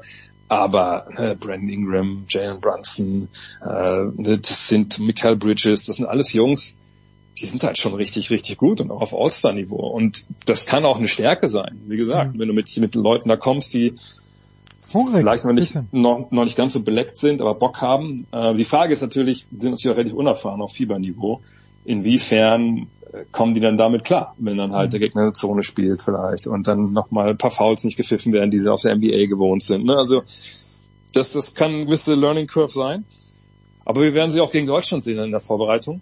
Äh, das ist natürlich für beide Seiten auch ein sehr, sehr guter Test.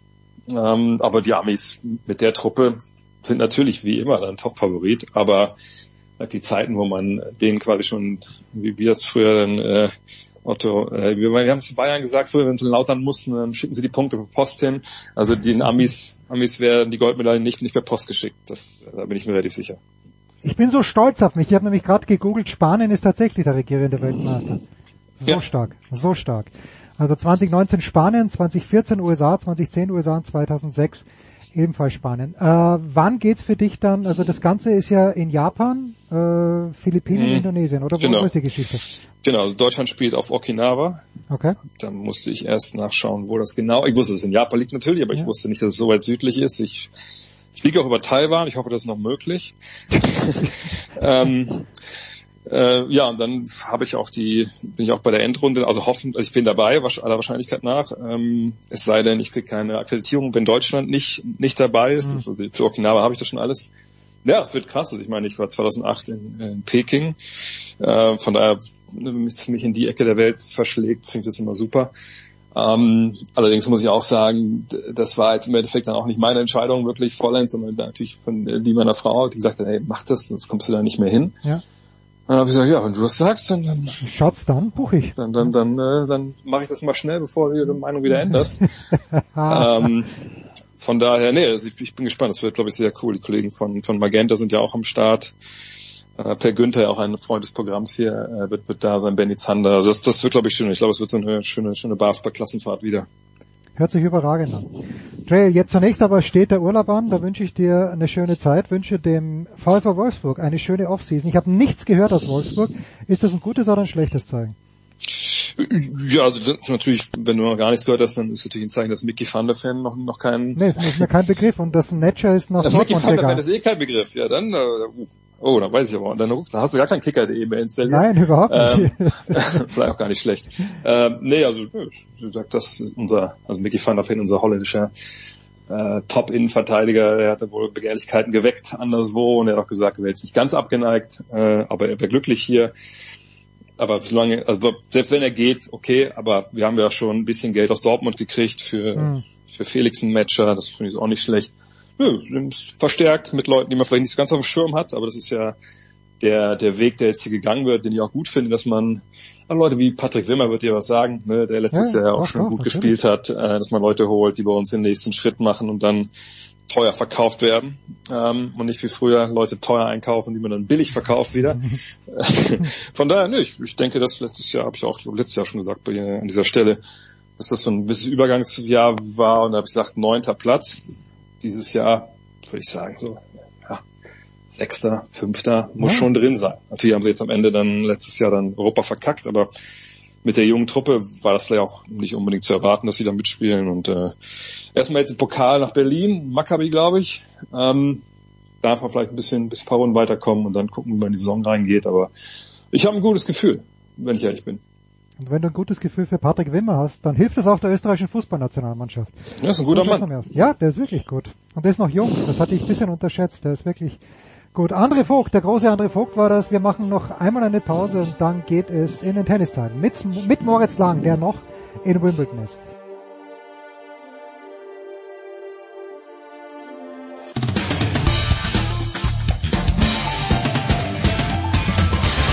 Hallo, hier ist Roger Federer. Ihr hört Sportradio 360. Big Show 618 am Dienstag sind wir uns, und das ist wirklich wörtlich gemeint, noch in den Armen gelegen. Dann bin ich nach Hause geflogen. Aber Moritz Lang kostet sein elftes und bis auf weiteres letztes Wimbledon-Turnier bei Sky bis zum Ende aus. Moritz, schönen guten Morgen. Ja, Vorsicht, Vorsicht, Vorsicht. Nicht bis ganz zum Ende, also bis zu meinem Ende koste ich es aus. Dieses Jahr bin ich allerdings nicht bis zu den zwei Finals vor Ort. Ich bin auf eine Hochzeit eingeladen ah. und deswegen übernehmen die Kollegin und der Kollege Janik Erkenbrecher und Katha Kleinfeld Samstag und Sonntag als Reporter für mich. Danke noch hier mal kurz an die zwei. Äh, ich bin die Halbfinals noch hier, freue mich jetzt auch heute auf die Damen und dann morgen auf die Herren. Ja gut, äh, ich glaube, beiden kriegen auch bezahlt dafür. Du musst nicht zu demütig sein. Also alles gut. Moritz, du hast vor Beginn des Turniers, und das ist jetzt ein bisschen eine längere Anmoderation, damit du auch Zeit hast, dir eine Antwort zu überlegen. Du hast vor Beginn des Turniers ähm, die deutschen Spieler beziehungsweise alle Kandidaten, die bei dir am Start waren, gefragt, drei Leute, mit denen sie gerne zu Abend essen würden. Jetzt haben wir beide ja am Dienstag bisschen hin und her überlegt, naja, wenn wir uns aus der aktuellen oder generell der historischen Tennisszene drei Leute aussuchen dürften, wir haben uns sehr schnell auf Roger Federer geeinigt, mit ganz großem Abstand, ganz weit vorne. Äh, und zu anderen Kandidaten kommen wir gleich. Aber wenn du jetzt so ein bisschen zurückdenkst an diese ersten Tage, an die Antworten, die die Spieler dir gegeben haben, Hast du da eine parat, die, die, wo du sagst, okay, das hat mich jetzt massiv überrascht und mit dem Typen oder mit dieser Frau würde ich auch gerne? Hm, hm, es kam mindestens zwei, vielleicht sogar dreimal Eminem. Das hat mich okay. sehr überrascht. Okay, ja. Und Sir Burr ist riesen Eminem-Fan und auch Alexander Zverev hört gerne Eminem. Und das, da war ich einfach überrascht. Wobei ich jetzt persönlich nicht unbedingt mit Eminem essen müsste oder einen Abend verbringen müsste. Interessant wäre es sicher. Also ich würde es jetzt nicht ausschließen, aber unter meinen äh, Top 3 Kandidaten wäre er jetzt nicht zwingend. Genau, wir hatten eben nicht nur nach äh, Tennisspielerinnen und Spielern gefragt, ja. mit denen man gerne einen Abend verbringen will, sondern es galt äh, darüber hinaus. Also Eminem ist spannend. Ich habe diesen Film gesehen, Eight Miles, der schon sehr, sehr lang her ist, wo auch die seine, die Hauptdarstellerin, die ist ja ganz jung, vor einigen Jahren schon verstorben. Also wir, wir beide sind uns ja einig, Roger Federer Nummer eins. Und jetzt habe ich mal für mich überlegt, wenn ich in der Historie zurückkramen könnte, alles ist erlaubt. Ich einige mich mit mir selbst als Rang zwei John McEnroe. Okay. Jetzt, jetzt du. Also jetzt bleiben wir beim Tennis. Wir bleiben ja, natürlich beim, beim Tennis. Tennis. Beim also Tennis, ja. Roger Federer dann ist bei mir Rang zwei Oh. Es ist Boris Becker. Oh, guter, gut. Ist gut, ist stark, ja, würde ich auch gern. Ja, der hat so viel zu erzählen. Also ganz ehrlich, der Mann hat alles erlebt, was man erleben kann in, in kurzer ja, Zeit. Ja. Denn äh, zum Glück hat er oder hoffentlich hat er noch sehr viel vor sich. Und ähm, also was, was der erzählen kann, Höhen, Tiefen, rechts, links, oben, unten, äh, Wahnsinn. Das stimmt natürlich auch. Ja, und Michael Stich in diesem Zusammenhang wäre, oder, oder auch so, na okay, na Moment, Moment, Moment. Sorry, sorry. Jetzt kommt deine drei. Du musst ja deine drei und ich muss meine drei noch ja, machen. Ja, pass auf, pass auf. Also ich habe Federer eins, John McEnroe zwei und Andrew Agassi drei. Oh ja. Wobei von Agassi weiß man natürlich viel über das Buch, aber trotzdem, Andrew Agassi drei.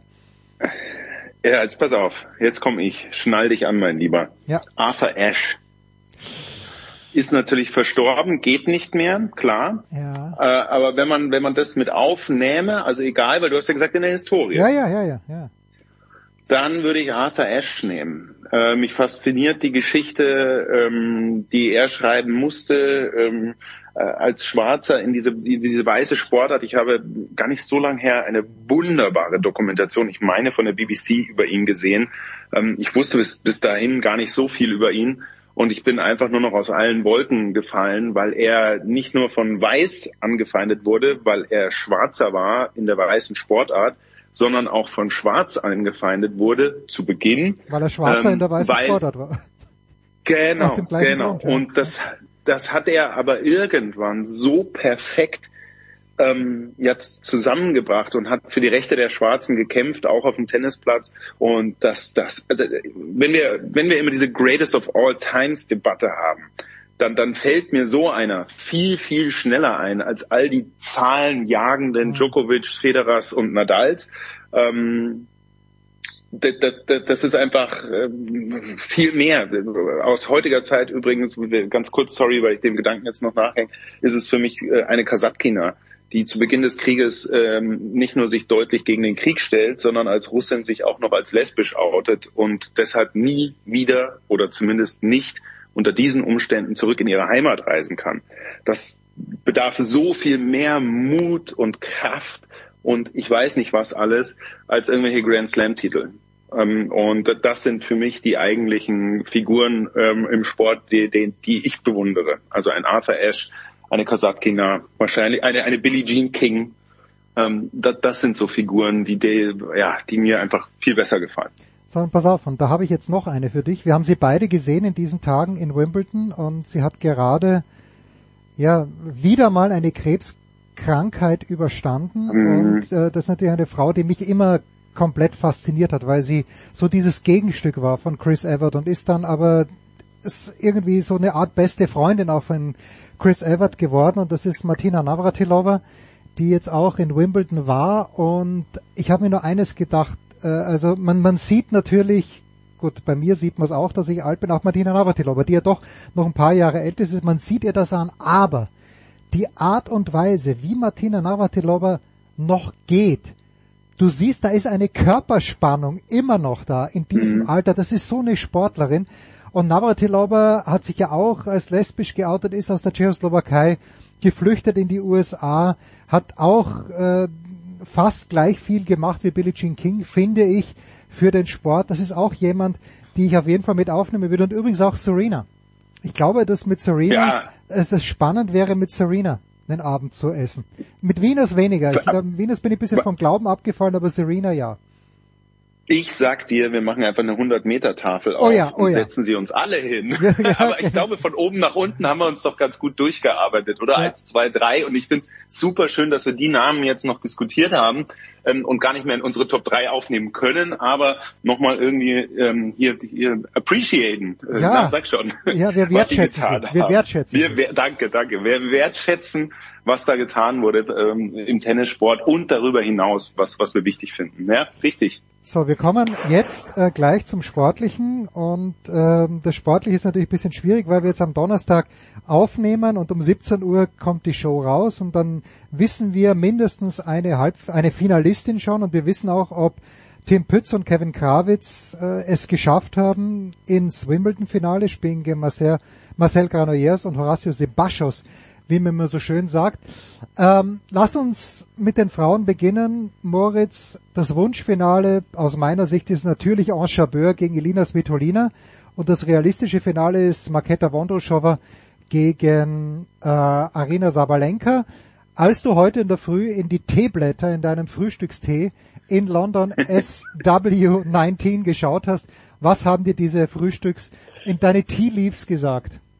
Ja, also gleiches Wunschergebnis steht da bei dir. Allerdings bei Vondrusova bin ich mir nicht ganz sicher, okay, weil ja. die sich halt bisher in Wimbledon so schwer getan hat. Die hat bisher nie die zweite Runde überstanden. Und ja, sie spielt jetzt hier hervorragend. Aber da kann immer dieser Faktor dazukommen, dass einem doch nochmal klar wird, dass Wimbledon groß ist und dass dass es bisher nicht lief auf Rasen. Vielleicht gibt's wieder einen schlechten Tag, so wie sie es damals hatte, obwohl sie ja damals auch schon immer alles mitgebracht hat fürs Rasenspiel, den wuchtigen Aufschlag, die Größe etc. pp. Ähm, aber damals hat es nicht geklappt. Vielleicht wird's heute auch ein schwieriger Tag. Deswegen finde ich dieses Match deutlich ausgeglichener ähm, und äh, habe da schon auch so das Gefühl, da könnte auch Svitolina durchgehen. Und äh, tatsächlich diese Geschichte natürlich sensationell. So eine junge Mutter und äh, wie sie für die Ukraine äh, kämpft, hier mit dem Tennisschläger in der Hand. Es, es muss dann martiales ausgedrückt werden, leider. Ähm, das ist eine besondere Geschichte, die die hier alle auf der Anlage bewegt merkt man, die Fanherzen fliegen hier zu. Und bei der anderen Seite, ja, da ist, glaube ich, die Favoritenrolle genauso, wie du es gesagt hast. Sabalenka, die kann vor allem die Nummer eins werden. Das ist nochmal ein Ziel on top. Ähm, aber, auch hier habe ich ein Aber. Also A, die Unterstützung für Ons Jabeur und B, ich habe auch nicht gedacht, dass Ons Jabeur ja. hier Viertelfinale überstehen ja. wird gegen ähm, Rybakina. Und das hat sie gemacht. Zähne zusammengewissen, über drei Sätze, reingekämpft und sie hat vor allem erklärt auf der Pressekonferenz, dass sie was verändert hat in ihrem Spiel. Die Härte in den Schlägen musste zunehmen, sie hat körperlich noch mehr gearbeitet und das wird ihr natürlich gegen Sabalenka auch helfen. Nichtsdestotrotz, äh, die Favoritenrolle ist da so verteilt, wie du es genannt hast. Also ich war auch überrascht über diesen Sieg von, gerade auch wie dieser Spielverlauf war. Rebakina führt schnell und dann muss den ersten Satz vielleicht doch eher Jabeur gewinnen, gewinnt ihn nicht. Und im dritten Satz dann ein relativ glattes 6 zu 1. Äh, und natürlich dieses 6-2, 6-4 von Sabalenka gegen Kies erzählt ja auch nicht die ganze Wahrheit, weil Kies ja. im zweiten Satz ja, den darf sie ruhig gewinnen, war mit Break vorne. Ich glaube ja. 4-2 ist es gestanden, wenn nicht sogar 4-1. Ja, Break vor und 40-0. Ja, ja, und das ist halt dann auch typisch Maddie leider. Äh, ja. Manchmal rennt sie halt davon. Ja, es ist eine wunderbare Geschichte. Es ist natürlich eine Sache, dass Kasachiner, ah, äh, Kasachina, jetzt habe ich, hab ich äh, Freud, irgendwas mit Freud. Rybakina geht als Kasachin durch, ist aber natürlich voll Russin, genauso wie Alexander Bublik Russe ist und äh, die ist, nur weil der kasachische Tennisverband die eingekauft hat, da finde ich es ein bisschen schwierig, eine Unterscheidung zu treffen. Ganz ehrlich, weil, ja. also, ja, bitte. Das Thema ja war ja letztes Jahr vor allem das Thema, ja. weil im vergangenen Jahr alle Russinnen, alle Russen, ähm, genauso wie Belarusinnen und Belarusen ausgeschlossen waren von Wimbledon und dann gewinnt ausgerechnet eine Russin, ja. die halt für Kasachstan antritt, äh, Wimbledon. Ähm, es war, sie hat mir tatsächlich in dieser Rolle fast ein bisschen leid getan, weil ähm, sie, sie hat nun mal Rybakina einfach ihren Traum gelebt und hat Wimbledon, das größte Turnier, gewonnen. Und irgendwie, ja, war es alles ein bisschen Chefs und vielleicht so halb verkehrt. Ähm, und sie musste sich in jeder Pressekonferenz dazu äußern, was völlig logisch ist, dass sie darauf angesprochen wird, auch richtig von den Journalisten und Journalistinnen geht nicht anders. Aber ähm, ja, ich glaube, da trifft es ganz gut. Dieses Jahr hat mir so ein bisschen leid getan. Das war mehr als unglücklich, wie das alles lief. Auch die ganze Geschichte mit den Punkten. Ich habe bis heute auf die ATP und die WTA einen Hals, dass sie da Wimbledon eins auswischen wollte und die, die Punkte rausgezogen haben, weil die eine klare Entscheidung getroffen haben gegen Russland ähm, die ich nachvollziehen kann. Und also alles ganz verkehrte, krumme Lage. Und in diesem Jahr ist es natürlich nicht mehr ganz so auffällig, auch nicht Rybakina, die jetzt im Viertelfinale ausgeschieden ist, eben weil die Russinnen und Russen dabei sind, genauso wie ja die Spielerinnen und Spieler aus Belarus. Kannst du also Arina Sabalenka hat sich ja bei ihrer ersten Pressekonferenz hingesetzt ja. und hat gesagt, pass mal auf, Freunde, wenn ihr irgendwas äh, zur Politik wissen wollt, ich habe alles gesagt fragt die WTA, die kann euch die Transkripte geben. Kannst du dieser Einstellung etwas abgewinnen? Hm, nein, kann ich nicht. Vor allem ist ihr Problem natürlich die Art und Weise der Kommunikation. Daniel Medvedev zum Beispiel macht das auch so. Aber er macht das mit einer großen Lockerheit. Und ähm, er ist jetzt komisch zu sagen, er grinst dabei. Damit meine ich nicht, dass das suffisantes Grinsen sei, sondern er er nimmt sich der, den Fragen positiv an und antwortet sehr und antwortet entspannt und darauf, bestimmt.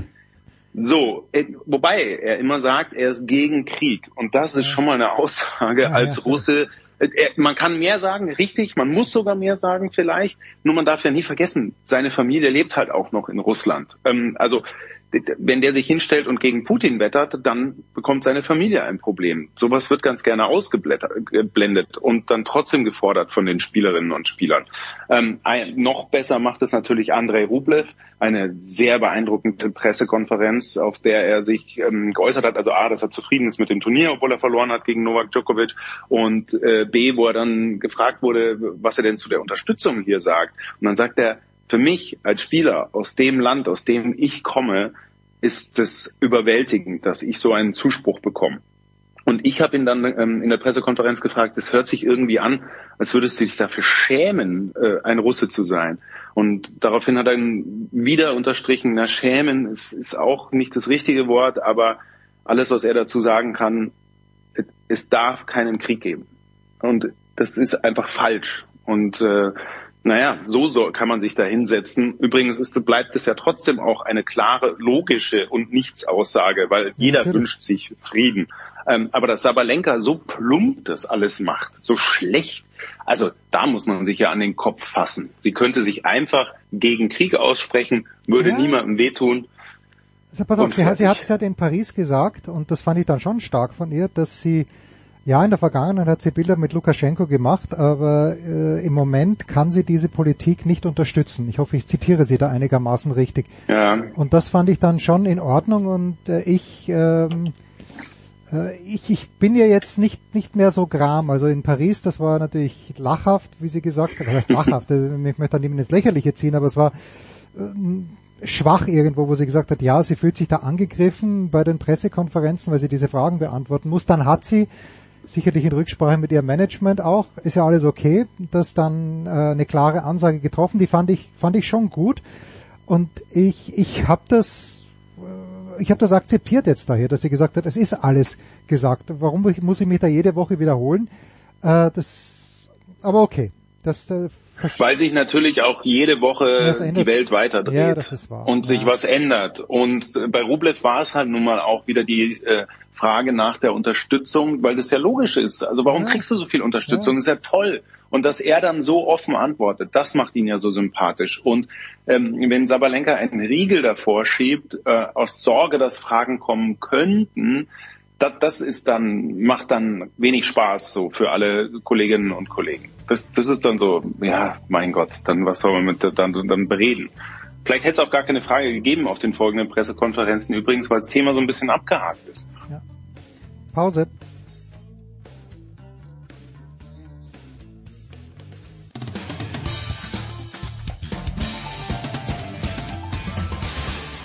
Ja, hallo liebe Sportradio 360-Hörer, hier ist der Jürgen Melzer und ich wünsche euch einen schönen Tag.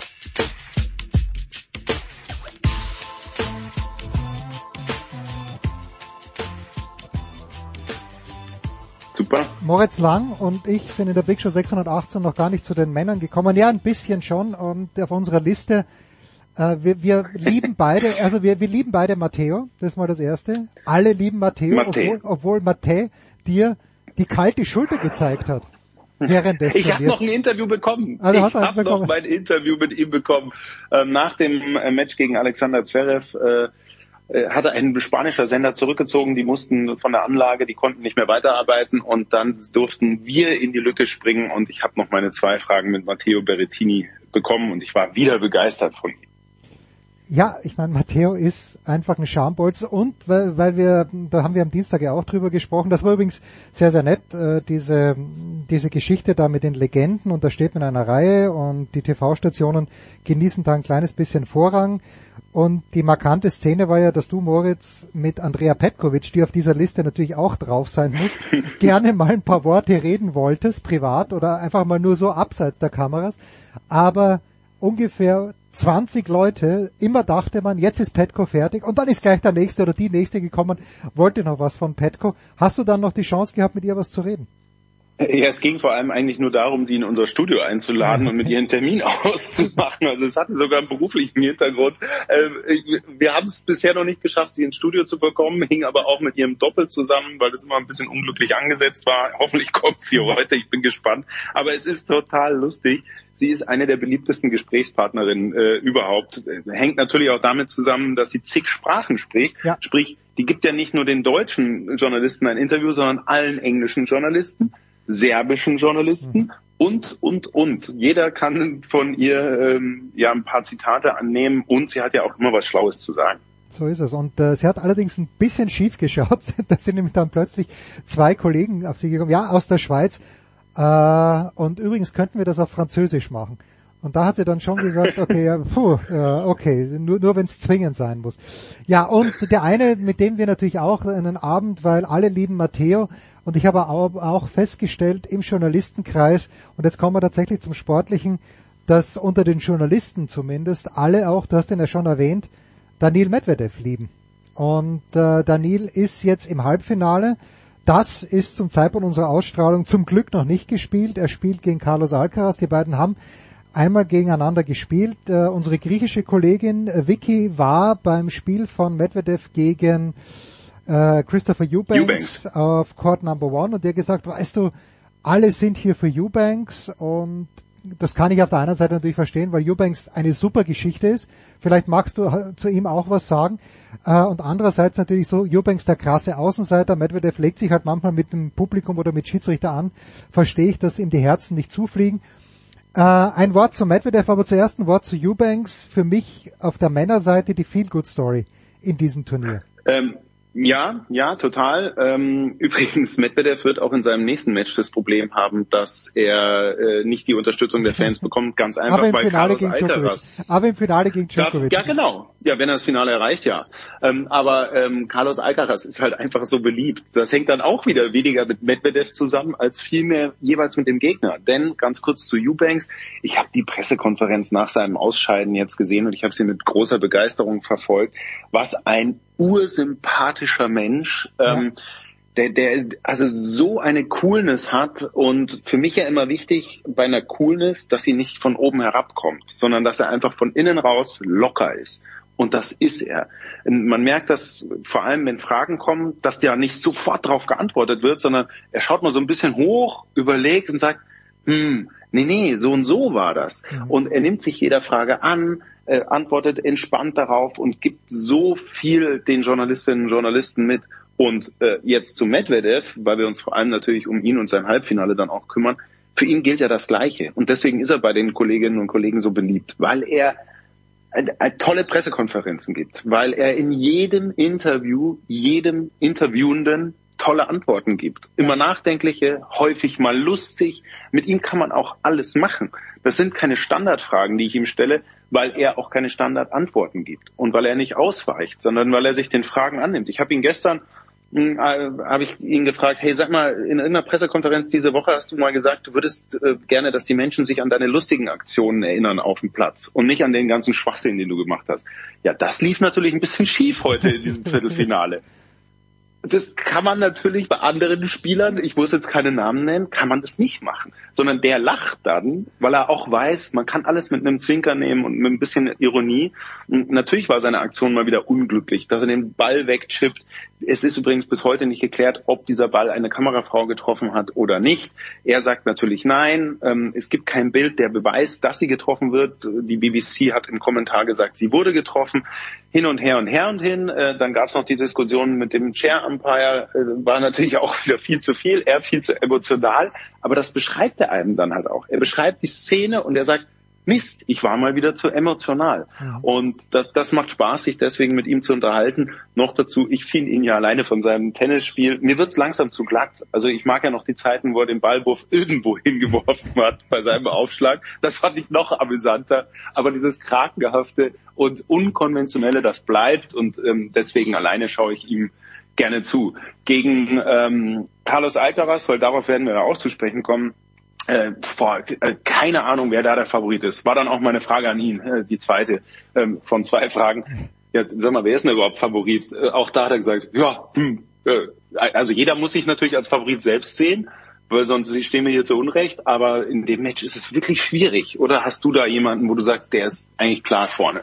Nein, klar überhaupt nicht. Aber, ähm, also gut, Alcaraz hat mich gegen Rune da war für mich klar, wenn Rune, für Alcaraz war es egal, ob er den ersten Satz gewinnt oder nicht, aber ich glaube für Rune war dieser erste Satz immens wichtig, den hat er dann verloren und da habe ich mir dann gedacht, nein, Alcaraz ist, ist ein guter Frontrunner, das verliert er jetzt nicht. Da gibt's ja glaube ich auch eine ganz wüste Statistik, wann Alcaraz das letzte Mal ein Match verloren hat in einem Grand Slam Turnier, wo er den ersten Satz gewonnen hat. Ähm, das war mir klar. So, jetzt gibt's eine kleine Richtgröße, die ist schon zwei Jahre her. Da hat der Medvedev sehr, sehr klar zweite Runde Wimbledon gewonnen, 2021 gegen Alcaraz. Das war die erste Begegnung. Zweite Begegnung war in diesem Jahr in Indian Wells. Und wenn du dich erinnern kannst, Moritz, da hat Medvedev zwölf Meter hinter der Grundlinie retourniert und Alcaraz hat auf jeden zweiten Ball mindestens einen Stopp gespielt. Und ich glaube mhm. aber, dass das nicht der Fall sein wird. Ich glaube, dass äh, also dass es ihm nicht wieder so leicht machen wird. Das war 6-3, 6-2, glaube ich, in den Wells für Alcaraz. Ich habe keinen klaren ja, Favoriten, aber ich spüre, Medvedev ist ja ein Fuchs. Der ist in Rom an den Start gegangen und hat gedacht, boah, hoffentlich, hoffentlich fliege ich in der zweiten Runde raus und äh, kann dann irgendwo hingehen, wo es mir besser gefällt. Und auf einmal ist dieses Werkel ins Laufen gekommen und auf einmal ist er dann im Halbfinale gestanden, im Finale gestanden. Und genauso kommt mir das jetzt im Wimbledon auch vor. Niemand hat auf ihn geachtet und plötzlich ist er im Halbfinale. Eubanks war extrem unangenehm, weil der auch Aufschlag, Wolle Stopp dann gespielt hat, super aufgeschlagen hat. Ähm, ich sehe frei nach Gilles Müller, den ich Trottel, weil ich weil ich ich hätte es wissen müssen. Ich habe ihn auf Englisch interviewt. Ich Trottel habe ihn Na. hätte, ihn, hätte ihn auf Deutsch interviewen müssen, was äh, was ja wirklich dämlich ist von mir. But anyway, ähm, ich, ich gehe bisschen mit Gilles Müller. Ich habe Medvedev 51 zu 49 vorne.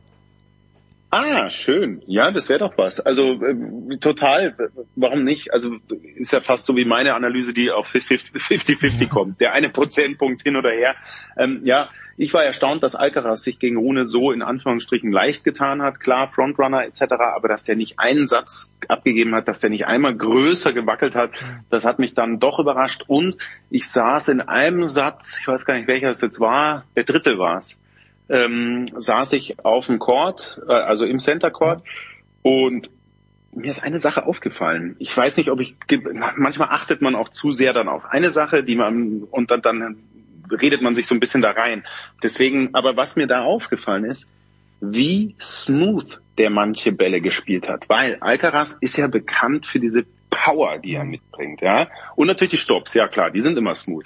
Aber es gab so viele Bälle aus dem Halbfeld, die der einfach ganz locker rübergespielt hat. Also wirklich locker. Mhm. Ähm, und hinten einfach so platziert ins Eck gelegt hat, so dass, ähm, dass Rune auch keine Chance hatte. Der Ball war dann trotzdem weg. Aber eben nicht dieses Wegmachen, das Tothauen eines Balles, sondern ein, ein, ein schöner Schwung, ein smoother Schwung, ein platzierter und überlegter Schwung.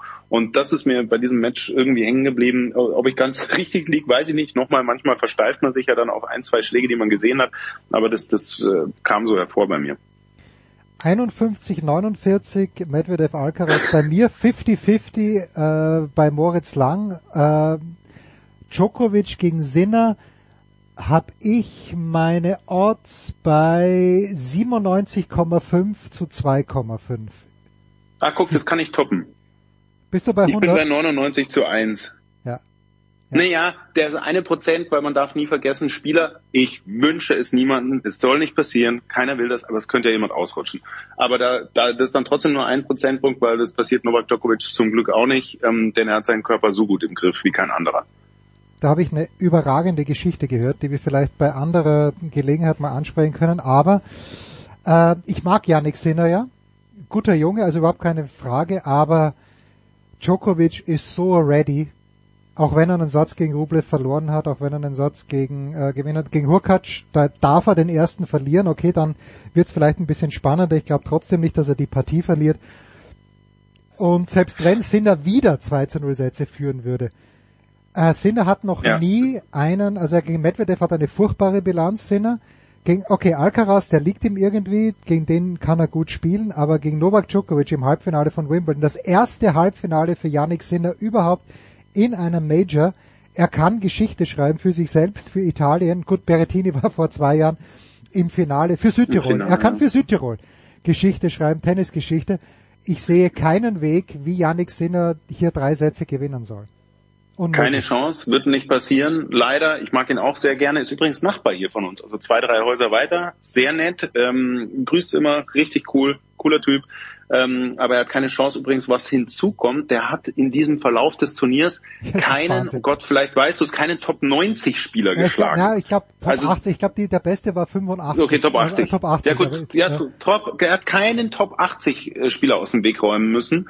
Ähm, und äh, der hatte noch keinen Prüfstein und das ist sein Problem.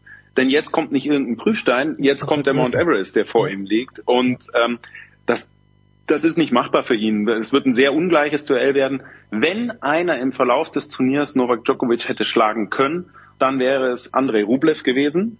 Da okay. hatte ich ja. im Match, ich war, ich war auf Court, ich, ich hatte das Gefühl, heute ist Djokovic angreifbar und äh, heute wäre die einzige Chance. Ähm, Rublev selber hat gesagt, äh, er, er war hochzufrieden mit seinem Spiel ähm, und es lief einfach ein bisschen Glück und Pech war dabei. Heißt, wenn er mal eine Breakchance hatte, war es halt knapp neben die Linie. Und wenn Djokovic die Breakchance hat, dann ist es halt noch knapp drin. Und das ist natürlich immer den Unterschied, den du gegen Djokovic hast. Aber als ich da auf dem Court saß, hatte ich so das Gefühl, also hier hätte vor allem in Satz drei was passieren können, Querstrich müssen. Das ist nicht passiert und deswegen war es dann durch. Und ähm, Djokovic, der, er hat sich nicht so geäußert, aber er wirkte auf mich auch nicht 100% fit. Der hat auch äh, Nasenspray benutzt vorm Einschlagen. Ich weiß nicht, ob er das immer macht. Der hat ja mehrere Mittelchen, die er so benutzt. Ähm, aber ich hatte so kurz das Gefühl, hat der irgendwie Heuschnupfen? Ist der ein bisschen angeschlagen? Ist der nicht bei 100 Prozent? Ähm, aber wenn er das nicht war, die Geschichte ist eh schon vorbei, denn äh, er, spätestens jetzt steht er wieder bei 100 Prozent. Das werden wir heute schon erleben, wenn er beim Training ist. Ich werde mal vorbeischauen. Und deswegen, ja, 99 zu 1, äh, der gewinnt das Ding. Tja, und das Finale gewinnt aber Medvedev. Nee, leider nicht. Also leider deswegen, ich muss immer aufpassen, was ich sage, weil dann, dann kommen immer die Djokovic-Fans zurecht und sagen, was, was redet der lang? Ich will das Novak Djokovic nicht in Absprache stellen. Der hat sich alles erarbeitet, er steht zurecht dort, wo er steht. Ähm, und diese Titel zu sammeln ist, ist, ist genial. Aber ich kann es nicht mehr sehen. Ich will Abwechslung. Ich will was anderes haben. Ich will frische Farbe. Ich will einen Alcaraz. Ich will einen Medvedev, ähm, die das Ding gewinnen. Es wird aber nicht passieren. Novak Djokovic äh, gewinnt. Übrigens hast du das Interview von auf CNN gesehen mit Roger Federer, der gefragt wurde, ja, wie das denn für ihn ist, wenn Djokovic ja, ja, ja. Ähm, den achten Titel holt und vielleicht zitieren wir es hier einmal und den fünften in Folge und damit seine Zahlen einstellt. Und Federer, ich nehme es ihn ab, so wie er da sitzt. Er sagt, das ist großartig für Tennis, denn das bringt uns Aufmerksamkeit. Der Titel in Roland Garros ist um die ganze Welt gegangen. Jeder, auch ab, abseits des Tennis, hat darüber gesprochen. Und der Tennissport ist das Wichtigste. Und mit, mit so einer Eleganz, wie der sagt er es, und nimmt sich nicht wichtiger als diesen Sport, sondern der Sport steht über allen für Roger Federer. Es war mal wieder ein äh, Roger, wir lieben dich, O-Ton. Absolutely yes. Und wer ihn auch liebt, ist natürlich Kate Middleton. Und da fand ich dann nur abschließend ganz witzig die Zeitungen am nächsten Tag. Äh, manche Zeitungen haben ja nur ein Foto gebracht von Federer neben Kate und eine, ich glaube der Daily Telegraph, war dann so gnädig, dass er auf der rechten Seite dann auch Mirka dazugenommen hat. Aber du dachtest wirklich für einen, für einen Moment, dass, dass, dass Kate und Federer ein Pärchen sind. Fantastisch. Moritz, ich wünsche dir zwei herrliche Tage noch im herrlichen Medien... Nein, vor Gottes Willen, dieses Thema sprechen wir gar nicht an. Äh, das, äh, das Media Restaurant. Aber noch zwei, zwei wunderbare Tage in Wimbledon. Komm gut heim. Wir hören uns trotz allem hoffentlich bald wieder. Das war's. Die Big Show 506. Ich bin mittlerweile bei 618 bei Sportradio 360. Äh, nächste Woche die 619. Das war die Big Show auf sportradio360.de. Folgen Sie uns auf Twitter, klicken Sie den Gefällt mir Button auf unserer Facebook-Seite und abonnieren Sie uns via RSS-Feed oder auf iTunes. Die nächste Ausgabe der Big Show gibt es am kommenden Donnerstag. Bis dahin sollten Sie die Zeit nutzen und die weiteren Angebote auf sportradio360.de wahrnehmen. Play Ball! Da ist gar nichts toll.